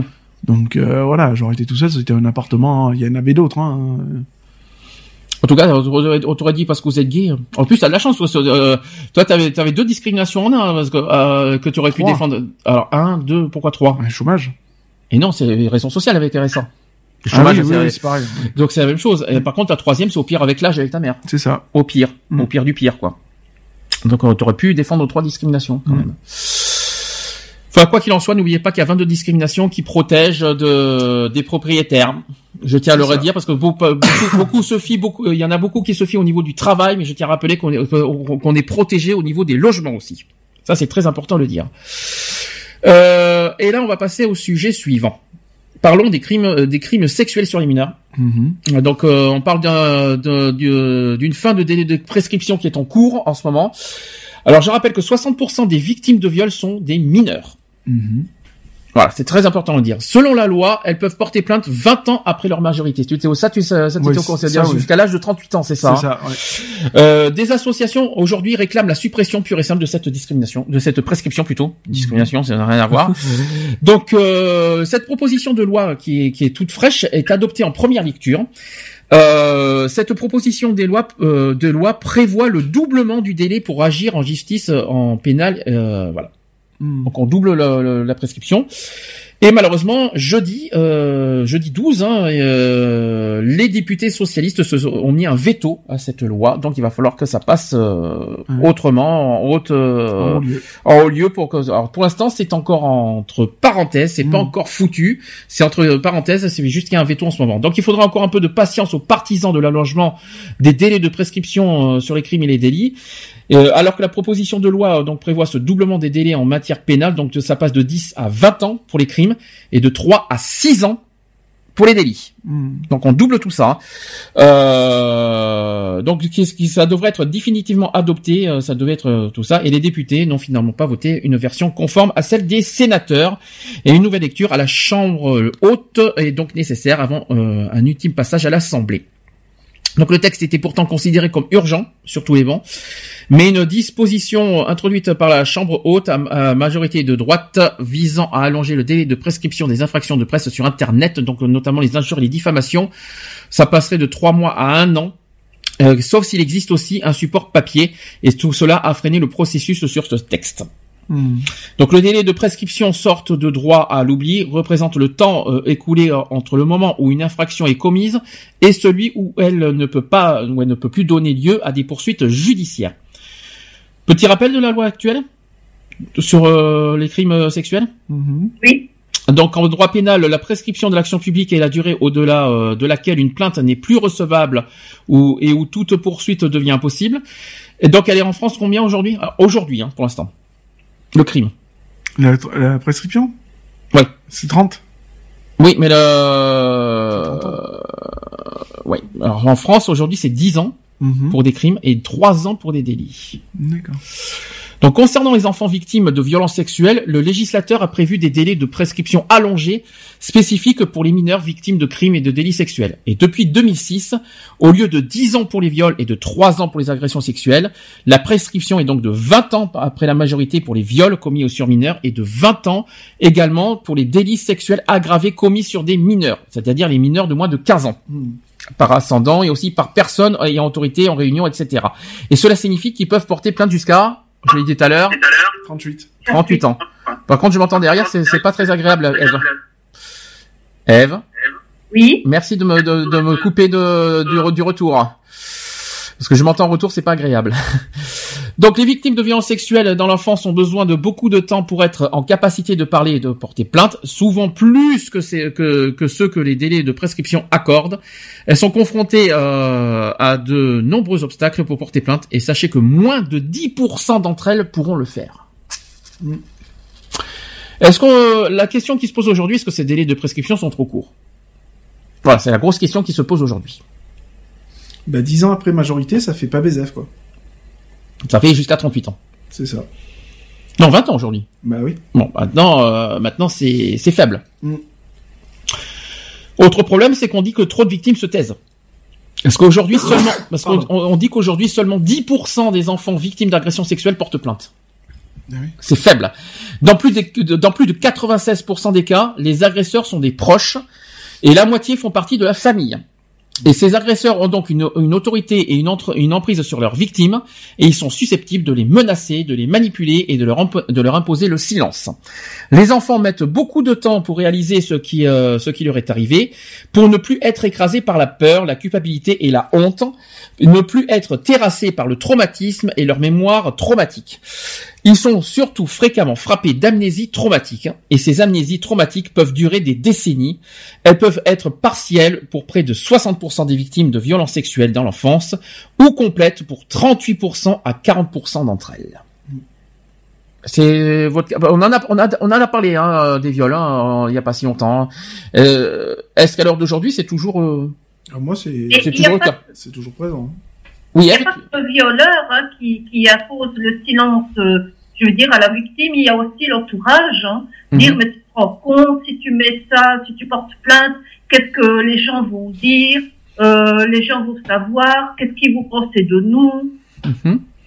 Et euh, voilà, on impose aussi le silence. Il n'y a pas que, je veux dire, euh, le coupable qui impose le silence euh, à la victime. Il y a aussi tout l'entourage. Juste parce que, qu'est-ce que vous pensez le voisin? Qu'est-ce que vous pensez le, reste de la famille? Euh, Voilà, comme si c'était la victime qui était responsable en fait. Alors là, je passe aussi au euh, je passe aussi, euh, je monte encore d'un créneau parce que sachez que cet allongement des délais est contesté aujourd'hui. Donc la vote de cette nouvelle loi qui a été prévue le 12 janvier, euh, certains s'y opposent. Les deux arguments les plus fréquents contre l'allongement du délai de prescription ou de la suppression de la prescription pour les victimes de viols et de délits sexuels aggravés, en dehors du droit à l'oubli, sont le risque de disparition des preuves avec le temps. Mais la recherche minutieuse de faisceaux d'indices, de preuves matérielles et médicales, et aussi d'autres victimes qui sont toujours possibles. L'agresseur peut reconnaître les faits, et le second argument aussi est le caractère exceptionnel de l'imprescriptibilité. le caractère exceptionnel de l'imprescriptibilité. Il a difficile à suivre celui-là, qui serait réservé au seul crime contre l'humanité en fait. Mais tous ces arguments ne, ne font pas le poids face aux problèmes de société et de santé publique majeurs qui représentent ces violences sexuelles commises sur sur les enfants.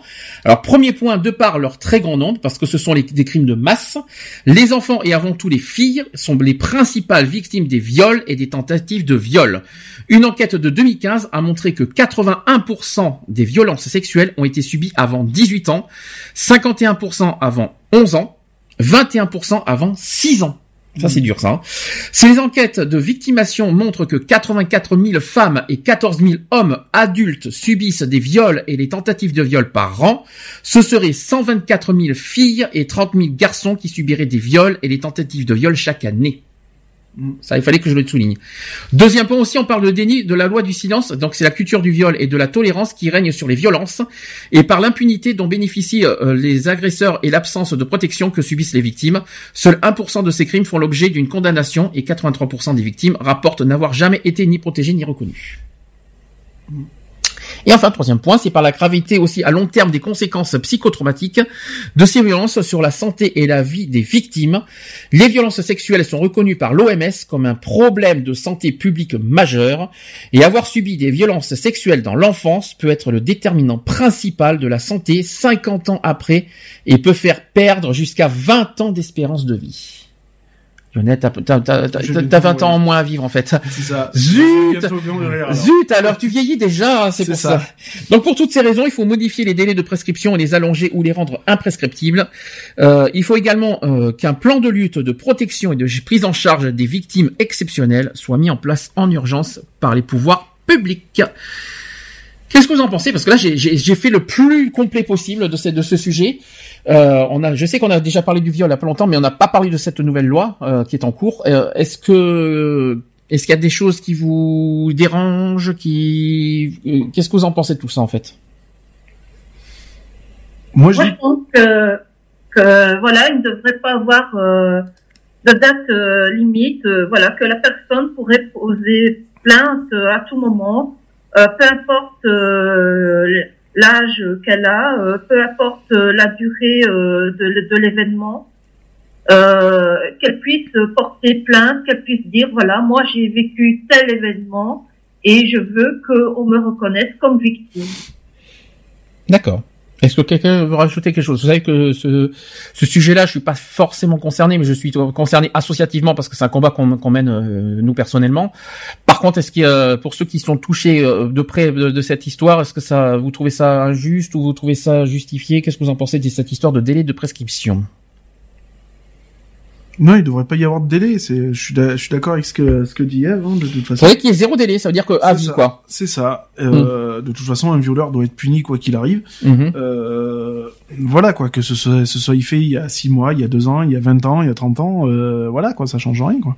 Après, c'est sûr que bon, euh, euh, il faut pouvoir le prouver aussi euh, quand ça s'est passé il y a des années en arrière quoi. Hein, c'est pas, C'est pas facile de prouver, à- par exemple, euh, à l'âge de 50, de prouver quelque chose qui s'est passé il y a 40 ans, par exemple. C'est ça. C'est pas facile, ça. C'est ça, c'est ou même à 30 balais de dire voilà à tel âge j'ai été euh, j'ai été abusé et tout ça, c'est c'est pas évident et puis il faut trouver les il faut trouver les preuves et ça c'est pas forcément le top quoi.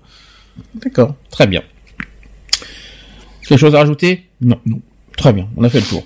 Dernier sujet, c'est sur la fessée. On en a un petit peu parlé la semaine dernière, mais j'ai pas fait le j'ai pas fait le sujet au complet. Donc ce- c'est un sujet à débat il y a quelques mois. Le fait de donner des fessées à ses enfants est désormais interdit en France, comme il est inscrit dans le Code civil depuis ce 29 décembre 2016. Donc en juillet dernier, l'Assemblée nationale validait un amendement au projet de loi égalité et, et citoyenneté prévoyant de prohiber tout recours aux violences corporelles de parents à enfants après que le sujet de la fessée donnée à un enfant ait occupé les débats. Donc ce jeudi 29 décembre 2016 marquait l'entrée dans le code civil de cette loi qui stipule que l'exercice de l'autorité parentale ne peut désormais s'exercer sans violence corporelle aucune. Alors attention, il n'y a pas que la fessée, hein. Toute forme de, de violence corporelle incluse, on est d'accord. hein. Donc il s'agit là de faire évoluer les mentalités sur le sujet plutôt que de réellement traduire devant la, la justice euh, les parents qui continueraient à s'adonner à cette pratique. Une valeur symbolique pour ce texte qui va devenir incontournable. Donc on va l'entendre dans euh, dans, tous les mariages civils et il sera inscrit sur le livret de famille. L'objectif c'est de faire évoluer les comportements. Et après cette adoption de la loi égalité et citoyenneté, euh, la France semble vouloir combler un sérieux retard sur certains pays tels que la Suède où la fessée est proscrite depuis 1979. Tout de même. Une interdiction qui a d'ailleurs eu des résultats spectaculaires dans le pays nordique, selon le docteur Gilles Lazimi de l'Observatoire de la violence éducative ordinaire, il a dit ceci. On sait que l'on a moins d'enfants qui décèdent de maltraitance, moins de délinquants, moins de tentatives de suicide, moins d'enfants placés et moins d'enfants qui vont devenir addicts. Et on s'aperçoit aussi que quand il y a moins de violence dans la famille envers les enfants, il y a aussi moins de violence envers les femmes. On en parlera après si vous voulez en débat. Donc le docteur rappelle également que tout corps, euh, tout coup plutôt, tout coup porté contre un enfant est une violence. Tout coup confondu. À chaque fois qu'on arrête les violences, on aura une société plus empathique et moins violente. Pour Daniel euh, Marcelli, qui est euh, pédopsychiatre, la fessée donnée à un enfant est un moyen de soumission et non d'éducation. Et enfin, dans un sondage réalisé en mars 2015 par l'Institut IFOP pour le Figaro, on apprenait tout de même que 85% des parents ont recours à la fessée pour gronder leurs parents, euh, pour gronder leurs parents, t'as raison. Pour gronder, alors 85% des parents ont recours à la fessée pour gronder leur enfant et que 70% des Français se disaient contre cette, contre cette inter- interdiction, qui en fait partie d'ailleurs de ces 70%.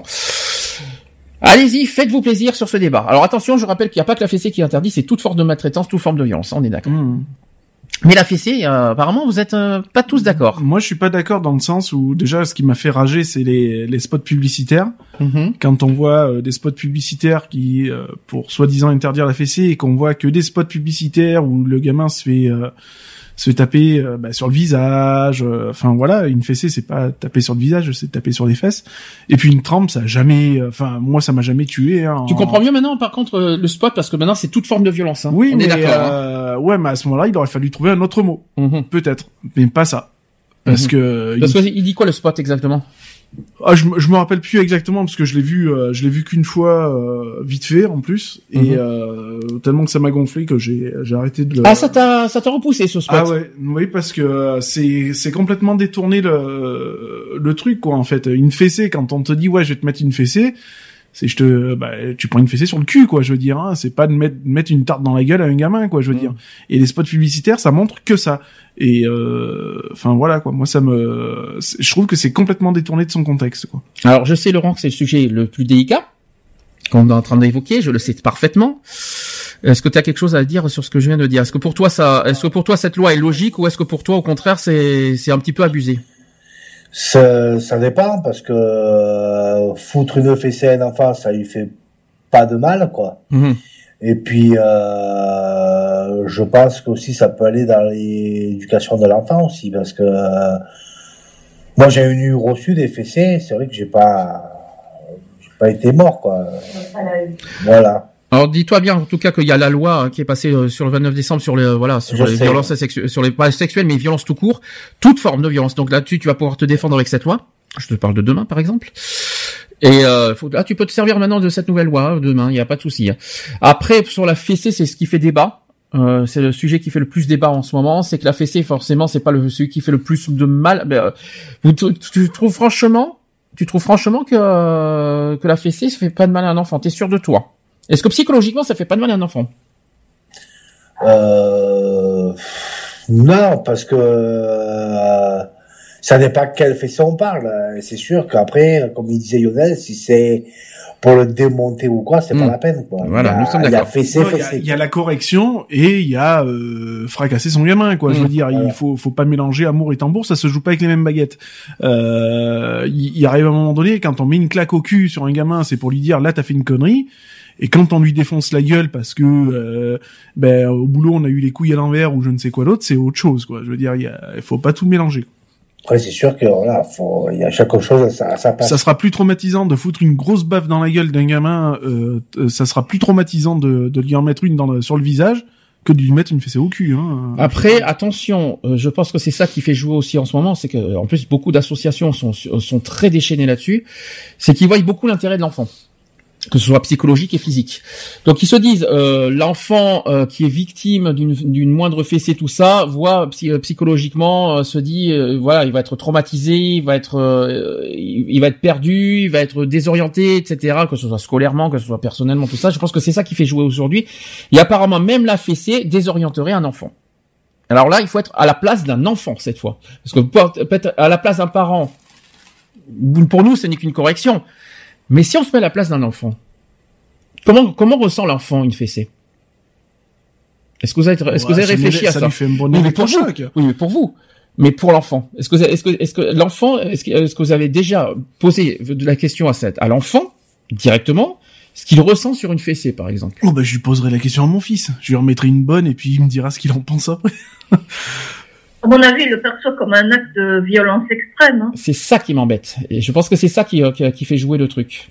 Il faut, il faut, pas- il faut pas oublier un autre détail, c'est que l'enfant n'a pas le même corps que nous. Il n'a pas, les- il a pas les mêmes défenses, il n'a pas les mêmes, euh, il n'a pas la même force. Oui, non, Euh, Ouais, j'ai mais ça dépend de la fessée que tu il a mets. tapé et Après, tapé. euh, c'est sûr, si tu mets une fessée euh, toute, toute ta force et quoi que ce soit, je comprends très bien. Mais après, ça dépend de la fessée que tu mets aussi. Faut pas exagérer non plus, quoi. C'est sûr. C'est- Ça dépend de la, de la, de la fréquence, quoi. C'est ça, quoi. Si t'arrives et que t'arrives, tu fais euh, 160 kilos et tu en envoies une bonne de toute ta force et que tu lui fais un hématome comme c'est pas permis, Mhm. euh, ouais, ok, là y a pas de souci, mais euh, du moment où t'arrives et c'est bah, pouf quoi, je veux dire. euh, Oui, sans que c'est rien, ça. Voilà, mais voilà, ben, Non, mais voilà. moi, on parle de la fessée. La fessée, ça veut dire que tu le mets, euh, tu le mets à plat ventre et vas-y que je, que je Ah ouais, tape. non, euh, mais ça, ça c'est extrême. Même moi, j'ai pas pris des trempes comme ça dans ma vie, quoi. Je veux Ouais. dire, euh, j'ai pris des claques au cul, c'est viens là et je pars. Donc, et la vraie fessée, on plus, quoi. attention, on parle de la vraie fessée, on parle pas de la fessée, euh, les petites tapes pour euh, pour s'amuser, ça ça n'a rien à voir, ça on parle de la fessée Ah moi, quoi. pas la- moi, quand je mets une tape, c'est pas pour rigoler, hein. C'est mon fils, euh, si je lui dis tu te tournes et je t'en mets une, c'est que tu te tournes et je t'en mets une. D'accord. Bon, Ah j'irai pas le mettre sur mes genoux et à répétition, pam, pam, pam, pam, pam, pam, pam, non, ça suffit. Une seule, ça suffit. Il y a pas besoin d'en faire 50 de Et il t'a jamais il t'a jamais reproché euh, Il la a- il- non, il l'a jamais reproché. Bien au contraire. Après, c'est expliqué. Hmm. Pourquoi t'as pris une trempe. D'accord. C'est Ah, pas, c'est pas ping et tu vas dans ton lit, je veux pas te voir de la journée. Non, c'est ping. Maintenant, tu sais pourquoi tu l'as prise? Voilà. Donc c'est plus pour interpeller, pour faire prendre ça. conscience en quelque Voilà. sorte. Ça a jamais été dans un sens. Sauf qu'il y en a de- beaucoup qui se disent que la violence ne résout pas les problèmes. C'est ça. Mais bon. C'est ce qui C'est même pas enfin pour moi c'est même pas de la violence quoi. C'est. Je te dis, je me mets à la place de lambda. Je dis Ah que oui. la violence ne résout pas les problèmes. Et c'est ce qu'on dit tout le temps. Même nous, entre adultes, Ah non mais on dit, sûr. on dit souvent que la violence euh, entre nous ne résout pas les problèmes. Donc pourquoi Ouais, faire il ça à un arrive enfant aussi où, Il arrive aussi où à un moment donné le dialogue ne fait plus rien, hein, donc. euh, Peut-être. Mais si entre nous, déjà entre adultes, on dit que la violence n'est pas n'est pas n'est pas une solution, pourquoi Quand faire, tu pourquoi faire à un enfant quand dans ce tu cas vois des gamins maintenant que tu leur dis euh, ouais t'arrêtes de faire tes conneries et tout et que le gamin il te regarde il en a rien à secouer y a un moment donné tu te dis ouais ben je mettrais bien mon poing dans sa gueule quoi je veux dire ou la, la main sur mon cul sur son cul quoi donc euh, voilà quoi Moi, j'ai vu euh, une psychologue qui disait que quand l'enfant entre dans une crise d'hystérie, par exemple, comme les gosses ici d'à côté qui Mm. commencent à hurler comme si on l'a violé ou que l'égorge en même temps, Mm. qui prend les portes, qui les claque et qui commence à donner des coups de pied dans les portes tout en hurlant, ben, une bonne petite tape sur les fesses, ça remet les idées en place. c'est ça Et euh, franchement, là, je suis pour qu'on donne une petite tape sur les, les fesses des gamins et une grande claque dans la gueule des parents. Elle est pas mal celle-là. Mais par contre, ouais, mais Ouais, mais c'est qui qui met la claque dans la gueule des parents? Oh, moi, je peux bien m'en charger, tu sais. Parce que Ouais, mais- si on entend hurler à mort à minuit, que toute la journée tu entends hurler à mort, hein, euh, à 5 heures du matin, tu entends déjà hurler, à certains moments, tu en as marre. Tu as envie de sonner à la porte et leur foutre un sauf que sauf que dans la gueule, je sais pas quoi, mais leur dire, mais fermez vos gueules, quoi. sauf que Eve, j'ai une question. T'aurais aimé te faire frapper par ta conjointe? Même une fessée? Ah non. Bah voilà. C'est c'est tout ce que j'ai à dire. Oui, mais moi, j'ai pas de crise d'hystérie. Non, mais je, je l'explique. J'essaie d'expliquer. si on part par là parce qu'on dit que la fessée est traumatisante et nanani, Mm. nanana. mais de prendre un gamin qui est rouge de colère qui pique des crises et qu'on le fout sous l'eau froide c'est pas pareil? Il y a pas un effet traumatique dessus? Alors l'eau froide, ouais, mais c'est pas une violence. Tu crois Ah que c'est violent reste- ça reste- psychologiquement ça reste une violence hein, je suis désolé hein. ah bah ouais ouais. Bah, Dans ce cas, si t'as t'as un regard perçant, c'est violent alors. Bah c'est ça.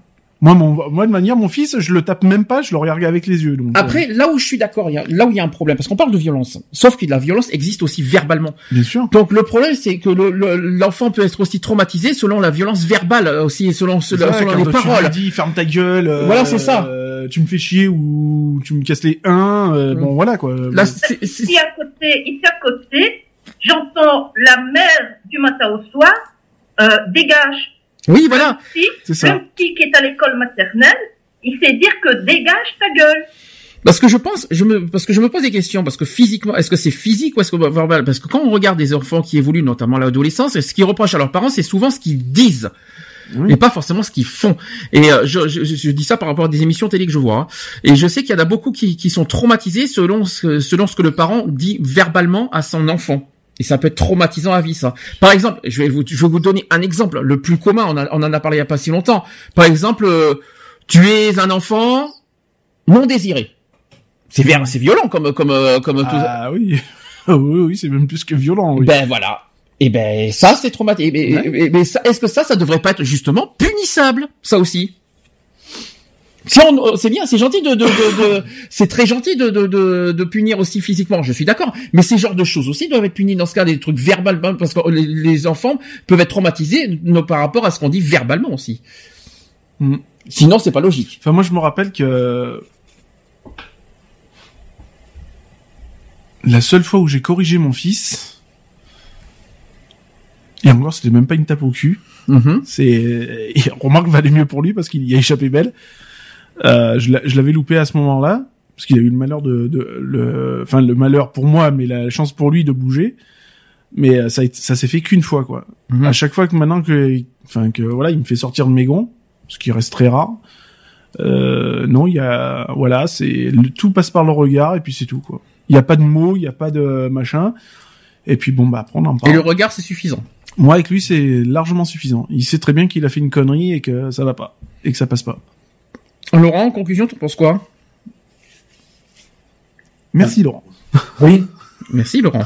Qu'est-ce que t'en penses en conclusion de ça? Parce que c'est quand même un sujet sensible et que tu, que tu connais mal- malheureusement. Euh, je sais pas quoi dire en fait. C'est dur, hein, je sais que le sujet est délicat. Je te, je te demande pardon, je t'ai prévenu au début. Je dis attention à ce sujet. Ça risque de, de, de, de faire surfa- surface.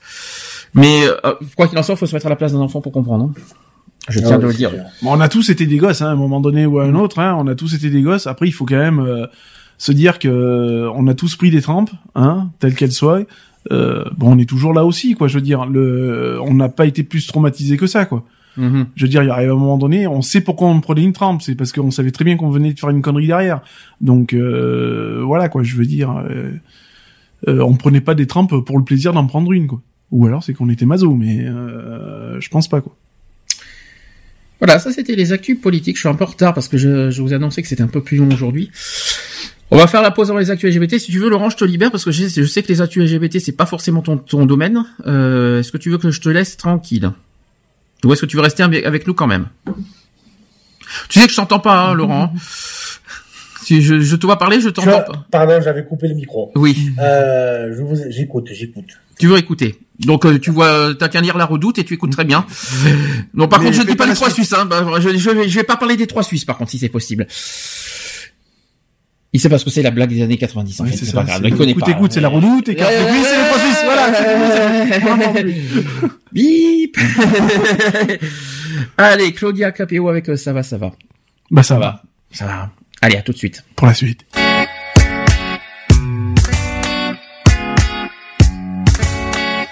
À toi la fille qui me rend si du récit tendre Qui sait me parler quand je suis barré, je veux rien entendre Quand j'ai le cœur sourd, quand j'ai le cœur lourd De pluie de peine, elle a me tremper dans de l'acier Quand je suis paumé, que tout m'enchaîne J'ai parfois prise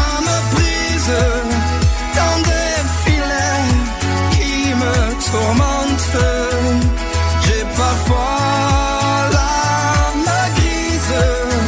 Et si ce soir tu me demandes comment ça va, ça va, ça va, ça va sur ma planète, je te répondrai ça va, ça va, ça va comme ci, comme ça.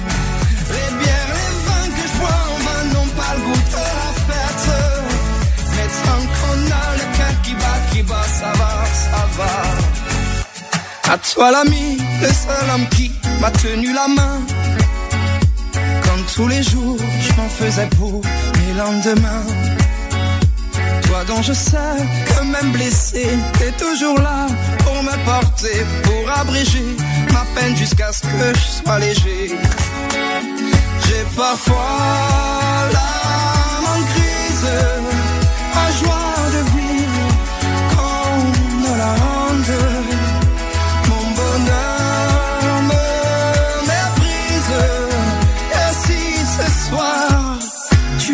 me demandes comment ça va, ça va, ça va, ça va sur ma planète, je te répondrai ça va, ça va, ça va comme ci, comme ça. Les bières, les vins que je bois en vain n'ont pas le goût de la fête. Mais tant qu'on a le cœur qui bat, qui bat, ça va, ça va à ce que j'ai parfois négligé, peut-être un peu libre, pour pas déranger, moi le naufragé, sur mon bateau ivre. J'ai pas de bouée, pas de feu de détresse, je suis pas doué pour les caresses, mais si jamais vous me demandez quand tout me blesse, comment ça va, ça va, ça va, ça va sur ma planète, je vous répondrai ça va, ça va, ça va comme c'est comme ça.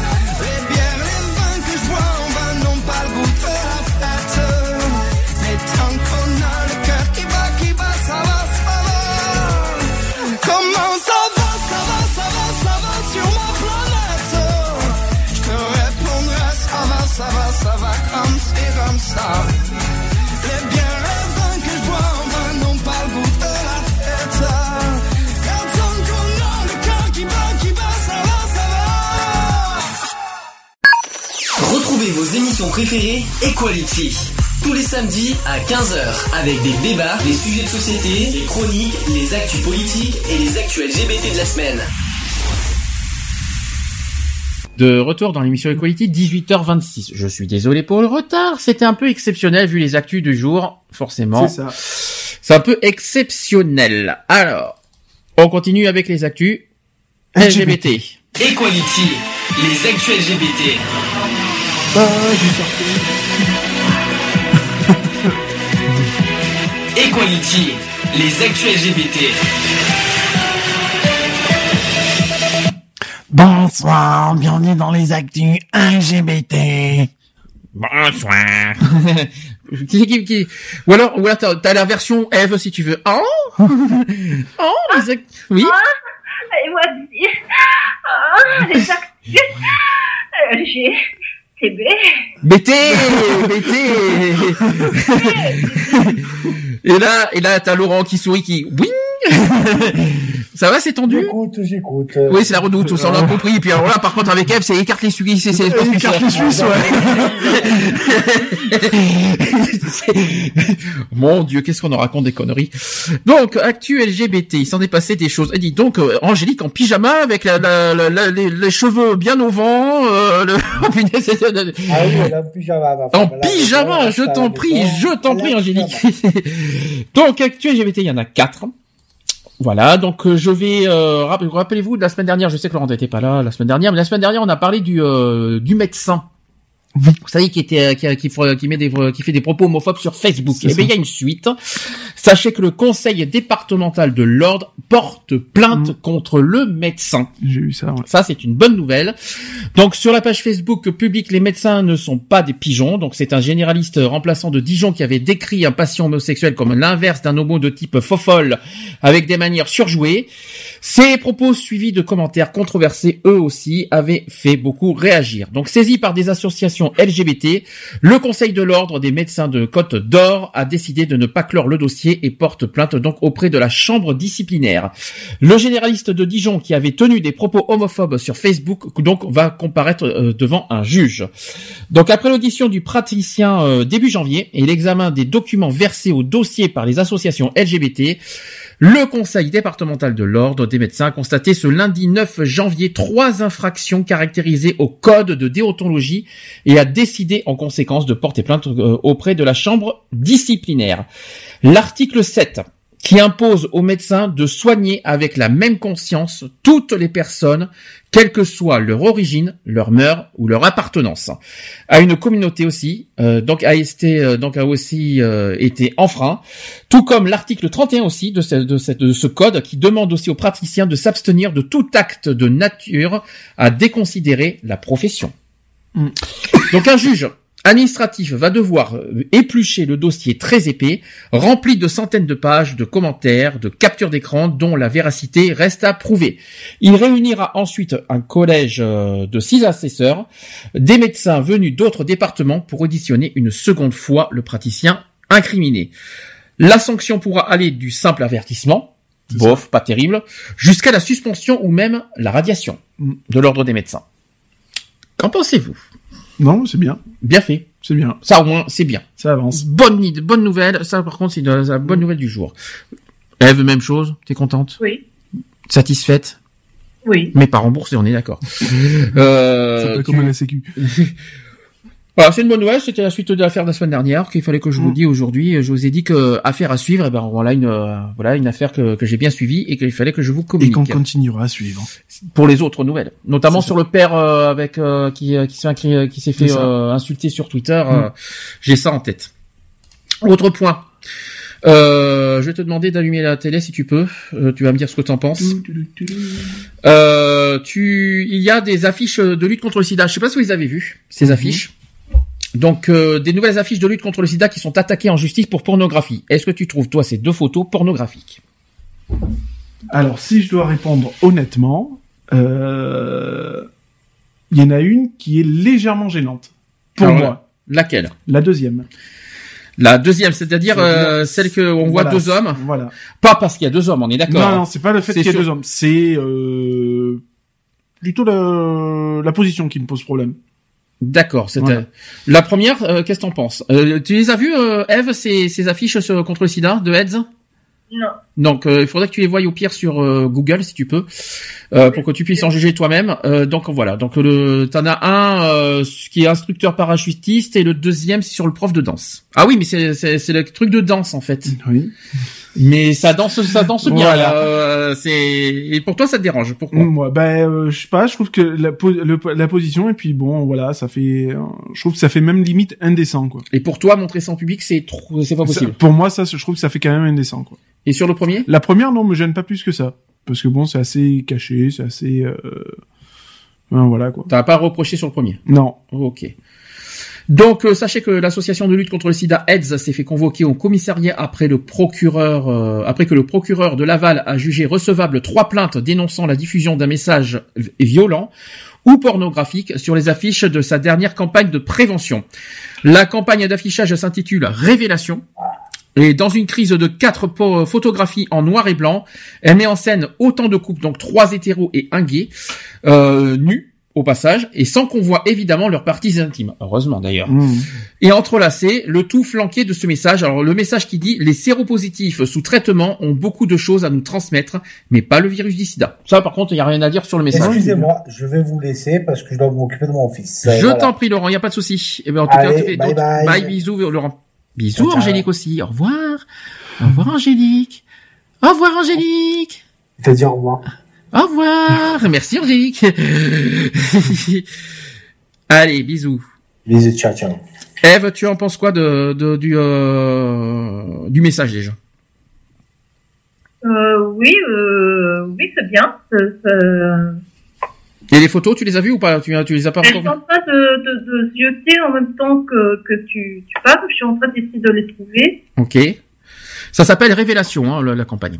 Révélation. Révélation. Euh, tu marques euh, affiche Heads Révélation, tu arriveras à trouver. Euh, donc, les, donc euh, je, je répète le, le message. Les séropositifs sous traitement ont beaucoup de choses à nous transmettre, mais pas le virus du sida. Ça c'est bon. Ça y a rien à dire. Donc objectif de l'association AIDS, c'est d'améliorer le, le regard porté sur les personnes séropositives. Ça c'est énorme. Ça, je- ça je suis d'accord avec toi. Par contre, euh, ça montre pas euh, des photos. On montre, on voit pas forcément qu'ils sont séropositifs en fait. Ou alors est-ce que c'est juste la transmission du virus? Euh, Je sais pas. euh, C'est c'est compliqué, mais euh, voilà quoi. En plus, on, on voit pas la, on voit pas les préservatifs. Donc euh, bon, c'est c'est bien. c'est c'est- artistiquement c'est joli, mais publiquement c'est un peu. euh, C'est vrai que c'est un peu embêtant quand même.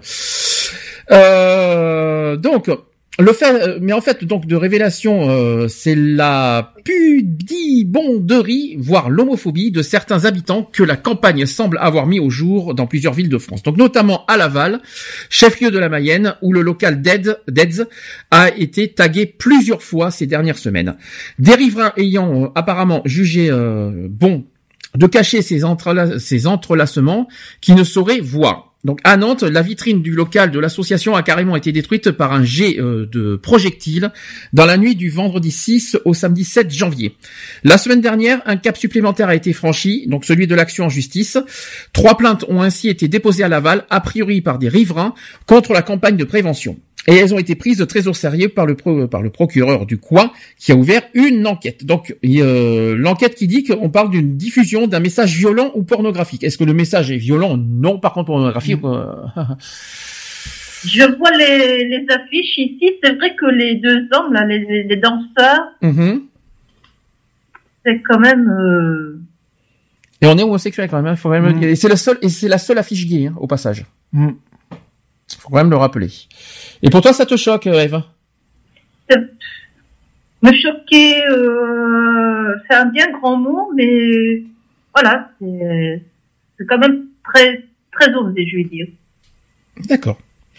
Donc il y a une semaine, donc euh, c'était pas vendredi dernier, c'était euh, il y a une semaine, donc Muriel Briffaut, qui est direct- directrice euh, animation réseau de Heads, a été convoquée au commissariat pour répondre à quelques questions sur ces affiches. Le parquet nous a même d'ores et déjà demandé de les retirer. Donc est-ce qu'il faut les retirer ces affiches D'après vous, en public je parle, hein, euh, au niveau des affiches euh, dans des bus, tout ça. hein. Est-ce qu'il faut, il faut, est-ce que pour vous il faut les retirer? Moi, je pense que oui, quand même. Tous? Non, pas toutes, mais euh, enfin celles qui posent problème, quoi. Le plus pro... le... celles qui sont le plus problématiques, quoi. Ok. Donc jusqu'à euh, après, euh, la dirigeante de l'association a dit euh, ceci jusqu'à preuve du contraire, nous sommes dans un état de droit, dans un principe fondamental, c'est que nous, c'est que nous sommes présumés innocents de, de ce dont on nous accuse. Donc, euh, est-ce que pour vous, un état de droit avec un principe fondamental, oui, c'est vrai, parce que la lutte contre le SIDA est un principe fondamental. Est-ce que pour vous, il faut montrer ce principe fondamental dans ces euh, Non, il y a d'autres moyens de le marquer, de le montrer, quoi, je veux dire. D'accord.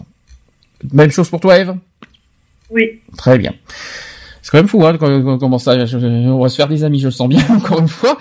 Donc, de quoi l'association est-elle justement accusée? Je vais rappeler, eh tout simplement au titre de l'article 227-24 du Code pénal, de diffusion d'un message violent ou pornographique contraire à la dignité accessible à un mineur. Eh bien oui. Oui. Eh oui.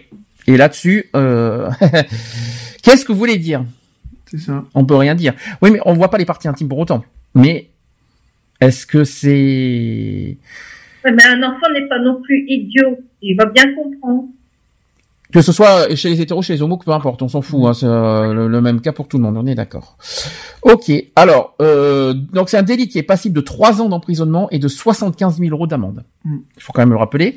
Sachant que la protection des enfants, qui est un argument qui rappelle celui déjà utilisé en novembre dernier, dans- quand les affiches euh, de prévention du VIH diffusées par le gouvernement et mettant en scène des couples gays avaient été violemment dénoncées par les élus de droite. Je m'en souviens de cette histoire, on en avait parlé en décembre. Pour l'heure, donc le procureur a fait savoir à Elze que l'enquête policière était close. L'association est donc dans l'attente de savoir si une poursuite judiciaire y sera donnée. Et en attendant, elle a elle-même porté plainte contre les dégradations portées à ses locaux. Donc euh, euh, c'est Ed qui se porte victime dans tout ça Hmm. euh, et, et qui s'inquiète d'ailleurs d'un climat latent de haine par la suite. Je sais pas, moi, ils auraient, par exemple, mis les deux hommes en smoking, en train de danser un tango avec un- une rose dans la bouche. Tu vois, c'est sensuel. Et en même temps, c'est pas aussi euh, provocateur, je vais Ça dire. aurait été habillé, ouais, ça aurait été peut-être. Ouais, mais transmission du sida, euh, vous le faites pas habiller? Oui, mais bon, Euh, les, les, les, les trucs sexuels, vous le faites pas habiller non plus. Donc le but c'est de montrer la transmission du sida. Après, euh, après, ils, après ils ont voulu faire un ton artistique. Je pense que c'est pour éviter de faire trop trop caractère sexuel tout ça. Je pense que c'est plus dans un ton artistique que- qu'ils ont voulu montrer ça. Malheureusement, il faut quand même effectivement, et c'est là le problème, il faut se mettre à la place d'un enfant. Mm. Et si on est à la place d'un enfant, bah tiens, je, je vais, on ose ou on n'ose pas? Deux. Tu montres ça à ton, à ton Ah non, fils? je lui montrerai pas, non. Carrément, je lui montrerai pas. Tu pourrais pas? Ah non. Et toi, Eve, tu montres, tu montré à tes enfants? Non. D'accord. Pour quelle raison? Parce que je trouve que c'est pour adultes, c'est pas pour enfants. D'accord. Donc publiquement, c'est pas possible. C'est ça. Ok. Par contre, il faut que ça reste, ça peut rester dans un cadre privé quand même ces affiches. Ça peut rester, euh, par exemple, sur les sites internet euh, en privé pour les moins de 18, pour les plus de 18 ans. Ça, y a pas de souci là-dessus. Pour moi, ça me gêne pas. Non, oui, mais pas pour les, les mineurs. Donc vous personnellement, ça ne vous dérange pas, si je comprends bien. Vous personnellement, les affiches. Vous, euh, Ah non, moi, moi personnellement. j'aime pas. hein. C'est, c'est plus ce côté. euh, Publiquement parlant, c'est pas pareil. D'accord. Ok. C'est vu- c'est juste ça le contexte. Ok, ça marche. J'ai fait des études en art, donc euh, les corps nus et tout, ça, euh, ça, ça me choque pas. C'est pas le principe, tu vois, c'est parce qu'ils sont nus, mais comme tu dis, voilà, pour les enfants, euh, c'est perçu autrement. D'accord. Ça y est, on va nous prendre pour la manif pour tous bientôt. Euh, je rassure, euh, je rassure tout le monde, on ne fait pas partie de la manif pour tous. Après, c'est tout à fait normal qu'on qu'on s'inquiète pour de, de- de l'intérêt des enfants. Je vois vraiment pas ce qu'il y a de mal là-dedans. Je vous le dis franchement. Alors, et puis c'est pas fini. Mettons-en, mettons-en, une couche. Euh, euh, toujours sur euh, les transmissions, la fellation sans capote. Aïe. Mhm. Allons-y. Est-ce qu'il y a des risques d'après vous Je sais que Lionel il lit tout, il sait bien, c'est euh, c'est de mieux en mieux. C'est c'est comme ça, il lit tout, mais c'est pas bien. Est-ce que pour toi il y a des risques, euh, Eve Bah, s'il y a des plaies dans la bouche Ah. et tout, euh, Birk. Tu sais qu'on est bientôt à l'heure du repas quand même. Bah, fallait pas mettre ce sujet en dernier. Mais hein. de toute façon, c'est un sujet important quand même, il faut quand même le rappeler. La fellation sans capote, monsieur Lionel. Pratiques-tu sans capote? J'ai eu pratiquer, oui. euh, Enfin, euh, moi, ça m'a un peu plus gêné que ça, quoi. Ça te dérange sans capote? Ou tu le fais toujours avec capote? Je ne peux pas, moi, avec capote. Ah, je ne peux pas avec Allergique au latex. Et donc Oblige. sans latex, c'est bon, c'est meilleur? Hum, c'est clair. Et- On sent pour- mieux la viande, c'est mieux. Ah, bien, bien frais, bien fraîche, bien rouge, c'est ça.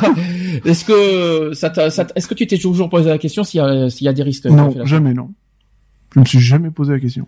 Et toi, Eve? Oui. Toi, tu t'es- déjà posé la question Oui. D'accord. Donc je vais rappeler des choses. On parle de sida, de syphilis. Qu'est-ce que la syphilis? Ça, c'est chez les gays. Je tiens à le rappeler. La, la gonorrhée. Oups, c'est quoi la gonorrhée? C'est la chaude pisse. C'est la chaude pisse. Oups. voilà. On parle de l'hépatite B? Mm. Ça, c'est au niveau du sang. De l'herpès. Aïe. Oui. Ça, ça fait du bien, ça aussi. Donc, la bouche est aussi un organe sexuel où peuvent passer les IST. Donc, on vous dit quand flipper et quand on va pas flipper. Donc, on parle de transmission du VIH d'abord. Sucer avec capote, presque personne ne le fait. Ça, c'est la première chose à dire. Donc, autant donc euh, réduire les risques pour éviter les souvenirs un peu trop douloureux. pardon, pardon pour la suite. Hein.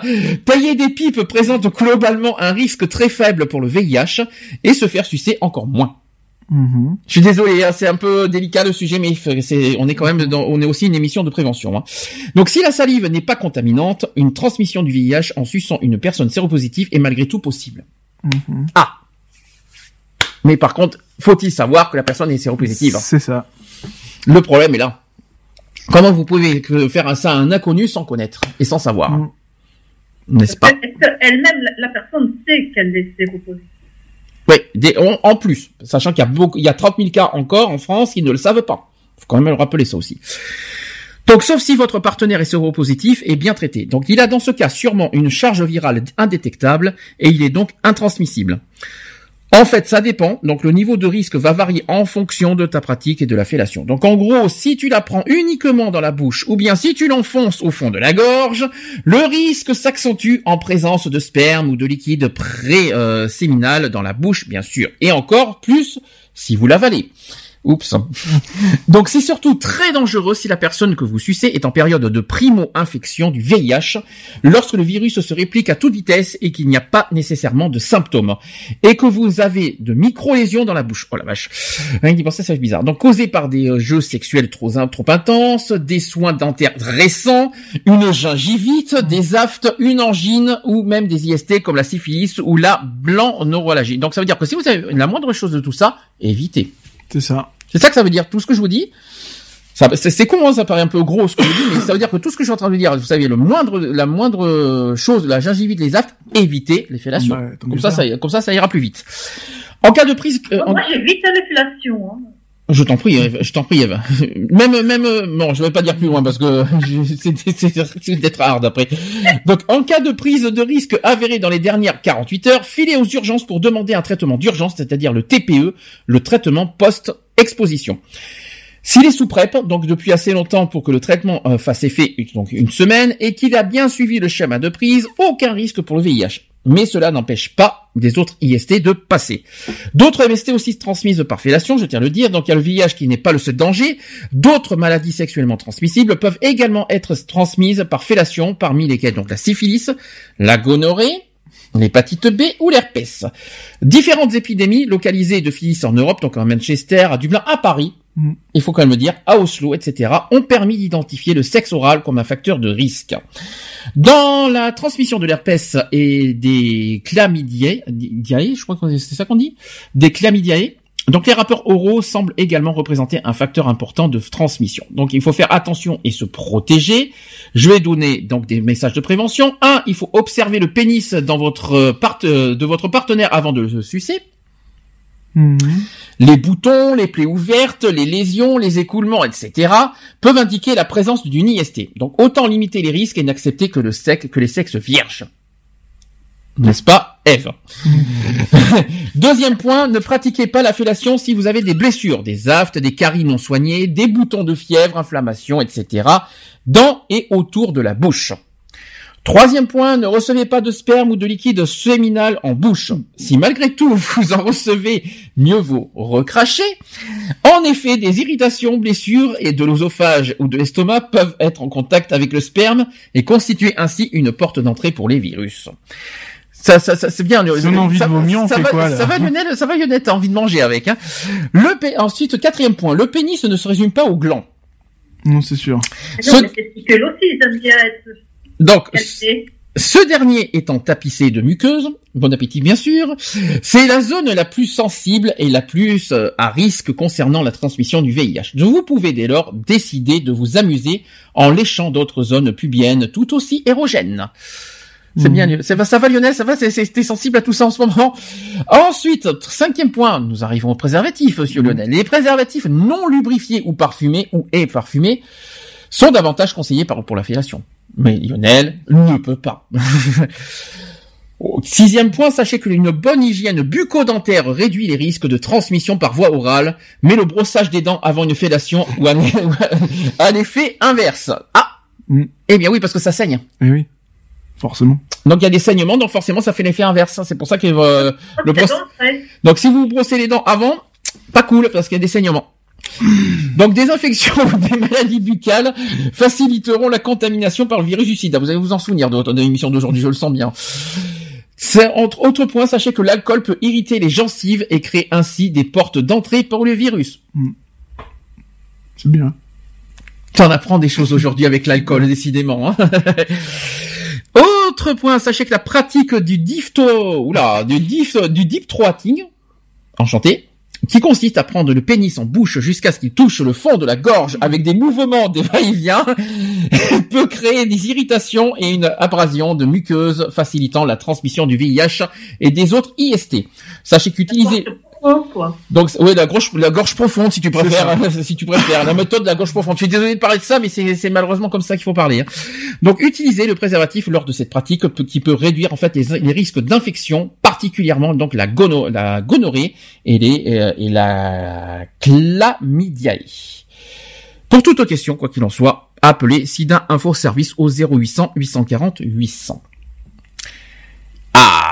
Ah. Bon appétit, bien sûr. Alors là, c'est la première fois que je parle comme ça aujourd'hui. Hein. Je crois qu'en qu'en 168 émissions, c'est la première fois que je vais aussi loin sur euh, sur ce sujet. Alors là, je suis en train de dégoûter Lionel pour de bon, en fait. Non, j'ai jamais été contre la fellation. Par contre, le reste, euh, ouais, ils m'ont- voilà Ah, quoi. Gorge profonde? Non, moi, je peux pas. Moi. Gorge profonde avec euh, avec éjaculation précoce. Ah non, non. ben Lionel, oh c'est bon, Mmh, Non, du non, bon non. laitage pour Ouais. le soir. Le sirop de cordon, non merci, c'est bon. Eh venons. Ah, une- un cornet de glace avec deux jolies boules et une bonne crème. Hum, un miam bien liquide, j'espère. C'est de la crème fouettée. hein. Ah, la crème fouettée, ouh, bien, bien costaud. Alors, bon, je suis désolé d'avoir, c'est un peu cru, je suis désolé. Malheureusement, on fait de la Ah oui, prévention. c'est cru, hein. Hein. très cru, c'est cru en parole. Je, je, le- je le conçois et je la- et je l'assume parfaitement parce que comme c'est de la prévention, et bien je l'assume parfaitement et je n'ai pas honte à le dire. Euh, même si moi, je, en, côté pratique, je ne suis pas là-dedans, hein, donc euh, je ne fais pas la gorge profonde et le bordel et machin ici et là. Puis, hein, euh, faut être tarte aussi pour faire de la fellation avec avec un aft. Hein.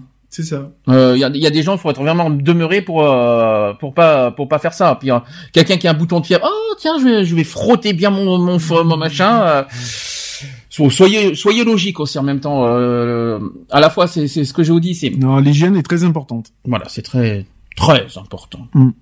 Quelque chose à rajouter, Lionel? Pour une fois que t'es pas obligé de te brosser les dents pour faire quelque chose, c'est pas mal. Ouais. Ouais, mais après pour, après pour embrasser, euh, Ah, ça. hmm, Bah, s'il y a une légère odeur. hmm, ça ça dit ça Ah, t'en reste un peu, elle était bonne, mais ah, bon, c'est bon. Euh, eh, t'as quoi sur la langue? Ah, c'est un morceau de poulet que de ce soir. Ah, merde. c'est horrible ce que je dis. Tous les sauces blanches. Mmh. Ah oui, bien, bien comme il faut. Oh, t'as un morceau de salade Ah, ah, c'est horrible ce que. Mais le pire, c'est que ce qu'on dit, c'est c'est vrai, hein. C'est pas. non, mais euh, bien sûr, on en plaisante, mais bon, non, non, faut être sérieux avec, euh, on rigole pas avec le VIH. Ah non, voilà. C'est pour une ça. plaisanterie. D'où euh, pourquoi, d'où voilà. pourquoi j'ai été euh, très sérieux Non, dans ce sujet on, en même on temps. plaisante beaucoup, on, on rigole, mais non, non, le VIH est, est une grosse merde et il est plus facile de l'avoir que de s'en défaire. Et maintenant, vous savez que maintenant, la fellation fait partie des risques. Voilà. Au moins, je vous aurais appris quelque chose aujourd'hui. Donc mettez des, des gants mappa, euh, ça ira très bien. N'importe quoi. Franchement. Bon, ça c'est dit, ça c'est fait. Eh bien, il nous manque un sujet. Sachez qu'en Italie, un garçon de 13 ans a été jugé efféminé et qui est retiré à sa mère pour une difficulté d'identification sexuelle. Super, 13 ans. 13 ans. Imaginez le truc. Donc, dans un décret publié en début de semaine, le tribunal pour enfants de Venise a retiré la garde de son fils à une mère à laquelle était imputée l'attitude et le look de l'adolescent trop efféminé. C'est ce qu'a rapporté la presse italienne. Donc, il était surveillé par les, par les services sociaux depuis que sa mère a dénoncé son père, accusé d'abus sexuels. Mais la procédure a finalement abouti à une relaxe par manque de preuves, quand bien même, comme le souligne l'avocat de la maman, Francesco euh, Miraglia, spécialiste du droit de la famille, la Cour stipule euh, que dans son arrêt qu'il n'y avait aucune raison de douter du témoignage de l'enfant, qui par ailleurs ne souhaite plus rencontrer son père. C'est normal. Euh, mais selon les services sociaux, cette attitude réfractaire découlerait euh, du comportement de la mère, d'où le placement du garçon dans une communauté thérapeutique de jour. Ça c'est triste. Hein.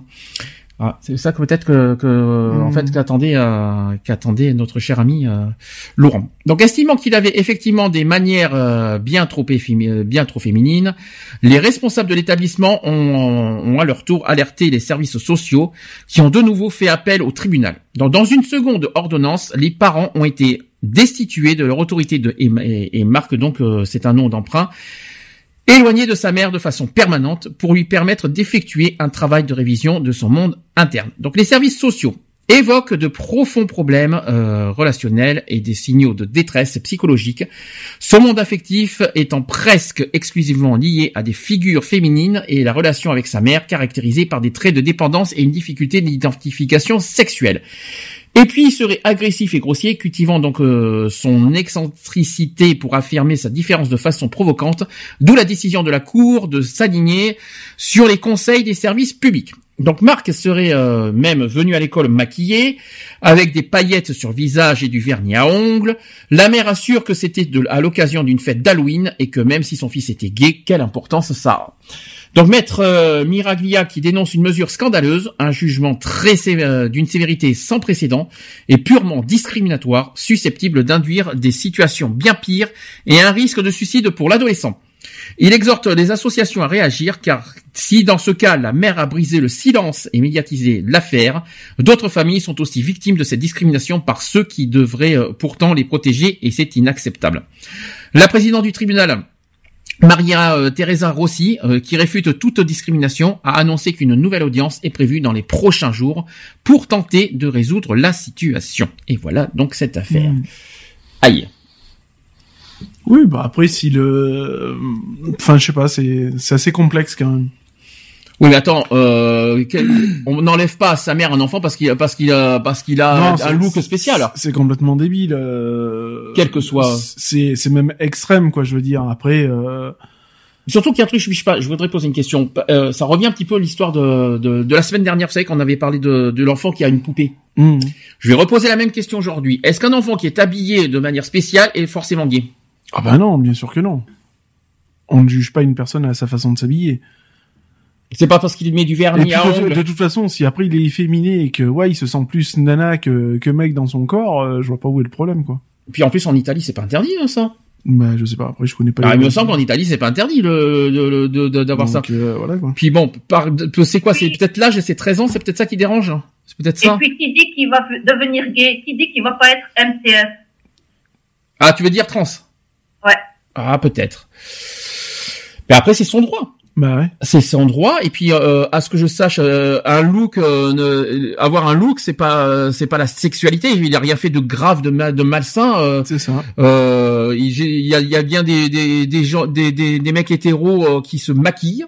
Mm. J'en ai vu personnellement, et c'est pas pour autant qu'ils sont qu'ils sont homo. Je sais pas comment expliquer. Qui ça. connais ça, euh, euh, pas c'est pas parce qu'on se maquille ou qu'on se. Non, mais moi qui, qui a tendance à me maquiller, bon voilà et, quoi. hein. et si je peux me permettre, notamment les transgenres, si je peux me Bien permettre, sûr. les transgenres, ils sont pas forcément gays. Bah non. hein.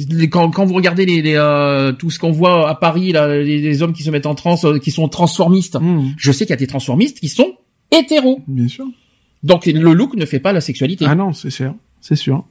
Donc euh, je trouve ça. C'est pas parce qu'il est efféminé euh, que voilà. euh, puis. Euh, C'est pas parce qu'il a une gestuelle ou qu'il a, enfin voilà quoi. C'est. Et puis après tout, comme a dit sa mère, et puis je, je trouve ça super beau de, sa, de la part de la mère, je vais rappeler, rappeler sa phrase parce que c'est super beau ce qu'elle a dit. Mm. Parce que la mère assure que c'était à l'occasion d'une fête d'Halloween et que même si son fils était gay, quelle importance. C'est beau ça. C'est ça. Venant, de- venant d'une mère, bravo. Si toutes les mères ça. pouvaient être comme ça, ça serait, Ah ouais. ça serait Ouais, super. beaucoup.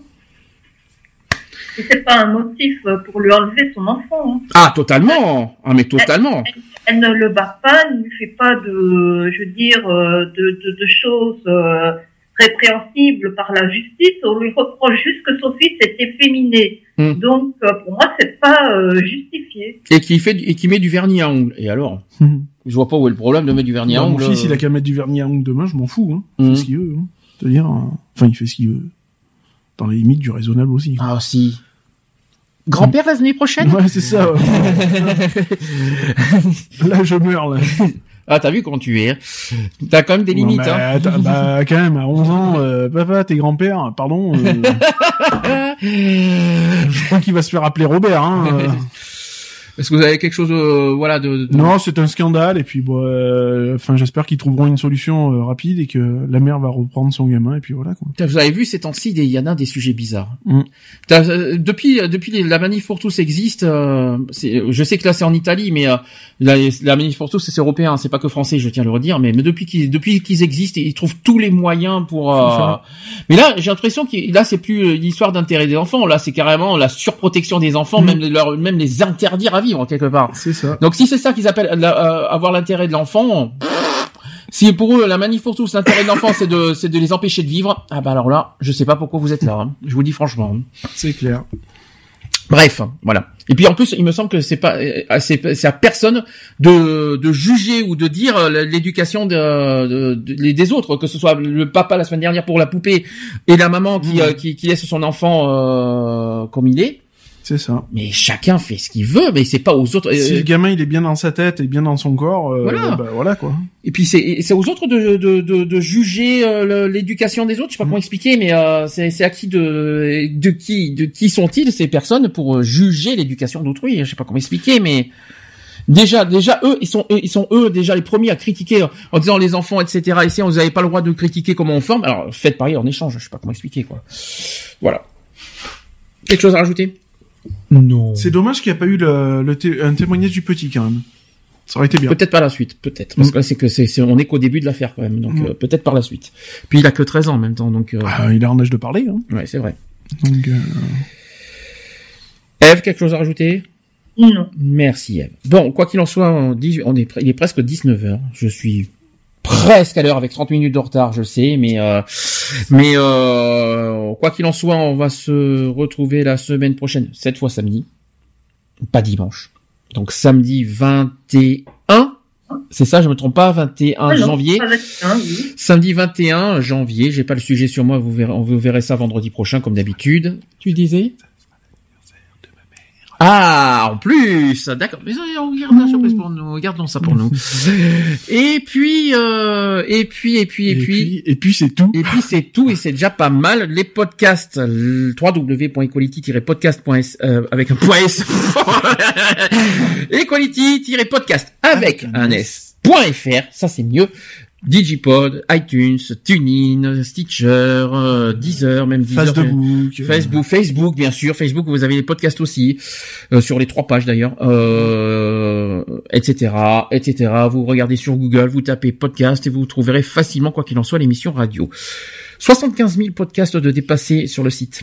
On vient de les franchir cette semaine. 75 000 écoutes et euh, de podcasts sur notre propre site. Je parle pas de Digipod, tout ça, mais sur notre propre site, on vient de franchir les 75 000. C'est bien. C'est bien.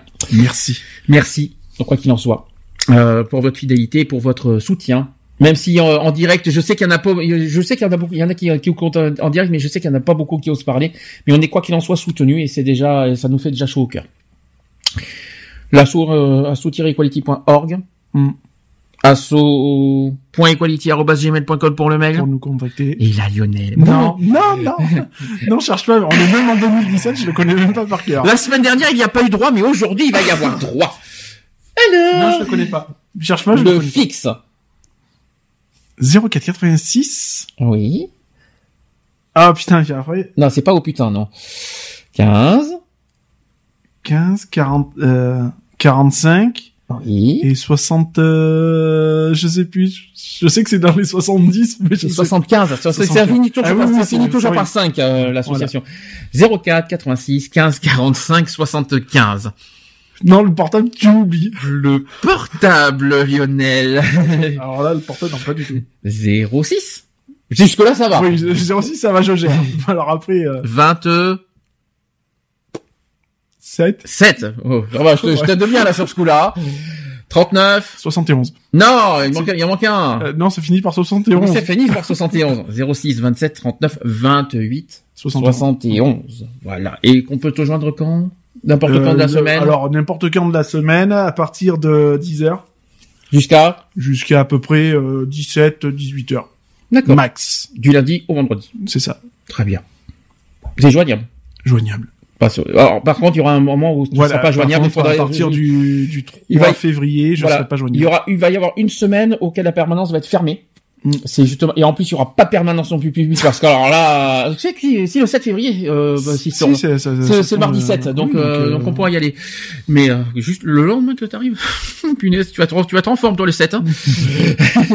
donc euh, mais euh, il y aura pas de permanence téléphonique effectivement Voilà. dans la semaine du 27 Euh, pendant euh, une petite semaine, on va dire, euh, pendant une petite semaine, il y aura pas de permanence téléphonique. voilà ça c'est dit ça c'est fait Eve Oui, alors ou sinon vous pouvez avoir le 07 80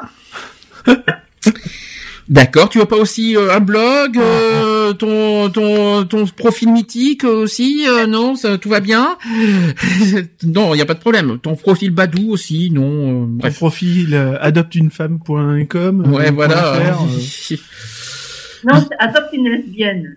Oui, c'est vrai. C'est vrai. Pardon. Adopte un geek comme, comme aussi. Est-ce que tu vas finir euh, quelque chose, Eve? Non, t'en fous. Euh, non, j'étais super euh, ravie d'avoir euh, passé mon dimanche avec vous, comme d'habitude. Je fais des bisous à Charlotte parce qu'elle a, elle, elle- elle a, elle a failli être avec nous aujourd'hui. J'ai une grosse pensée pour elle parce qu'elle traverse un moment difficile en ce moment. Euh, je lui fais plein de bisous. on lui En fait plus, plein de gros gros gros bisous. Et je lui souhaite aussi un bon rétablissement parce qu'elle elle s'est fait opérer jeudi et pendant trois semaines euh, elle travaille pas donc euh, je lui fais des gros bisous et je pense à elle aussi en même temps. Voilà, si elle m'entend, je te fais des gros bisous. Allez, on se dit à la semaine prochaine. À la semaine prochaine. Bisous. Dans Bisous. deux semaines. Ah, dans deux semaines pour toi, Eve, c'est ça? Oui. Merde, d'accord. Très bien, merci Eve de m'avoir prévenu. Bisous. Bisous. Retrouvez nos vidéos et nos podcasts sur www.equality-podcast.fr.